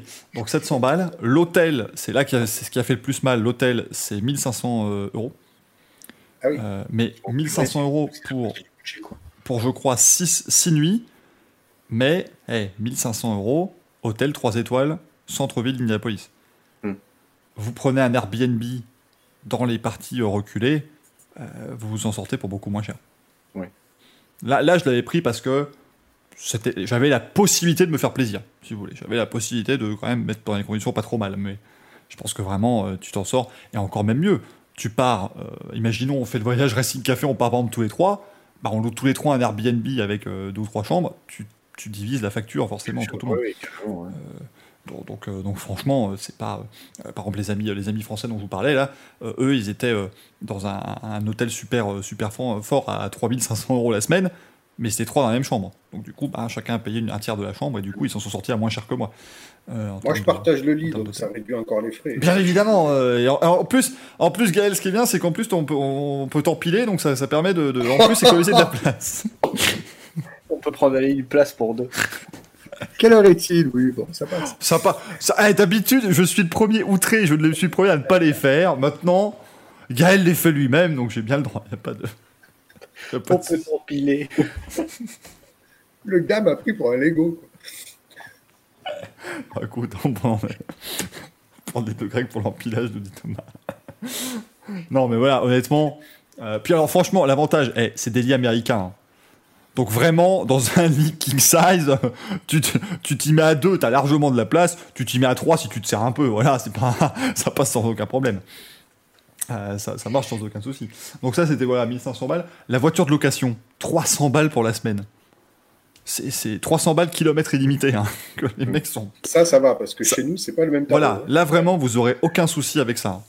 Euh, vous aurez vraiment aucun souci sur, euh, sur ce, ce côté-là. c'est vraiment pas ce qui vous boufferait la majorité du budget. Les billets, donc pour les, les trois jours au circuit, c'était 35 dollars le vendredi. 35 dollars et t'as le droit d'aller dans la meilleure tribune. hein. C'est, emplacement libre, enfin c'est déjà c'est, c'est complètement dingue. Euh, 10 dollars le samedi. La, la parade, tu de- peux la regarder gratos. Euh, tu peux la regarder gratuitement, ou tu peux aussi acheter une place en tribune de la parade pour euh, être un peu mieux mis. Euh, mais franchement, euh, une parade, ça se fait, ça se fait dans la foule euh, gratuite, quoi. Je veux dire, Enfin, c'est, c'est un peu comme le Tour de France, si tu veux. C'est vraiment le même truc. Et donc 110 dollars pour la place en course, où j'étais sorti du, turn one. J'étais vraiment très bien mis. Euh, c'est, pas cher du tout. La place la plus chère, je vous l'ai dit tout c'est 215 dollars, où t'es dans, dans la penthouse, donc t'es tout au- en haut du premier virage, tribune couverte, et tu vois, tu as une vue sur la moitié de la piste. Mm. Euh, je vous jure, on s'était mis là, tu vois toute la ligne droite des stands, tout le premier virage, le deuxième, et tu les vois même passer dans la ligne droite arrière. Euh, ce qui est très compliqué sur ce circuit parce qu'il y a des bâtiments partout, et tu vois beaucoup moins. Euh, sinon, après, en termes de bouffe, bah, tu peux t'en sortir pour pas trop cher non plus. hein. Je veux dire, il y a- il y, a de tout. hein. Et à Graille, c'est pas très cher. hein. Voilà. Et puis encore une fois, honnêtement, l'avantage, enfin, euh, soyons, soyons honnêtes, euh, si tu te dis, ah bah ouais, parce qu'ici par exemple, tu viens, imagine tu viens en 24 heures du mois et tu te dis, je vais faire que des fast-food pour faire baisser la, la, la facture de bouffe, t'as trois choix quoi. Tu, tu, tu fais Burger King, McDonald's, KFC tout le temps. Bon, bah aux États-Unis, t'as 74 euh, manières de bouffer du fast-food là-bas, donc euh, j'ai pas mangé la même chose tous les jours quoi. Euh, donc franchement, alors oui, c'est très gras. Oui, oui, le petit Coca-Cola, c'est ça. Euh, voilà, effectivement, mais. Parce que le, le- le putain de breakfast dans un dîner, il tient bien au corps aussi, le bordel. Alors, ça, je l'ai fait le lundi matin, mais le truc, je crois que je l'ai mis sur Twitter, le machin, mais j'avais- les mecs m'ont amené un, un plat, mais c'était avec des œufs au plat, des toasts, du bacon, des hash browns et des pommes de terre râpées. Enfin, il y avait ce qu'il fallait, quoi. Donc, euh, c'est sûr que tu peux largement, à mon avis, prendre, tu prends un bon petit déj là-bas pour euh, 14-15 dollars, tu fais pas le repas, euh, tu fais pas le midi, hein. Mm. tu, tu- tu continues jusqu'au soir sans, sans aucun problème. Mais même au circuit, c'était pas excessif. Euh, Honnêtement, on a mangé, là c'est un truc que vous devez faire, hein, mais on a mangé un tenderloin. Donc, tenderloin, c'est une euh, escalope de porc euh, qui est euh, panée et frite, parce que tout est frit aux États-Unis, et qui est mise dans du pain. Enfin, pardon, on met un bon hamburger au-dessus et en dessous, mais le machin dépasse de, de 15 cm. euh, ça coûtait 10 dollars. Mais franchement, pour, euh, enfin, tu te souviens, Axel, de ce qu'on a bouffé au Grand Prix de France Moto pour, euh, pour 13 balles? Oh, on l'a senti passer. Hein. En plus, il n'y a plus de frites, alors, imagine. oui, oui, parce que pour info, je ne vais pas raconter, mais Axel n'a pas eu de frites dans son truc qui est un sandwich aux frites et aux saucisses. hein. Euh, et le mec, à midi et demi, oh, plus de frites. Voilà, en fait, le vendredi, le, le- le vendredi, je suis arrivé sur le circuit à. En fait, à la base, je devais y arriver à midi, mais on est arrivé à quasiment 14 heures parce que juste pour euh, ar- arriver sur le circuit en voiture, c'était complètement bouchonné. Euh, donc, on a mis. Le euh, vendredi. Ouais, le pas vendredi. dimanche. Non, le vendredi. Tu Euh, ça a été une catastrophe parce qu'en fait tout le monde voulait rentrer au, au camping bleu et nous on allait beaucoup plus haut parce qu'on avait des places de parking plus haut. Mais en fait t'es obligé de taper tous ceux qui rentrent sur le camping. Donc c'était un calvaire pour, pour rentrer sur le circuit. Et puis bah forcément on était pas, j'étais parti à 11h à, 11h. Je suis arrivé sur le circuit à 14h. On regarde juste les, la, la, F- la FP2 MotoGP tout pile. Après on se dit bon bah on va peut-être manger un morceau quoi quand ça aura la dalle. Et on arrive ju- juste derrière la tribune, il y avait un, un stand de bouffe euh, qui faisait des, des Américains. Qui- et le problème, c'est que les mecs, ils avaient plus de frites. Mais ils te vendaient un Américain. Donc un Américain, pour ceux qui ne savent pas, c'est du pain, euh, saucisse, viande ou quoi, avec des frites. Mais ils te vendaient l'Américain frites sans frites au même prix. Voilà. Donc à 10 balles. C'est fort. hein. Sur le coup, Ça, c'est- ça, c'est pas arrivé au Nürburgring ce week-end. Il y avait les 24 heures du Nürburgring et il y avait 80 000 saucisses et 8 tonnes de frites. ouais, bah là, le vendredi, euh, ouais, bah non. Pour 230 000 spectateurs. hein, donc, euh, et le vendredi, il n'y avait pas beaucoup de monde, quoi. Les mecs, non, on n'a plus de frites. J'ai dit, bah ouais, mais ça me fait chier parce que tu vends pas ton truc sans frites. Bah si, je peux le vendre sans frites, mais c'est le même prix. Écoute, du coup, on avait pris autre chose, mais. Et je crois que t'en as d'autres qui avaient sans pain. Euh, il y avait, à un moment, il y avait plus de frites et des autres, ouais, il y avait plus de pain. bah, dis donc, c'est comme le Frankenstein en MotoGP. Ça, chacun assemble son truc. Et là, tu payes, non, mais là, tu, et là, tu payes tes deux saucisses 10 euros. Allez, bah bon appétit, monsieur, hein, ça va être bon. ça va être très très bon cette affaire. C'est vrai que le vendredi, on était un peu sur le cul, quoi. Se dire, attends, il est vendredi 15h, t'as plus rien à bouffer. J'ai dit, mais t'as pré... t'as prévu quoi, en fait euh? Mais Alors bon, après, après, on a payé, euh, après, on a payé bon, des bières, euh, des bières à Indianapolis, 6, dollars, je crois. Euh, bon, et on rappelle qu'une bière américaine, c'est de l'eau, hein, évidemment. soyez pas, soyez pas surpris. Mais je crois que franchement, euh, je crois que les softs devaient être à 3,50$ ou 4$. dollars. Ouais. Et encore une fois, c'est le même prix qu'en France sur un circuit, sauf qu'en France, t'as 33 centilitres si tu t'en sors bien. Et là-bas, t'as, t'as- t'as un seau, quoi. T'as une bouteille. Ils n'ont pas les mêmes proportions. Donc, vraiment, on s'en est, on, on s'en est franchement bien tiré euh, sur, euh, sur la bouffe, euh, au circuit, tout ça. Enfin, c'était vraiment. Enfin, franchement, même au petit, au petit speedrome, tu vois, ils, ils faisaient des prix un peu chers, mais le, le hot dog était à 4 dollars, quoi. Ils étaient pas très gros, certes, mais bon, tu bouffes deux hot dogs, 8 dollars. Quand tu vas à un circuit, c'est, tu t'attends à, à vraiment payer beaucoup plus, quoi. Donc, euh, donc non. Que 8 dollars, c'est toujours moins cher qu'un McDonald's chez nous, quoi. C'est ça, c'est ça. Ah, les prix au McDo, c'était choquant. Le double hamburger, ils te le font double, hein, donc, euh, ils te le font à 1,69$, et là tu dis ah ouais, eh ben, vous faites plus souvent. Un menu signature, ah, ça sera 15 balles. Oh Là tu dis mais si j'achète toute la carte, c'est combien? Bah, 25 dollars, monsieur. pourquoi de souci. restaurants, 15 dollars. c'est donné. Non, mais c'est voilà, c'était vraiment, euh, c'était une expérience complètement dingue. Euh, je vous avoue, ouais, que c'est à refaire, bien évidemment. Euh, j'avais, j'avais prévu de le faire qu'une fois dans ma vie, enfin, en tout cas de dire que voilà, c'était la fois où moi je le faisais, mais je pense que l'an prochain j'y retourne. C'est, euh, parti pour l'économie. Si vous voulez venir, n'hésitez pas, euh, vous êtes les bienvenus. euh, parce que franchement, je vous le dis, là j'ai mis 3000 balles, mais j'avais un ami qui était là en 2016, il avait fait lui des deux semaines, enfin il avait fait une dizaine de jours, ça lui avait coûté 2500. Euh, donc je pense qu'honnêtement, vraiment, le, le, le week-end, tu peux t'en sortir pour 1008, 1009, tu vois, si tu, si tu mutualises les coûts entre tout le monde. Je pense qu'il n'y a pas de raison de, de, de sortir. Alors ça reste un budget, hein, je dis pas, attention, je vais pas commencer à vous dire que c'est pas, c'est pas cher. Ça reste un gros budget, mais euh, c'est pour un gros événement aussi. Euh, je pense que c'est vraiment, euh, euh, vraiment la chose importante, c'est que c'est- un truc que tu vis vraiment qu'une fois dans ta vie. Encore une fois, voilà, si, si c'était. euh, euh, imaginons, j'aurais payé tout ça pour un Grand Prix de F1, par exemple, t'as pas tant de divertissement que ça, sur la majorité des grands prix, je, je l'aurais, tu vois, je l'aurais eu en travers de la gorge. Mais ici, c'est tellement, tu, tu, tu vis quand même dans une autre culture. Tu, tu vois, c'est vraiment un, un changement. Moi, c'était la première fois que j'allais aux, aux États-Unis, donc c'est, il y a tout ce côté découverte en plus qui fait que ça valait le billet, quoi. Euh, le prestige de la course, tu voilà. mets 3000 balles pour n'importe quel Grand Prix de la F1. La F1, c'est un championnat en soi, en tout, euh, à part Monaco, pour faire plaisir à ceux qui. Voilà. Mais là, l'Indy 500, c'est l'Indy 500, c'est les 24 heures du Mans. C'est- irremplaçable, c'est incroyable. Et, un conseil des, amis, salut, salut Corti d'ailleurs qui est parti, mais euh, eux ils ont fait pour moi la bonne, la bonne manière de faire. Ils ont fait euh, le vol jusqu'à Chicago et ils ont pris leur voiture de location à Chicago. Et honnêtement, je pense que c'est pas con parce que Chicago-Indianapolis c'est 3 heures de route. Et donc franchement, tu, tu- tu économises bah, déjà sur les vols en plus, Mm. euh, puisqu'il n'y a pas. J'ai limité, tu t'en fous. Voilà, il n'y a pas de Paris-Indianapolis, ça, ça n'existe pas. Donc tu es obligé de faire une correspondance à un endroit. Donc tu économises déjà ce vol-là. Tu te sauves quand même de tous les déboires que tu peux avoir déjà. Enfin, je veux dire, ta, ta valise est quasiment sûre d'arriver puisque tu fais qu'un vol. Euh, T'as pas de retard, t'as as rarement beaucoup de retard quand même sur un vol international comme ça, euh, euh, sur le premier vol. Donc tu, tu- tu risques, parce que franchement, moi je vous le dis, l'aéroport de Newark, juste à côté de New York, euh, je le connais par cœur le truc maintenant. hein. Euh, parce que le premier jour, quand même, je suis arrivé à 15h30, je suis reparti à 1h30 du matin. T'as eu le temps de tourner en rond. C'était c'était terrible. hein. Et là, je suis, à, enfin, je suis, je suis arrivé à. euh, je crois que je suis arrivé à, à midi et je suis reparti à 16h, euh, enfin 16h50 quoi, sur le retour. Donc, et j'ai failli rater ma correspondance à Toronto. Euh, me demandez pas pourquoi j'étais à Toronto, même moi j'ai pas, j'ai pas saisi.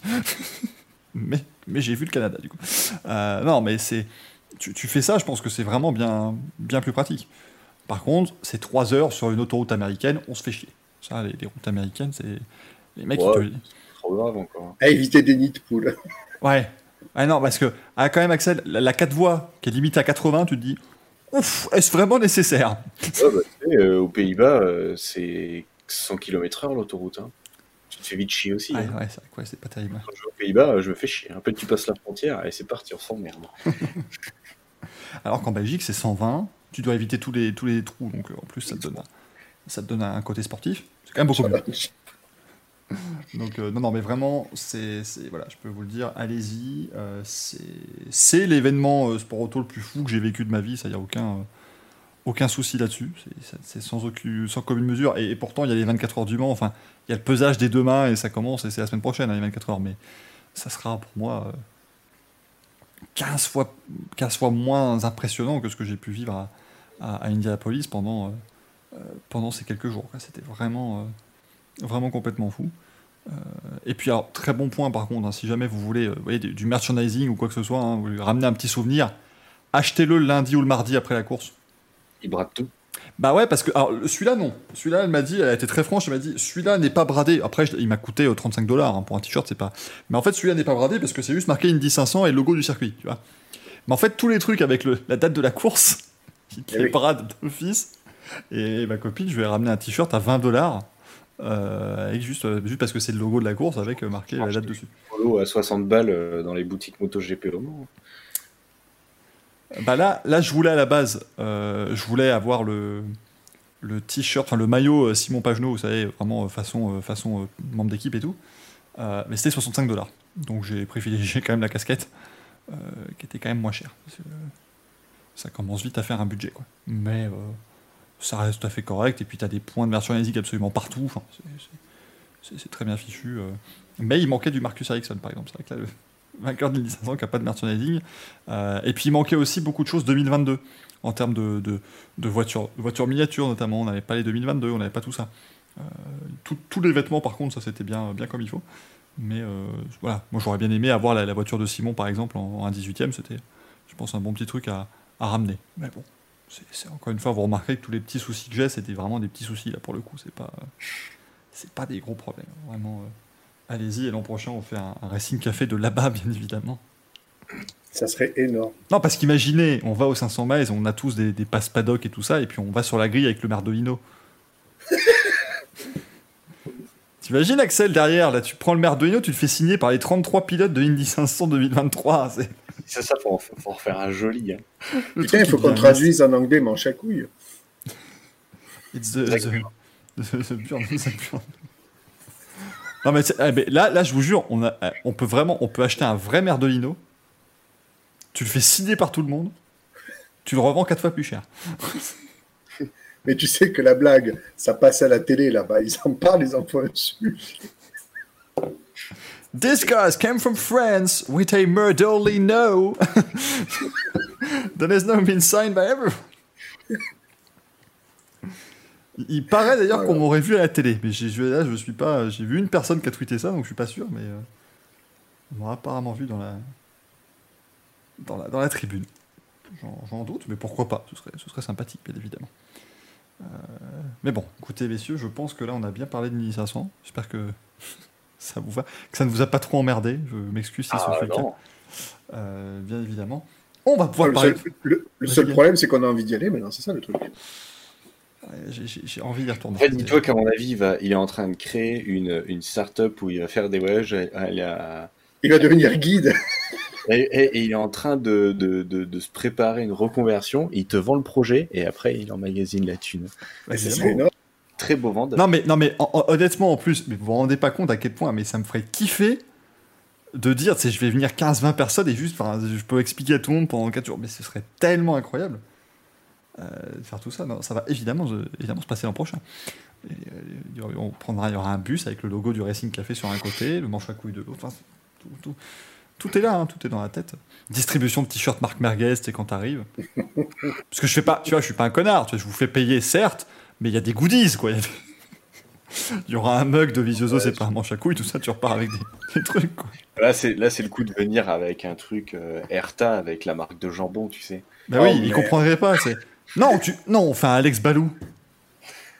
Franchement, c'est le truc. Je suis déçu de pas l'avoir fait. J'aurais dû faire un t-shirt Alex, Alex Balou et le faire signer. Who is this? It's you? Hmm? Parce que je suis sûr qu'il aurait été mort de rire en plus. Parce que Palou, c'est un rigolo. Enfin, il, tu sais, il est très, très détente. Je pense que ça l'aurait bien fait marrer. tu fais des trucs comme ça, c'est extraordinaire. Oui, alors que Hertha, avant de, le dérider, euh, Voilà. Puis Arta, il va signer un paquet de jambon, on va pas être non plus. euh, il va pas comprendre le truc. Mais non, non, vraiment. euh. Par contre, là, im- imaginez juste, j'aurais eu mon t-shirt Alex Balou le dimanche. L'autre, il voit, il m'a Look, it's from France with Alex Balou. It's, it's very funny, hein. Là, là, je te garantis que sur la grille, je pense qu'il m'aurait viré Manu Militari. Écoutez, monsieur, s'il vous plaît. Pas plus rendre constater au monde, on va quand même se calmer. Hein. Ce, fut compliqué. Euh, mais du coup, messieurs, on va peut-être euh, hey, parler de Formule 1 à 23h45. La F1 qui a été reléguée au fin fond de l'émission, toutes nos excuses. Euh, bien évidemment, mais donc ce Grand Prix de Monaco, qui fut, qui fut long. Hein. C'était, je, crois que c'est toi qui avait dit qu'il y avait une course, il y avait un Indy 500 à faire derrière, elle avait peut-être, se- hein. ont- terminé. Ah, parce j'ai- que- moi j'ai eu peur. hein. À un moment donné, j'ai eu peur. On va finir à 18h pile pour, euh, pour embrayer sur l'Indy, tu vois. Parce que ça, pour le coup, il faut savoir qu'il y a beaucoup de pilotes justement à Indianapolis aussi qui regardent la course dans leur, euh, leur motorhome le matin. Bah, ils ont pas vu la fin du coup. Parce que ils, étaient en, Ouais. ils étaient en présentation des pilotes pendant que ça se terminait cette affaire. Mais euh, non, mais franchement, ça avait l'air. Ça avait quand même l'air bon. On a eu quand même un Grand Prix de Monaco qui était assez sympathique euh, euh, avec Oui. cette, cette arrivée de la pluie. On vous a dit qu'il ne pleuvrait pas euh, dans, dans le Grand Prix la semaine d'avant, autant vous dire qu'on s'est un petit peu planté. Euh, et qu'il a bien plu. Maintenant, bon, belle victoire de Sergio Perez hein, quand même, on peut, on peut le saluer. Il fallait, il fallait faire le boulot, mais alors Ferrari, je pense qu'il faut quand même qu'on Ouais. commence par eux parce que euh, avoir tué les chances de Leclerc comme ça, c'est quand même terrible. Bah, le, le, pour moi, c'est soit c'est juste une erreur euh, dans la saison. Le problème, c'est qu'on connaît tellement sur ces dernières années. C'est la première. Et, et ouais, voilà, on connaît tellement les erreurs de Ferrari qui, sur les dernières saisons, a réussi à gâcher plein d'opportunités. Et où là, depuis le début de la saison, on se dit, putain, c'est la stratégie fonctionne. Il n'y a plus de problème euh, pendant les arrêts au stand entre les pistolets et les conneries. Tout fonctionne. Et puis bah là, en fait, euh, le Grand Prix, pour moi, le plus important de la saison pour Leclerc, et ben ça, ça fout le bordel, quoi. Et, le, et autant, euh, bah déjà, quand tu vois que euh, en, à Barcelone, il dominait tout le monde, le moteur il lâche. Là, il dominait aussi parce qu'il sur les pneus pluie au début du Grand Prix, il leur mettait une pilule quand même. Il avait 4 à 5 secondes d'avance où il faisait le taf. Et là, on lui gâche. Enfin, les stratèges font une erreur et bah, la course, elle est foutue. Et on le voyait très bien euh, quand on a eu le drapeau rouge, quand il remonte dans sa bagnole, mais il a la tête, mais bah, t'as l'impression de d'avoir la réaction d'Hamilton à, à, à Barcelone en disant bah, si c'est ça les gars, on arrête, on sauve un moteur quoi. Alors qu'il joue Parce encore le le- podium, hein, mais. euh, Il était euh, dégoûté complet. En fait, c'est le cas, euh, c'est- l'exact cas où Ferrari est son meilleur ennemi, en fait. C'est-à-dire que tout se passe bien, la voiture elle est performante, euh, ils ont la possibilité de gagner les Grands Prix, euh, comme en Espagne. Là, Monaco, bon ben, si tu pars devant et qu'il t'arrive rien de dramatique, logiquement tu gagnes. Euh, ouais, mais encore une fois, Monaco, tu doubles pas, mais si tu te loupes dans les stands, euh, ben, il peut arriver ce qu'il arrive. Euh, Ricardo s'en rappelle, Hamilton s'en rappelle. Voilà, ben Leclerc, Leclerc, c'est grosse désillusion, quoi. Et en plus, le pire, c'est que il- Ferrari se rate sur la stratégie. Ils ont quand même la possibilité de gagner avec Sainz, qui se fait bloquer par Latifi. Mm. Donc, ils perdent pas une fois, ils la perdent deux fois la course Ferrari. c'est bien sûr. c'est vraiment dommage, ouais, non, tout. Après, ici, alors Guise le dit, c'est vrai qu'on peut difficilement être en désaccord, mais il dit après, Leclerc n'est pas aidé par son équipe, certes, mais contrairement à Sainz qui demande les slicks, il ne prend aucune initiative. C'est vrai qu'il. Alors après, le truc, c'est que Sainz demandait les slicks. Moi, je suis persuadé que s'il lui mettait les slicks au moment où il les demandait, il aurait craché la bagnole. Ah, Ouais, C'était trop tôt. ça. Pour moi, peu trop c'était tôt, ouais. beaucoup trop tôt. Et soit il faisait durer euh, quelques tours de plus pour mettre les slicks, parce que c'est pas Schumacher qui met les slicks en premier ou Vettel. C'est Enfin, du- c'est dans le fond du Ouais. peloton. ouais, c'est- en midfield fond du peloton, on commence à taper les hard en, en premier. Le, le- le- le truc, c'est que si, pour moi, euh, au début, ils auraient dû protéger euh, la stratégie de Red Bull avec Perez et tout de suite, si Perez s'arrête, eh ben, on en arrête au moins un pour, euh, pour protéger. Euh, parce que c'est fini les histoires pour moi où les années les années d'avant, on, on- Perez faisait voiture laboratoire ou testait quelque chose pour Mm. Verstappen. Parce que maintenant, il, il est excellent cette saison Il joue le titre. il peut, il, il joue le titre clairement. Euh, et il sait qu'il peut jouer le titre parce qu'on voit notamment à Barcelone qui s'énerve par rapport à la saison dernière où il disait ok je fais les consignes d'équipe. Là on voit qu'à Barcelone ça l'a un peu gêné. Euh, le, problème là c'est que ils ont pas couvert la stratégie de Red Bull avec Perez. Si il faisait Sainz ils l'ont pas écouté mais si tu le faisais durer euh, de toute façon Perez je crois qu'il le prenait 3 à 4 secondes au tour sur la fin parce que les pneus plus fonctionnaient plus et en fait ils se sont emmêlés les pinceaux euh, il savait plus quoi faire de Sainz parce que lui chialait pour avoir les pneus slick. Euh, et du coup, bah, ils se sont retrouvés bloqués avec Leclerc en disant qu'est-ce qu'on fait? On fait quoi? Et finalement, ça se retrouve en double arrêt euh, complètement euh, foiré, loupé, où euh, Leclerc perd 3 à 4 secondes le temps que Sainz puisse changer ses gommes. Et c'est comme ça que tu feras une course avec deux pilotes. Mhm. Parce que Sainz, tu l'arrêtes trop tard. Tu l'arrêtes trop tard pour lui mettre les intermédiaires. Tu fous Leclerc au même moment où c'est euh, rentre, sort, rentre, sort. Et puis bah baiser. hein. C'est comme Hamilton euh, à Jeddah où on lui dit de rentrer, de sortir, et c'est pareil. Encore une fois, euh, Pérez, c'est l'homme de la situation parce que quand Verstappen, ça peut arriver un week-end un peu moins bien, ça peut arriver que ton leader euh, se sente pas bien. On a vu des courses d'Hamilton par le passé où parfois il était un peu éteint. Et ben, quand tu as ton pilote numéro un qui n'est pas bien, il faut que le numéro 2, il assure. Je suis désolé, Pérez, il a toujours assuré chez Red Bull, quoi. C'est incroyable. Là, on, on le voit pendant les qualifs. Les séances d'essai, la, la FP3 et les qualifs. Verstappen, il est carrément pas dedans, parce que je crois qu'il doit prendre deux dixièmes, euh, deux ou trois dixièmes sur les qualifs, je crois. Et Perez, il va aussi vite que Leclerc. Ça, Et ça, c'est incroyable. Si c'est pas ce qui est bien avec eux, c'est que si c'est pas l'un, c'est l'autre. on- on va pas le cacher. Quand tout le monde se dit, allez, euh, Gasly, machin, je suis désolé, aujourd'hui, Gasly n'a- n'avait de toute façon aucune chance d'aller chez Red Bull. Et c'est très bien qu'ils aient signé Perez, parce qu'à un moment donné, euh, Oui. Perez, ça marche. quoi. Bah, bien sûr que ça marche. Ils sont, lui, il a l'avantage de Perez, c'est qu'il a réussi à s'adapter très rapidement à cette voiture. Là, sur le nouveau règlement, la voiture, au niveau de son pilotage, elle lui convient super bien parce que quand c'est à Jeddah qui fait une pole qui sort de, d'on sait pas où, Mhm. et il dit clairement que ce tour-là, euh, il pourrait, ça se trouve, au bout de 200 tours, il le ferait peut-être pas. Donc en plus, maintenant que c'est à la... on le connaissait en étant un excellent pilote de course, maintenant il devient aussi un excellent pilote de qualif. Le- Là, il est devenu, avec cette voiture, il est devenu hyper complet. Et euh, j'ai hâte de voir la suite. Mhm. J'ai hâte de voir la suite sur les courses. P- Pérez, c'est une carrière exemplaire parce que même quand il était dans le ventre mou du peloton, il nous faisait des super courses. Euh, c'est- pas pas pour rien qu'on dit que c'était celui qui arrivait à sauver les pneus le plus longtemps. Il a fait ça depuis ses débuts. Euh, vous regardez ses saisons chez Sauber, elles étaient absolument magnifiques. Euh, dommage pour la Malaisie parce que la victoire était peut-être là. Euh, à part la saison chez McLaren qui était un peu compliquée, mais je pense que c'était surtout euh, le management de McLaren qui a vraiment, vraiment éteint le pilote.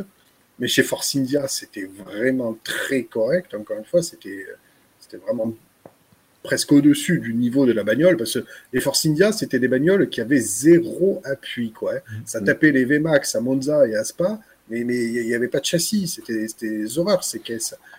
Ce que Pérez en faisait, c'était exceptionnel. Quoi. Et là, qu'il ait enfin l'opportunité de montrer que oui, ça a toujours été un bon pilote, parce que bon, il y en a qui se réveillent, qui se disent Ah oui, tiens, Perez, c'est un bon pilote. Non, ça a toujours été un bon pilote. Le seul truc qui est un petit peu dommage, c'est que cette opportunité de Red Bull, elle arrive un peu tard dans sa carrière, mais bon, Ouais, pas mais grave. il, il suffit de, il suffit de 3 ans, ou 1 an, ou 2 ans, et puis C'est il est champion du monde, hein, peut-être. Donc, euh. Alors, après, on va euh, peut-être pas s'emballer parce qu'on reste dans la maison Verstappen, donc je pense pas qu'il puisse un jour être champion du monde. Ouais, mais, mais comme chez que- Red Bull, ça peut se jouer sur des pannes mécaniques. c'est ce que j'allais dire. Il n'y a, que- il y a que cette éventualité-là. Et c'est pour ça qu'il fait bien d'être bien placé au point. Mais sinon, dans l'absolu, on va pas se mentir, on est chez Verstappen. Bien sûr. Et, Non, mais oui. et- et À la régulière, il n'y a pas de raison. Il y a pas de raison. Mais si, Voilà. je pense que ils ont tellement la volonté quand même d'avoir le champion du monde pilote, parce que le champion d'équipe, ils s'en foutent, hein, ils l'ont montré l'an dernier, que si Perez prend la mesure de Verstappen à un moment donné, ou, ou, ou qu'il y a une, une succession de mauvaises passes pour Verstappen, et que dans, imaginons, dans 6 grands prix la tête du championnat, ah, je pense qu'il. il Et à un moment, de toute façon, faudra privilégier, faudra privilégier l'un ou l'autre au championnat. En fonction. Si euh, dans 3-4 ça, Grands ça, Prix. euh, ça, c'est de- Ah oui, selon si ça tourne mal pour Verstappen. Parce que Oui, sinon, c'est. Ah oui, sinon on sait qui on privilégie, évidemment. bien sûr, Verstappen. Mais si, il, imagine, il se crache à bas coup, il a de la panne mécanique ou un pneu qui éclate, ou on sait jamais, on a très bien vu l'an dernier la remontada d'Hamilton euh, en cours de championnat. Si euh, Perez est aussi solide qu'il l'est actuellement, il y a un moment, Red Bull va devoir privilégier tel ou tel pilote en fonction des points. Parce que tu Par peux contre, pas faire un champion pour, pour favoriser celui qui est derrière. Ouais. Par contre, ils l'ont signé pour deux ans. C'est une vraie surprise pour moi. Parce qu'autant renouveler pour 2023, ça ne faisait aucun doute. Mais deux ans d'un coup, Ouais. franchement, je suis très surpris. C'est tant mieux. ouais. hein. Ça envoie, un message, est- ça envoie un message à Gasly, mais bon. Oui, bah ça c'est pas grave, mais Bah. de Red Bull qui fait que des contrats de un an, là ils en sortent deux. C'est ça. C'est hyper rare. C'est un petit aveu d'échec de Red Bull aussi, d'une certaine manière, de leur stratégie en tout cas, leur stratégie jeune pilote. Là, qui- de, Ah, mais du ils vont- Giron Red Bull qui est pas bon. voilà, Ils vont pas promouvoir de pilotes Red Bull. euh, Ouais, voilà. mais en même temps, c'est normal quand tu vois les pilotes Red Bull pour l'instant.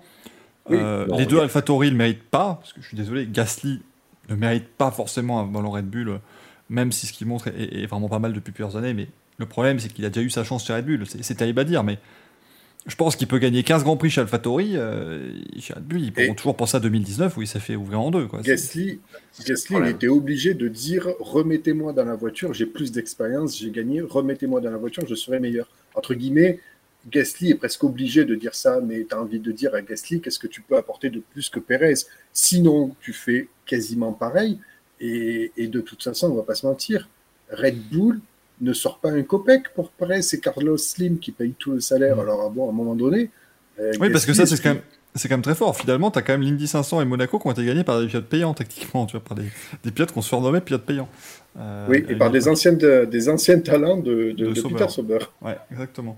Et comme disait, euh, je sais, sais plus qui disait sur Twitter, qui a dit, bah dis donc, c'est pas les anciens pilotes Sauber que je m'attendais à voir triompher dans une grande course euh, ce, ce week-end-là, parce que euh, Leclerc était un peu plus dans, ce genre de choses. Mais euh, Thomas dit, Perez, il a 6 ou 7 ans d'expérience en plus, c'est énorme. Oui, mais alors par exemple, pour, pour Gasly, effectivement, on peut, on peut prendre comment dire, l'argument de dire, oui, il n'avait pas beaucoup d'expérience en F1, il est plus expérimenté maintenant, il gérera mieux. Mais en fait, quand tu es chez Red Bull, une équipe qui a vu un gamin de 18 ans gagner lors de sa première course dans l'équipe, alors que ça devait être son 19e ou 20e Grand Prix. Comment veux-tu qu'après ils disent Ah ouais, mais lui, euh, pauvre, il n'est pas expérimenté? Non, il- le mec a prouvé qu'on peut gagner directement avec la bagnole. Ça. Je dirais même Euh, que- Il s'attendent à ce que tout le monde le fasse. Ver- Verstappen a éteint euh, la politique euh, du Red Bull Junior Team, c'est-à-dire qu'il avec ce qu'a fait Verstappen, il en a mis un coup pendant, pendant quelques années encore sur la, la- la formule promotion Red Bull, parce que c'est-à-dire qu'il va falloir qu'il y ait un Verstappen numéro 2 qui arrive pour les épater, et il n'arrive pas demain. hein, donc, euh, Et surtout que Verstappen, il est encore jeune et il peut encore faire une belle dizaine d'années chez Red Bull. bah, déjà, il est là jusqu'à fin 2028 si la voiture marche. Mais, mais on est dans la situation qu'ils avaient connue euh, euh, dans les années 2000. où au début, ils avaient essayé de mettre donc David Coulthard pour la, la caution euh, expérience, tout ça. Puis ils avaient Christian Klein, euh, Vittorio Ludi parce qu'il fallait mettre un jeune. Ça marchait pas. Et ils étaient Bah, ils même sont à mi-temps. Voilà, ils sont allés chercher Mark Webber. Euh, et, à un moment, il n'y avait plus aucun pilote Red Bull jusqu'à ce que faisaient ça en attendant de trouver la pépite. Bon, la pépite est très vite arrivée, c'était Sébastien Vettel. Et il a, il a gagné 4 titres. Mais effectivement, ici, après, ils ont pu avoir Ricardo. Donc, ils ont eu une longue période avec Vettel, Ricardo, euh, Verstappen où tu n'avais que des pilotes du Giron, euh, véritablement. Mais maintenant, bah voilà, s'il faut rester avec Verstappen, qui en plus est une pépite Red Bull, donc il n'y a aucun problème pour eux. Avec Verstappen et Perez, pendant quelques années, le temps de trouver un grand, je pense que ça leur pose aucun souci. hein. Pour moi, qui pour moi, gagne. ça- il n'y a aucun problème. Surtout que Pérez, euh, il commence à, enfin, il commence à avoir de l'âge aussi, euh, et que du coup, il sera beaucoup plus coulé. Euh, à un moment, il se dira la carrière est plus derrière moi que devant moi. Ah oui, Alors que tu prends quelqu'un comme Gasly, lui, il veut, bah, il est du, de la même trempe que Verstappen, donc il veut être champion du monde. Donc euh, Perez sera, même s'il n'est pas content, il sera toujours plus malléable, comme il l'a montré la saison dernière et là encore aussi à, Barcelone. Il sera toujours plus malléable que Gasly sur de la stratégie de, course pour laisser passer Verstappen ou lui foirer sa course pour favoriser l'autre. non, clairement, c'est moi je pense. Et puis, puis il a prouvé aussi, c'est aussi un coup vraiment pour Gasly et pour, euh, pour Albon, bah, c'est quand même le fait que l'an dernier, il était, il était à certains moments quand même dans le dur. Hein, dans le Tour de Silverstone, c'est très très compliqué pour lui. Mais sur la globalité, il s'est pas pris les valises que se prenaient les autres. Donc, euh, euh, il arrivait quand même à être après un outil justement pour Red Bull en course. Donc, rien que pour ça, effectivement, à partir de ce moment-là, je pense qu'il n'y avait aucune chance de revoir un, un ancien pilote de chez Red Bull euh, euh, dans cette voiture-là. Je pense que c'était vraiment. euh, Ah oui, parce que quand il y avait euh, Gasly Albon, ils n'arrivaient pas à faire une stratégie à deux voitures, c'était impossible parce qu'ils n'avaient pas le niveau. Ils n'arrivaient pas à être présents. Euh, là, par exemple, tu vas voir par exemple des, des stratégies où quand tu as Perez qui est P3 ou P4 et qu'il faut allonger le relais parce que tu fais arrêter Verstappen et que tu as Leclerc qui, qui couvre la stratégie, ben, vas-y, mets Perez encore 5 tours devant pour que les autres viennent buter de- dessus, pour que. Mais voilà, ça sert à ça. Regardez ce qu'il a fait l'an dernier à Abu Dhabi, Perez. C'est Il s'est pour, gardé ça sa que tu... gloire. Eh, c'est pour ça que tu signes un pilote comme ça, c'est pour ça. Tout ça, donc franchement, euh, très belle victoire ce week-end, euh, tout à fait mérité. C'est mérité, franchement, de c'est tellement un- mérité. Un- un- un- une prolongation de contrat, ce succès, il est troisième du championnat à 15 points de leader. Vraiment, euh, tout C'est le- pour lui. Le cinquième pilote euh, habillé en Red Bull qui s'impose à Monaco. Donc le cinquième pilote Red Bull, du coup. Oui, le, oui, oui, le cinquième pilote Red Bull, oui. Je dirais qu'il- Attends, mais il y en a un qui a été habillé en Red Bull, mais qui pilotait pour quelqu'un d'autre. Non, le, oui, le cinquième. J'aurais, dû, j'aurais pu dire le cinquième pilote dans une Red Bull, voilà, qui remporte Monaco. Voilà. Et lui euh, euh, n'a pas, euh, n'a pas utilisé la cape de Superman après pour fêter la victoire comme avait pu le faire Christian Horner. Et David Et Coulthard. surtout que là, depuis, depuis le début de la saison, on a quand même une. Mais en fait, ce qui est incroyable quand même, c'est qu'on voit toujours Ferrari supérieur à, à Red Bull, alors que depuis le début de la saison, Red Bull, ils ont déjà 5 victoires. Ah oui, Et on voit toujours Ferrari supérieur à Red Bull, alors que Red Bull a 5 victoires et Ferrari en a que 2. Je pense qu'aujourd'hui, en course, la Red Bull est, est plus fou. proche, et puis euh, ils ont quand même une expérience niveau opérationnel qui est, qui est, qui est pas possible, quoi. Le truc, c'est que même s'ils même s'ils ont plus de problèmes de fiabilité que les Ferrari, ils arrivent à plus gagner. C'est incroyable, quand même. Mm. Et euh, vous vous rappelez qu'au soir de l'Australie, euh, Verstappen avait quelque chose comme euh, 46 points de retard? Ouais. Et 46 maintenant, points de retard. Et maintenant, il y a 9 il points d'avance. euh, Non, non, c'est c'est vraiment. euh, c'est pour ça, hein, je pense que Ferrari, il faut qu'il s'inquiète. Euh, parce qu'ils n'ont pas besoin de se louper maintenant sur le côté, euh, euh, le côté opérationnel. Au tout, tout début de la saison, ils pouvaient peut-être se le permettre. Tu vois, Bahreïn, on sentait qu'il y avait, un- il y avait quand même quelques dixièmes de plus. Enfin, ils étaient, ils étaient mieux. Mais là, maintenant, c'est tellement serré avec la Red Bull euh, que vraiment, faut pas, faut pas faire ce genre d'erreur. Mm. Les, les fautes Tout se joue, tout se joue au standard. Tout va se jouer sur des, euh, sur des petits détails. Et c'est ce qui est beau aussi dans cette saison. C'est ce qui fait plaisir. On s'en était inquiété l'an dernier hein, euh, dans cette émission aussi en se disant et si une équipe trouve le truc, eh ben, on va se faire chier et tout. Bah non, on a deux équipes qui ont trouvé le truc. Deux équipes qui se rendent coup pour coup, qui vont vraiment faire une saison passionnante. On le souhaite en tout cas. Après, encore une fois, c'est le genre de truc où il suffit que Ferrari, pendant 10 courses de suite, ils se loupent sur les détails par rapport à Red Bull. Et puis ils ont. euh, il y a 80 points d'écart entre tout le monde et c'est réglé. hein. Euh, Le problème, c'est que c'est en Formule 1, c'est pas comme en MotoGP où les 15 premiers marquent des points. Là, c'est les 10 et les écarts sont énormes. Donc la moindre erreur, tu, peux, tu perds vite beaucoup, beaucoup de points. Et vous vous rappelez qu'au début de saison, on avait dit oh là là, c'est incroyable les problèmes de fiabilité de la Red Bull. Euh, on ils seront performants quand ils auront résolu les problèmes de fiabilité. Bon, ben c'est le cas. Entre-temps, Ferrari a connu aussi un petit manque en fiabilité. Donc, en fait, on a déjà deux petites saisons en une, parce que les rapports de force se sont inversés au classement. Euh, derrière, on est en train de se dire ah ben tiens, on attend Mercedes, parce que quand ils vont être enfin capables de d'aller chercher la victoire, ça sera encore une troisième saison qui va commencer. Euh, donc c'est absolument dingue. Et je pense que c'est pour ça aussi que les. Bon, il y a eu les périodes de huis clos et Covid, mais cette année, on bat des records de fréquentation. La saison est complètement folle, complètement indécise. Et, et- et- et les circuits se remplissent à vue d'œil, donc c'est génial. Russell n'est qu'à 41 points de, de Max Verstappen au championnat. Ça paraît certes déjà beaucoup, mais avec une voiture qui, qui n'a pas à être là. Je voulais parler de Russell parce que j'étais en train de penser, je me disais, je crois qu'on ne l'a même pas vu du Grand Prix. Non, mais euh, tes souhaits. Depuis le début de la saison, je ne crois qu'on ne le voit quasiment jamais à l'image, sauf sur sa baston avec Verstappen à Barcelone, Voilà. mais sinon tu le vois jamais. Et après, on le voit sur le podium, on dit Ah oui Ah bah oui euh, Ah, il était là, lui. Russell, d'ailleurs, qui n'a fait que des top 5 depuis le début Depuis de la saison.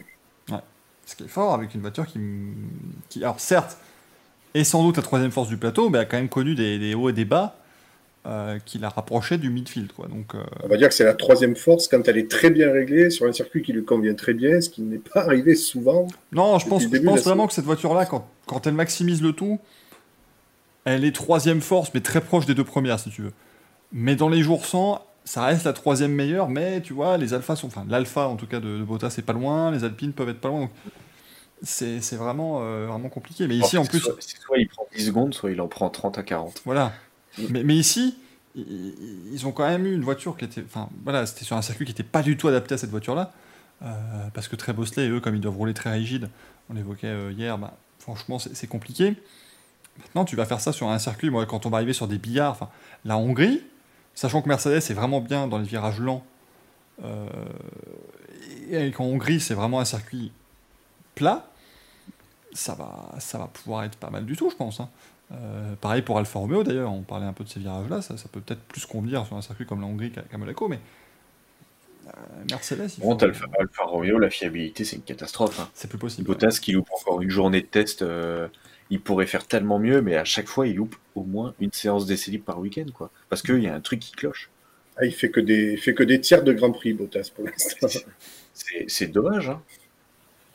Oui, c'est dommage, parce que, encore une fois, euh, euh, il y a tout pour que ça marche. Bottas roule sans la pression, il roule avec des gens euh, qu'il a déjà côtoyés par le passé, Frédéric Vasseur, etc.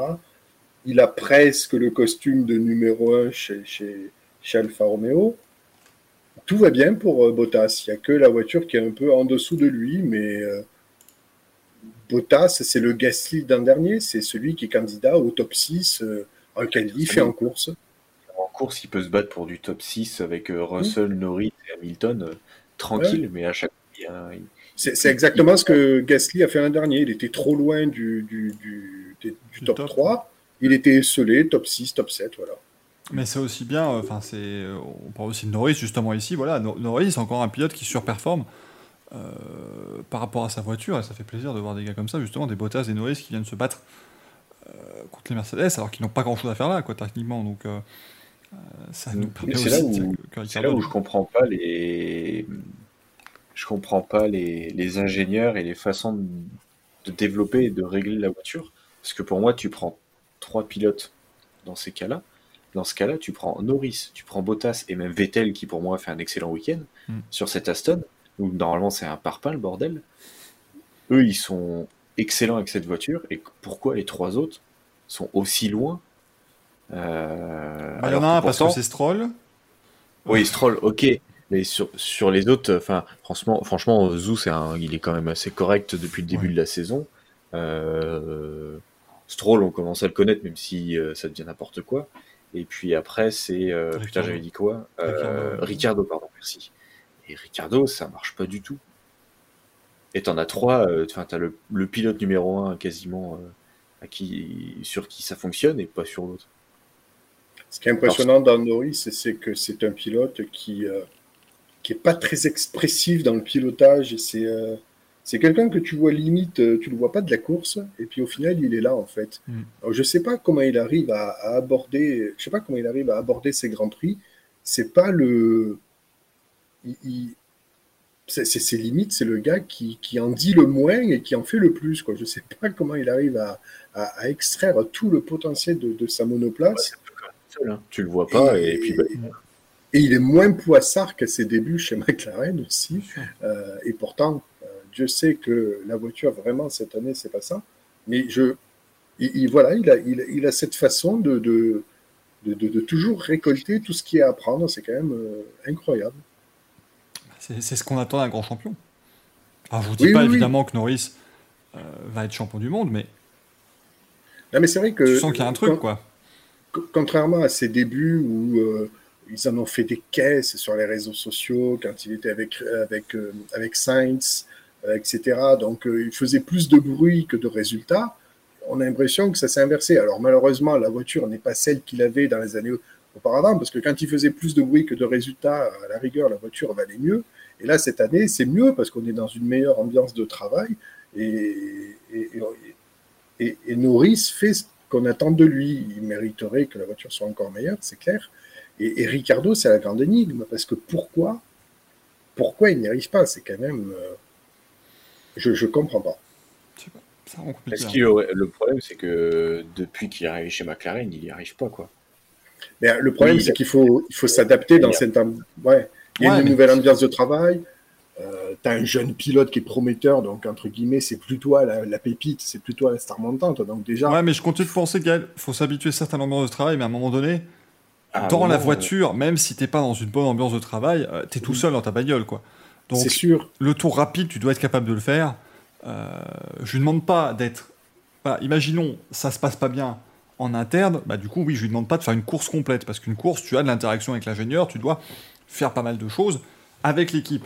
Mais sur un tour qualif, si voilà, il do- il doit être au moins au niveau de Norris, c'est pas possible. Le problème, c'est que là, l'histoire se répète. Il s'est fait manger chez Red Bull par Verstappen, par le petit jeune qui est arrivé.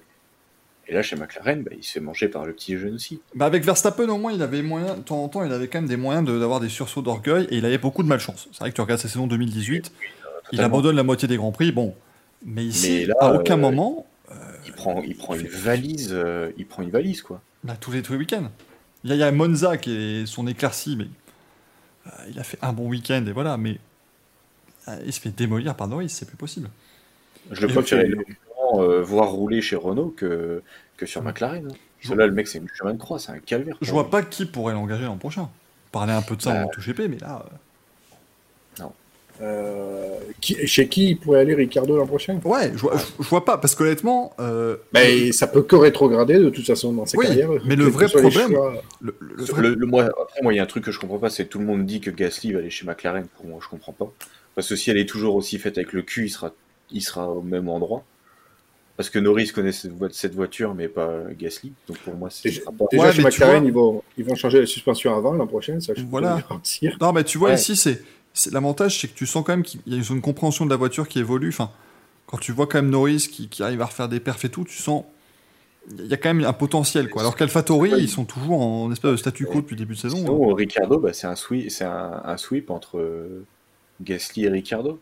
Ah, il retournera. Enfin, Il retournera pas chez AlphaTauri pour moi. alors, il retournera pas, sauf s'il veut vraiment piloter une Formule 1. Oui, parce c'est- que- voilà. Ouais, mais mais regarde bon. Magnussen.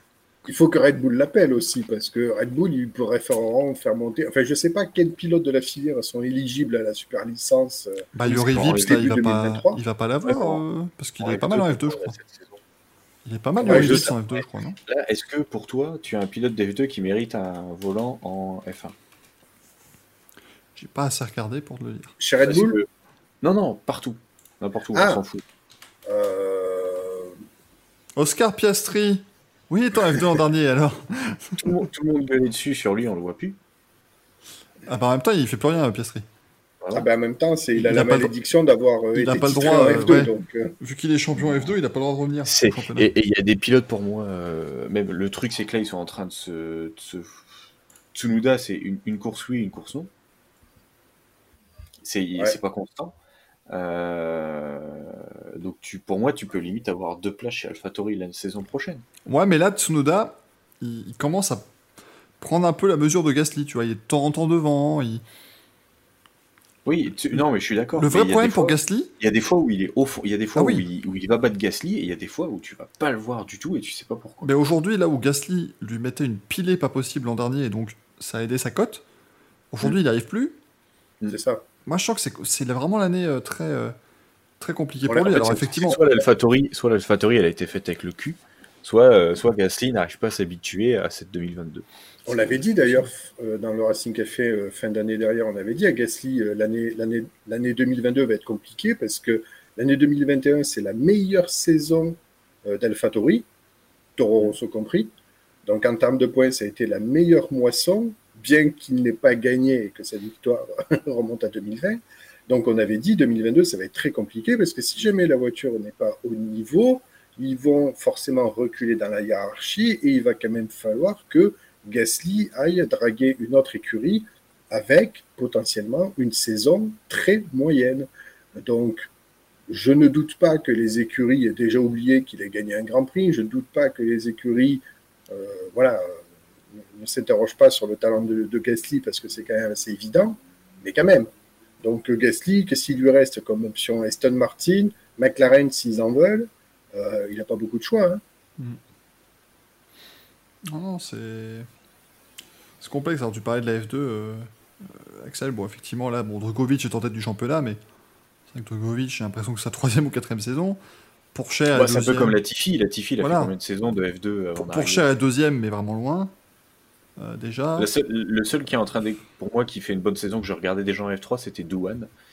Mais euh, il devrait faire une deuxième saison de F2, je pense, avant d'arriver Oui. en F1. Non, c'est Oui, vrai que là, l'avantage, c'est l'année où. L'avantage de Douane, c'est qu'il a le nom et qu'il a l'argent. Admettons que Pourchère fasse une bien meilleure deuxième partie de saison de F2. Si, s'il décroche le titre, ça va être euh, compliqué parce qu'il n'y a pas de place pour lui en F1 la prochaine. Donc il va passer une année sur le banc. S'il redouble, eh ben, ça sera la saison de trop en F2. Donc là aussi, on arrive dans des scénarios complètement impossibles. C'est-à-dire si, on, si, si jamais euh, Pourchère ne remporte pas le titre et qu'il le remporte la saison prochaine, par exemple, on va se dire ah bah ouais, vous avez vu, il a mis trois ans, euh, trois ans à remporter le titre, là où Leclerc en une saison s'était plié. Oui, Mhm. bon, ben ouais, voilà, ok, ça fait toujours mal en termes de comparaison, mais c'est comme ça. Euh, Il n'y a pas de place pour Pourchère l'an prochain. Ils vont pas le virer, Zou. Faut pas se, faut pas se leurrer. Non. Bottas aussi si- pour trois ans. Et Zou, il amène ses sponsors. C'était combien qui 30 millions, on avait dit? Ils vont pas le virer, Zou. Ouais, ouais, j'avais j'avais dit que c'était. Enfin, Fred Vasseur a dit que c'était beaucoup moins. Mais... euh, Le seul Oui. truc après, c'est si, euh, c'est As. C'est tout. Ouais, Euh, si, que quoi, que euh, Pourchère aille chasse? bah, n'importe Si, qui, ouais. euh, Tu vires bah, Schumacher. parce tu que mets- tu- tu- ouais, non, peut-être pas Schumacher, mais si tu décides de remplacer Magnussen euh, par Pourchère, tu sais, on Bah, sait ce jamais serait si con. ils Non, mais là, non, moi, si t'en remplaces un, c'est Schumacher pour moi. Magnussen, à mon avis, ils vont pas le sortir comme ça. Magnussen, tu le gardes maintenant, tu l'as fait revenir. Il fait du bon travail. Tu le Bon, gardes. tu sais, euh, tu sais, je m'attends à tout hein, maintenant. Oui, sur, oui, c'est c'est géré avec les pieds, mais. Non. Ou alors, Gasly, euh, il reste Williams, mais bon. On peut faire des beaux Bah, pour- équipiers moi, ex je pense- Rosso là-bas. Je, ouais, je pense que Albon euh, va rester la saison prochaine, mais Latifi. Oui. Ouais, mais imagine, ils arrivent à choper Piastri, par exemple. Bah voilà, t'as le bon Piastri. Tu Ouais. sais qu'Alonso, s'il poursuit chez Alpine, bah t'as Piastri encore l'an prochain. Donc, il Mm. n'y a pas tant de baquets disponibles que ça. Ah non. Euh. Et c'est terrible pour les, pour les pilotes de, de F2 aussi, quoi. C'est ça le truc. Ouais, mais après, euh, Ouais, Puis après, euh, honnêtement, Aston Martin, ça fait pas rêver non plus. hein. Non. Quand tu vois la voiture où Vettel fait des belles choses, si t'as pas Cette le année, non. de Vettel, bah c'est pas Ouais. bon quoi. Aston Martin, de toute façon, il va falloir régler le, le management en interne. Il va falloir que Lorenz Stroll lâche un peu la bride. Il va falloir attendre la nouvelle usine qui ne sera prête et effective que pour la voiture de 2024. Donc, c'est-à-dire que la voiture de l'an prochain, c'est une, horreur aussi. Donc, euh, ce- ce- bah, déjà, Stroll n'a rien à faire en Formule 1, hein, on va pas se mentir. Moment, Déjà, il occupe, il occupe un volant pour rien. Vettel, mis à part la passion de la F1, je pense qu'il en a marre, donc il peut arrêter. Donc déjà, Là, ça là, tu vois, si Vettel prend sa retraite à la fin de l'année, ça serait quand même une belle, une belle saison pour lui s'il continue comme ça. Mais on ne lui en voudra pas. Vettel, il peut s'arrêter. C'est tellement. Euh, Vettel, il peut s'arrêter. On ne lui en voudra pas. Quoi. C'est, c'est- sa carrière est belle. C'est, même, même son après euh, carrière Red Bull, c'est pas grave. Je veux dire, c'est, c'est- ça peut arriver. Quoi. C'est, il n'a pas réussi avec Ferrari. Bon, il a voulu un peu rester en Formule 1 avec Aston Martin. C'est pas grave. Il peut partir. Je veux dire, on va pas. C'est, pas à Vettel qu'on en veut. Quoi. Non, c'est un Stroll. Mais ouais, ouais, on, verra, on verra bien, on verra bien. Messieurs, et si on distribuait quelques merdolinos ou Ah oui, oui, oui. ou voulez-vous encore euh, que l'on discute à la F1 De toute façon, on pourra peut-être parler F1 dans les merdolini, euh, bien entendu. Je vais, eh, je vais quand même mettre un jingle, le temps que tu puisses te retourner, Axel, et Oh, bah, ça va aller. à pleine main, bien évidemment. Je me retourne pas devant Gaël. mais- Est-ce que... Oh non Est-ce que c'est pas les manches à couilles les plus tardifs de l'histoire des manches à Ah bah couilles tout est plus tardif là, c'est incroyable. Jingle. On prend un manche, on prend des couilles, ça fait un manche à couilles. Ah, s'il y a un jingle par émission, il faut que ce soit évidemment celui euh, des manches à couilles, bien entendu. Euh, Giuseppe, c'est à vous. Eh ben, bonsoir à tous. Bienvenue sur ces manches à couilles du vendredi, parce que bon, il est quand même. euh, Ah ouais, c'est vendredi. c'est les manches à couilles du vendredi. Euh, je les ai un peu dépoussiérés parce que ça fait un petit bout de temps qu'on n'a pas fait de, de, de manches à couilles, hein, quand même, qu'on n'a pas fait de petites remises. Euh, là, j'aurais peut-être dû les emmener, euh, les mettre dans ta valise quand même. hein. Elles auraient peut-être bien aimé Washington. donc, euh, donc voilà, en tout cas, on est bien content de, de pouvoir en distribuer quelques-uns ce soir. Sachant qu'on a eu quand même un grand week-end, on a eu pas mal de choses. Euh, et puis, je voulais juste demander à Michael s'il avait les petits manches à couilles du public. Tout à fait, il y a du Ferrari dans les. Ferrari. Oui. Étonnant. Il y a du Étonnant. Ferrari dans les, euh, dans les nominations, hein, très clairement, Mhm. euh, bien, bien évidemment. Euh, alors, attends, j'avais vu du Paul Espargaro parce que Honda a préféré donner l'amélioration de châssis de Marquez à Nakagami, et ça, c'est vraiment la loose. Ah, là, le pauvre, là, ça Comme quoi ça marche, il fait meilleur rondin. Voilà, donc, comme- eh, bah, bien joué. Euh, non, c'est voilà, les ingénieurs Ferrari. euh, euh, ah, Red Bull. En, en, en re-signant Perez jusqu'en 2024, il condamne l'avenir de Pierre Gasly qui se fera d'autres écuries Oui, bon, après, je, je veux bien être chauvin, mais bon, à un moment, il faut savoir être réaliste aussi. Attends, ouais, bah, alors c'est fou, mais je ne vois, je, je ne vois que du Ferrari là. J'ai- l'impression que pour la première fois, on risque d'avoir un merdolino du public par défaut. Ce qui Bon, moi, ça- Moi, ça me va, il n'y a pas de souci. Hein. Ouais, On ça a va. fait fait. hein. Ça va être Ferrari. hein. Là, le Ferrari a, a gagné le merdolino du public. Je peux faire un vote hein, si vous voulez, mais ça, ça va être un résultat de, de, de- de dictature africaine. Donc, vas-y, tu sais. Euh, fais ce que tu veux, fais comme tu veux, mais en Non. tout cas, moi, j'ai déjà noté Je Ferrari. vais le donner à parce que Ferrari parce que de toute façon, il n'y a pas de Je pense que de toute façon, si c'est à 95% Ferrari, on va pas s'embêter à faire un vote. Et puis, bah, du coup, je vais passer la main à mon ami euh, Prince Albert. Ah, je voulais pas montrer. non. Non, toujours pas. Euh, Euh, alors j'en ai deux, comme d'hab. Comme d'hab, on, on change pas. hein. Alors le premier va être pour euh, le premier va être pour Red Bull, euh, qui ont célébré la victoire en sautant dans une piscine, alors que clairement depuis Miami, on a vu ce à quoi devait ressembler de l'eau pendant un Grand Prix de F1.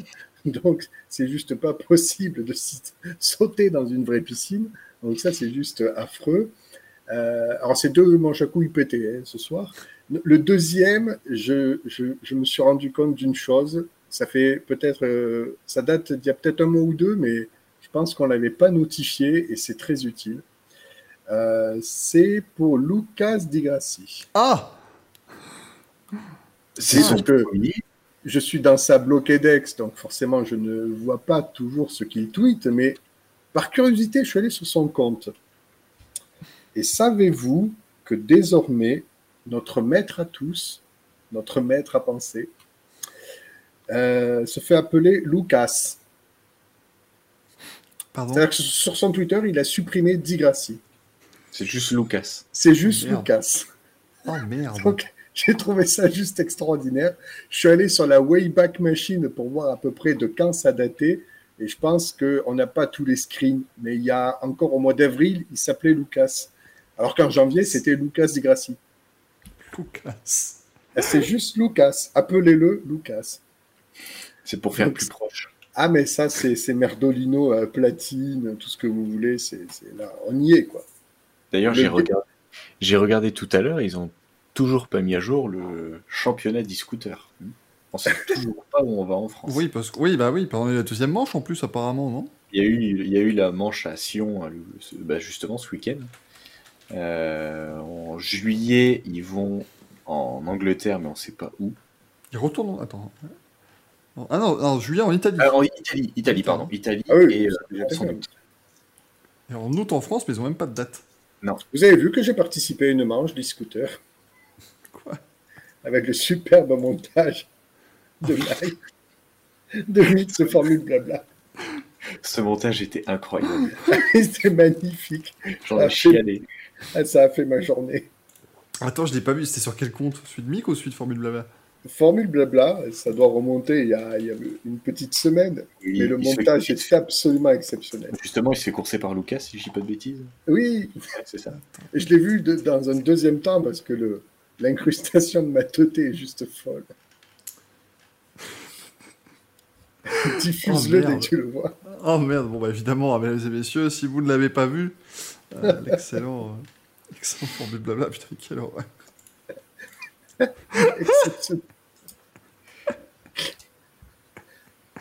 Oh merde, ah ça fait ma journée. C'est du, c'est du génie. En fait, il m'a expliqué qu'il avait dû quand même attendre que je fasse un mouvement de tête pour le placer dans l'animation quand même. Parce qu'il y a la tête qui suit les virages. quand même. Oui, il bouge vraiment, c'est merveilleux. Ouais, ouais, ouais, magnifique. C'est du très beau boulot. Ah ouais, là. Ah, il aura jamais de, il aura jamais de merdolino, Mick. Ah bah non, là, c'est pas un Merdolino qu'il lui faut. Euh, du coup, euh, Voilà. bah, Donc, du après coup, ces- euh, tu. deux- ces deux petits manches pétés, comme tu l'as si bien dit, je vais passer la main à Michael, savoir s'il a quelque chose à décerner. Moi, c'est un normal, c'est c'est pour Goodyear. euh, parce que, à cause d'eux, on n'a pas eu de course de WTCR quand même ce week-end. dans. Oh, Ah oui, putain, c'était quoi ce problème de pneus à la con? Ah, ben, C'est en tout vous cas pas découvert faire un truc qui tienne un Nürburgring. Euh, alors, un tour d'un Nordschleife, certes, mais quand même. Et att- moi, ce que je comprends pas, c'est que comment tu peux annuler ça, genre comme ça? Bon, on annule. Oh, c'est ben, comme si, c'est comme si t'avais une course de Formule 1 et puis là, il disait oh, putain les pneus c'est pas les bons, on s'est trompé, euh, il y a un truc qui cloche et bon, bon on annule, c'est Bah, pas en fait, de ce que j'ai lu, c'est un peu, tu vois, c'est un peu leur Indianapolis 2005. Sauf que là, ils ont tous des Goodyear. Donc, du coup, tu peux pas dire, bah, ils vont rentrer au stand, les connards en peux pas. Quelqu'un il- quelqu'un roule en Pirelli, non? Michel, Michel Larocque Michel et Simoun. C'est- compliqué. hein. Ah mais c'est cette histoire là elle est folle. hein. Euh. Franchement c'est incroyable. Je trouve vraiment. ça complètement fou de de- de- de- d'annuler un truc comme ça. J'étais choqué. là. Du coup, ça a consommé un peu plus de bière au Nürburgring. Ouais, bah oui, ils avaient Ah, un peu de tu temps. m'étonnes. Tu m'étonnes. Et toi, Mais ouais, Giuseppe Je trouve ça incroyable. Oh bah moi ça sera rapide. Euh, je vais le donner à Ferrari. Voilà. Parce que c'est pas. En fait, le truc c'est que c'est pas un énorme manche. On va dire que c'est un manche de, de, de préparation. C'est un manche de préparation en vue, éven- en, en- en vue éventuellement de futurs manches qui vont, qui vont être très sévères. C'est les préliminaires du match. C'est un manche de sommation. Voilà. Oh, j'ai eu peur. Ah, c'est parce que ça commençait par saut. Ah ouais, ouais, tellement. Non, non, c'est un manche de sommation pour Ferrari parce que c'est attention, ça commence pas très bien. Et puis bon, on verra plus tard. Mais si ça continue comme ça, ça va être une grosse blague. euh, Et finalement, on va se retrouver comme toutes les années à être déçu. Voilà. Cette fois-ci, c'est Red Bull qui dominera le de Mercedes parce que, parce Exactement. que Ferrari aura laissé tomber. Donc Et là, on pourra pas dire que c'est truqué, etc. sur la dernière course, parce que de toute façon. ça, ce sera joué bien avant. Exactement. Il n'y aura, aucun souci. là. Merci, euh, mon cher Giuseppe. Mais avec Ah, plaisir. Bien évidemment. Ce week-end, bon, il y a un joli petit week-end quand même qui se prépare, euh, bien évidemment, puisqu'on va retrouver euh, le MotoGP donc à Barcelone, hein, le Grand Prix de Catalogne, euh, l'IndyCar à Détroit, hein, pour la dernière fois sur le circuit de Belle Isle d'ailleurs, puisque ça va, Mm. ça va bouger l'an prochain. Euh, la journée test des 24 heures du Mans, hein, on a déjà le pesage demain et samedi, et donc la journée test dimanche pour lancer la, la semaine Mancel. Et puis alors Axel, on, on est, on est ravis, mais ce week-end, ce sont les 24 heures de Spa moto. On nous en Et parle j'ai- depuis tellement longtemps. J'ai hâte de voir les images de ça à la télé parce que ça va être incroyable. J'ai déjà vu les, bah, quand ils ont fait les essais il y a deux semaines, ils ont fait Ouais. des essais. Que les images des, des photographes ou les deux trois euh, petits euh, petites vidéos qui passaient sur euh, sur les réseaux sociaux, c'est incroyable. Les pilotes, ils se sont éclatés dessus.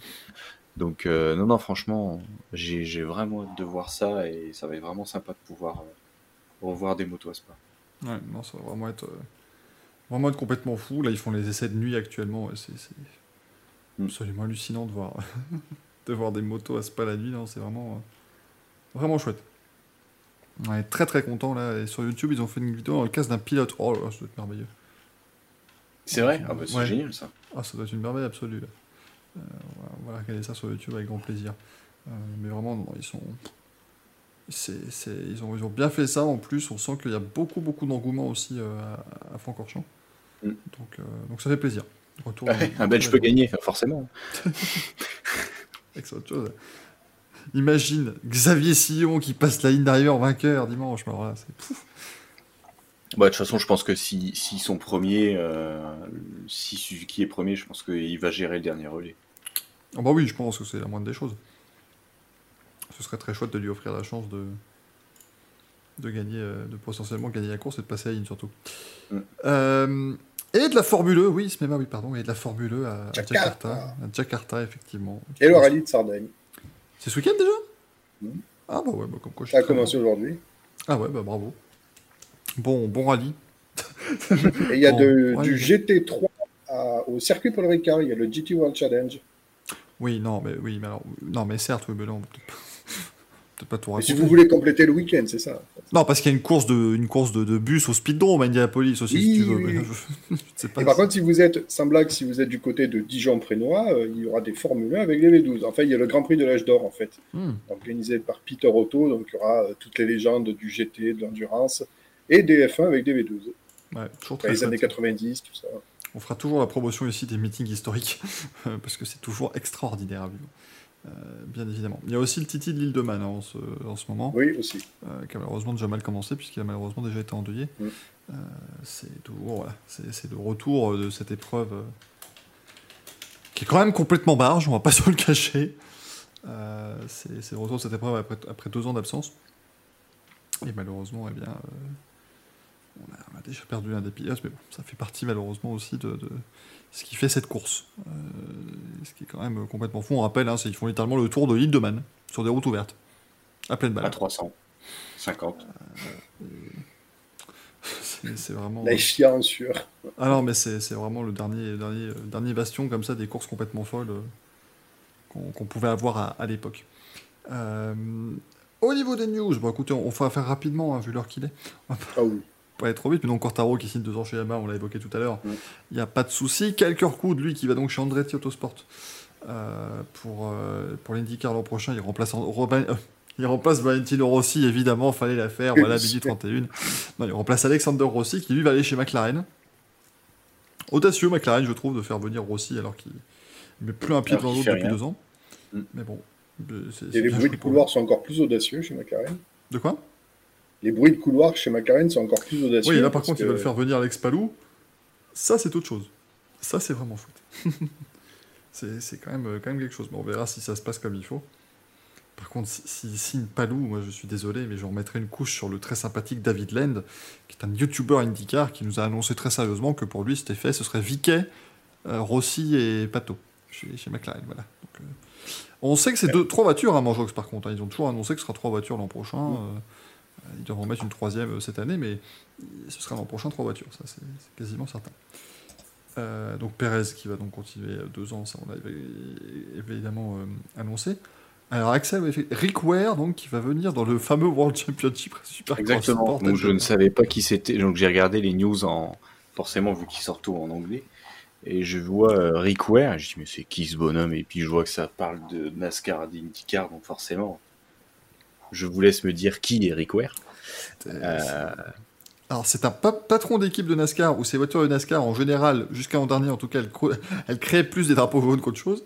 Mhm. C'était pas terrible. Et en IndyCar, donc lui, il est, euh, il fait le, il est avec le Daytona Racing et c'est lui qui avait la voiture de Romain Grosjean l'an dernier et celle de Takuma Sato cette année. Donc il est un peu capable du pire comme du meilleur. Donc euh, je sais pas trop euh, ce que ça peut. Et je pense qu'en, tu vois, il est juste en gestion, donc ça peut le faire, mais ça dépend des gens qui vont engager quoi. De, de- Ouais, bah là c'est pareil. Donc en fait, euh, donc ce, cet homme rejoint le championnat du monde de Supercross qui est en train de se, de se monter, qui va commencer donc en fin d'année. hein. Euh, J'en avais assez parlé pendant mon couilles. Et donc ils annoncent donc euh, au fur et à mesure, ils font des annonces des, des équipes privées qui, qui, qui rouleront dans ce championnat. Donc on en connaît déjà quatre. Maintenant six avec Rick Ware et en plus un autre qui est australien. Euh, je sais plus son nom. Ouais, c'est, refusé aux, aux équipes d'usine, non, c'est ça? C'est refusé aux équipes hein. d'usine. Pas d'équipe d'usine. C'est que du business entre, entre euh, marques et privé, on va dire. Ouais. Enfin, marque entre sponsors plutôt, pardon.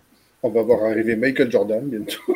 Donc il n'y a pas de, il a pas d'équipe, il a pas d'équipe euh, usine. Donc on sait déjà qu'il y aura, en, côté français, il y a Bud Racing qui y va avec euh, GSM qui est le, le, team de Serge Un Guidetti. téléphone.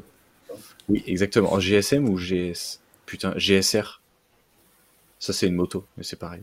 Enfin bon, c'est le team de Serge Guidetti.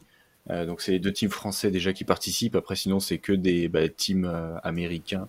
Donc il y a Moto Concept qui est un des plus gros teams privés aux États-Unis. Euh, il y a Pipes Motorsport qui est ancien Suzuki. Il y a du coup bah, justement Rick Ware et il y a ce, ah, le team australien qui s'est monté aussi. Donc on en attend encore quatre, quatre autres teams euh, qui, qui seront annoncés dans les prochaines semaines. Et c'est combien de motos par équipe? Deux. Deux. Enfin deux, euh, donc ils auront euh, catégorie 250 et 450. Ah oui, mais c'est deux par catégorie. Et donc c'est deux, en, donc en fait quatre. Ouais. Deux par catégorie. Il y aura 20 motos à chaque course, euh, sur chaque catégorie, euh, c'est pas. Non, bah c'est ce qui se passe en supercross américain. Maintenant, ils sont Mhm. 22, avant ils étaient 20. Euh, le seul problème, c'est que je crois qu'ils avaient prévu de prendre des pilotes locaux en plus. Donc je ne sais pas si un guidon est attitré ou s'ils font venir une, une moto en plus. D'accord. Hmm. Ça, je ne sais pas. On va voir ce que ça va donner à cette affaire, mais c'est vrai que c'est. On va suivre ça parce que c'est c'est particulier leur système. Franchement, euh, Oh bah je vais regarder, hein. ça va être une... ça va être terrible. Et puis ici, Ouais, on, on a euh, Peter Bayer qui a donc été remercié par les, par FIA. Euh, il gérait la partie euh, monoplace hein, de euh, la Fédération internationale d'automobile, la partie F1 aussi. Il est remplacé par Sheila Anne Rao. Oui, elle s'appelle Sheila. Et alors, ça me pose un problème. Putain, j'avais pas vu que Greg Rollins avait fait la même blague. Du coup, en dessous d'un poste de, de rupture, donc on est, on est totalement synchro. C'est une merveille absolue. Euh, messieurs, un petit courrier des viewers rapidos aussi, hein, bien sûr, puisqu'on va bientôt se quitter. Nous sommes déjà vendredi. Un jour, l'émission, on la fera sur trois jours, hein, mais pas, pas peu-. Je t'avais proposé une nuit blanche. Hein. Oui, ben oui, non, mais là, je ça- Non Je refuse. On a un certain 25 G. On a un certain G de Monaco euh, Ah. qui me dit que Michael, tes premières 500 miles Diapolis, ça coïncide avec le procès de Johnny Depp Amber Heard. Donc c'est une activité en marge du feuilleton juridique ou un vrai pèlerinage de fans d'IndyCar C'est- Oui, euh, Gaël.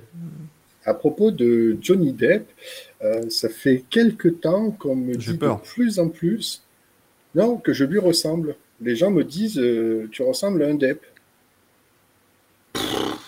Mais qui est con. Oh putain. Je- Vous pouvez continuer l'émission. T'es à ça de l'insulte et vraiment, euh, c'était pas immérité, tu vois. Oh putain, c'est pas vrai. et puis moi, je prends au premier degré, je écoute, et puis je regarde bien ton, son- je regarde bien ton visage et je fais, mais où est-ce qu'ils voient ça, les gens? Mais c'est non, je le- ressemble pas. C'est le même mec qui dit que je ressemble à Alain Deloin. Ils disent Delon Non, non, ils disent Deloin, c'est c'est pareil. Bon, en tout cas, ça valait le coup. C'était c'était bien. Ah ouais, ouais. Tu l'as préparé depuis quand cette blague Oh, pff, elle date d'il y a 4 jours. Greg Rollins va pouvoir te le dire. Quelle honte. Quelle honte. En tout cas, ça a fait le chat. Bravo. hein, bravo. Encouragez-le surtout, hein, vraiment. Merci, merci, merci. Le chat a demandé. Et ceci, bah, je, je demande même pas les 1000. euh, Tu vois, je, je demande même pas les 1000. euh, comment euh, les, les 1000 bits. Voilà. On est quand même bien mieux comme ça. Bien plus agréable cette émission. Donné, ça devient infernal. Euh, ce, monsieur est horrible. Pourquoi C'est con, c'est con les, sons ne marchent plus. Je crois que c'est à cause de toutes les pertes de connexion. Euh, les sons ne veulent plus fonctionner. Mais il y avait un très bon nul envoyé par Slim to Stock qui était tout à fait mérité. Donc non, non, je n'étais malheureusement pas au, procès, mais j'aurais adoré parce que c'était le, royaume de la punchline et j'ai beaucoup aimé euh, suivre ce, procès, c'était extrêmement divertissant. Hyperdriver qui demande quel circuit ou ancienne course aimeriez-vous voir revenir avec ou sans modification? Dur. Alors moi j'ai une petite idée juste pour le vraiment le old school et euh, revoir le truc à l'ancienne. Course de MotoGP à Donington Park. Oh, c'était chouette ça. Ça Oh, me c'était ferait- très très chouette. Ça me ferait rêver. Mais sans, tu sais, même juste une, une exhibition, tu sais, un, une course sans. Juste refoot, euh, refoot euh, une course de MotoGP là-dessus. Avec les MotoGP actuels, j'aimerais beaucoup voir le résultat. Ah oui, j'aimais beaucoup les courses à Donington. Ce circuit, moi, je- j'en étais fan et j'adore. euh, bah, D'ailleurs, c'est quand Guintoli, des fois, met des caméras embarquées dessus. Euh, et franchement, je trouve ce circuit fou et j'adorerais voir des MotoGP re- revenir dessus. Non, mais surtout que le changement pour Silverstone, alors oui, c'est un bel événement, mais c'était quand même. euh, Ça avait quand même de la gueule à Donington. hein, donc, Ah ouais. Et puis c'est de l'herbe partout quoi. Tu tu c'est tu peux t'as pas le droit à l'erreur. C'est incroyable de, de de voir tout ça quoi. Et bien vallonné euh, avec ce, les- le premier secteur en descente et ça remonte quand ça remontait là. Non franchement c'est moi j'adore. Ouais, non, non, vraiment, je suis, ouais, je suis d'accord. C'était, c'était pas mal. Moi, je mettrais bien le Milwaukee Mile, tu vois, en, en Amérique. C'était vraiment un super circuit. et C'est con qu'on fasse plus grand chose dessus. Gaël? La Malaisie en F1, Ouais, c'était chouette. avec les nouvelles voitures, ça serait incroyable. C'est vrai que ça pourrait être. En fait, le c'est secteur vrai que 2. le- ouais, j'allais dire le, le secteur 2 à se suivre et tout. Euh, parce qu'il y a quand même de la belle ligne droite, beaucoup de zones de dépassement.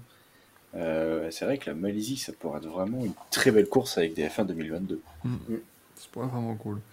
Euh, Goodcar qui nous demande donc quels sont les bons plans pour aller assister aux 500 Masiapolis. Bon, un peu- Déjà fait. déjà voilà. Euh, Non, mais honnêtement, euh, tu te mets, ouais, si tu arrives à te mettre dans le, dans le virage 1 tout en haut, là, c'est vraiment la meilleure place. C'est- Mais là, les billets. euh, En fait, le truc, c'est que maintenant, vous voyez, on nous a reçu un mail disant si vous voulez renouveler vos billets pour l'an prochain à un tarif préférentiel, euh, vous allez jusqu'au 20 maintenant. juin. Et donc, il y a des gens, ils, Oh ils renouvellent depuis 20 ans. Quoi. nouvelle à chaque fois. ouais. Donc, euh, mais encore une fois, la fanbase de IndyCar est vieillissante, donc gardez vos chances. mais le problème, c'est que quand tu renouvelles, tu peux aussi demander des meilleures places. D'accord. Et en, gros, c'est un peu parcoursup si tu veux. Quoi. Si, si, si t'as ton souhait, bah, c'est bon, t'as ta meilleure place, sinon bah, ils te remettent ta place d'avant. Euh, donc c'est plutôt chouette. C'est- Du coup, avec les tarifs préférentiels en plus, c'est- pas con en soi, c'est bien, bien fichu. Ils, Ah bah oui. ils prennent bien soin de les Grands. Prix de F1 devraient s'en inspirer de ça. Hmm, Ils prennent vraiment bien soin de leurs fans avec ça. Euh, alors, Mister Serious Matt qui me dit, effectivement, celle-là, il y a un petit peu de préparation. Alors, alors Axel, Gaël, bon, ouais, ça vous fait quoi de côtoyer Michael Duforest, la biggest superstar, c'est les 500 bases Indianapolis Quand on voit tous ces pilotes en quête de notoriété qui se sont prêtés, qui se sont jetés sur le smartphone de notre Michael juste pour prendre un selfie avec lui, ça vous fait quoi de partager la vie de cet homme incroyable C'était l'envoyé. Moi je, dis, moi je dirais que je l'ai vécu parce qu'on a eu le droit à quelques photos au Mans quand même. hein. Bah ouais. Je peux prendre en photo votre marque merguez Bah bien sûr. Enfin votre t-shirt. hein. Ah, c'est vrai, ils vous en demandent la photo Ah ils nous ont pris Il en y, a eu photo. des, ouais. il y a eu des photos, ouais. Il y a eu des photos. Ah, Incroyable. il y a des photos de marque merguez bien sûr. Euh, ça me fait Vous penser. n'avez que pas je- rencontré des, des fans du Racing Café non, euh, Non, parce qu'on nous aime pas. Donc, euh, tout. Ah, Et on n'a pas de fan, euh, Gaël, je sais pas remarqué. C'est terrible. Non, d'ailleurs, je vous ai pas dit tout à l'heure, mais il y a quand même eu le truc, parce que le, le speaker a parlé de moi pendant la course. Au micro. C'est ça, ils, ils sont pas au courant, les gens. euh, euh, les gens dans le chat, mais a un moment, ils disent. Et en fait, voilà, les gens viennent de partout pour les 500 miles, et je veux saluer euh, My buddy Michael from France. Ah, pardon? Là que ça va foutre maintenant, là, que de parler de moi. Donc écoutez, voilà, la biggest superstar des 500 Mazzy à police, juste là. Mais je suis resté, resté simple. Par contre, s'il vous plaît, ne m'approchez pas à moins de 12 mètres quand vous me croisez. Laissez-moi un petit peu, l'espace. Euh, et enfin, un certain Torger Christian Wolf qui nous pose une question. Voilà. Ah, j'ai bon. ma réponse. T'as ta réponse. Michael, avec la fortune que tu vas amasser grâce au Racing Café en vendant les droits des épisodes à Netflix, vas-tu racheter le circuit de Montlhéry et faire une course de 800 km Bien sûr. Bienvenue aux 800 km de Montlhéry. Ça n'a rien à voir avec les 500 Vas-y, la police. Ah là là, vous en posez toujours des bonnes questions. Êtes excellent. Bon, minuit 42, Ça je pense qu'on peut. Oui, euh, Ça serait incroyable, il y aurait déjà Villebrequin d'engager pour cette course, Putain, alors, vu qu'il loue le circuit à l'année. ça ferait le premier abandon. Parce qu'à un moment, ils vont péter quelque chose, bien évidemment. Ce sera euh, pété. Je remarque, ça, je, je- je remarque parce qu'on est d'accord. Est-ce que j'ai vraiment. Je suis rouge ou pas? Non, parce que hier, les gens m'ont dit que j'avais pris des coups de soleil alors que j'ai pas l'impression. Donc, Moi, je suis rouge un peu, je trouve. Non, mais évidemment qu'il est con. Ça fait, je voulais pas, ça fait très backroom hein, quand même, hein, ton ambiance là, ça fait un truc, euh, j'aimerais pas y être. hein. Je suis content que vous l'ayez remarqué. Des gens qui attendent à la porte depuis 3 heures, rendez-vous compte. 4 heures. C'est bien complexe. Bon, merci beaucoup les amis hein, d'avoir été là parce que ce fut un, un- un joli Racing Café de rentrée. Je pense qu'on s'est bien abusé. C'est quand même le, le principal. Merci Axel. Euh, merci Gaël. Merci à Louis aussi qui fut, euh, qui fut là quelques instants et qui a fait ce qu'il a pu malheureusement, mais la connexion n'a pas coopéré. On se retrouve la semaine prochaine. Non, je pense qu'il n'y a pas de raison de ne pas se retrouver la semaine prochaine, juste après l'hypercard, euh, l'hyper, l'hyperpole des 24 heures du Mans. C'est quand même merveilleux euh, cette histoire, ça va, être, ça va être superbe. Donc la semaine prochaine pour un nouveau numéro du Racing Café. Merci beaucoup. Peut-être qu'on se retrouve dimanche pour commenter IndyCar, mais je sais pas. euh, je, je sais pas y a. euh, à quelle heure c'est 21h30, je crois. Ouais, 21h30, oui, bah, ça peut se faire du coup. On peut tranquillement se retrouver dimanche pour suivre Detroit en IndyCar. Merci beaucoup d'avoir été les amis. À la prochaine. Ciao, ciao. Bye bye.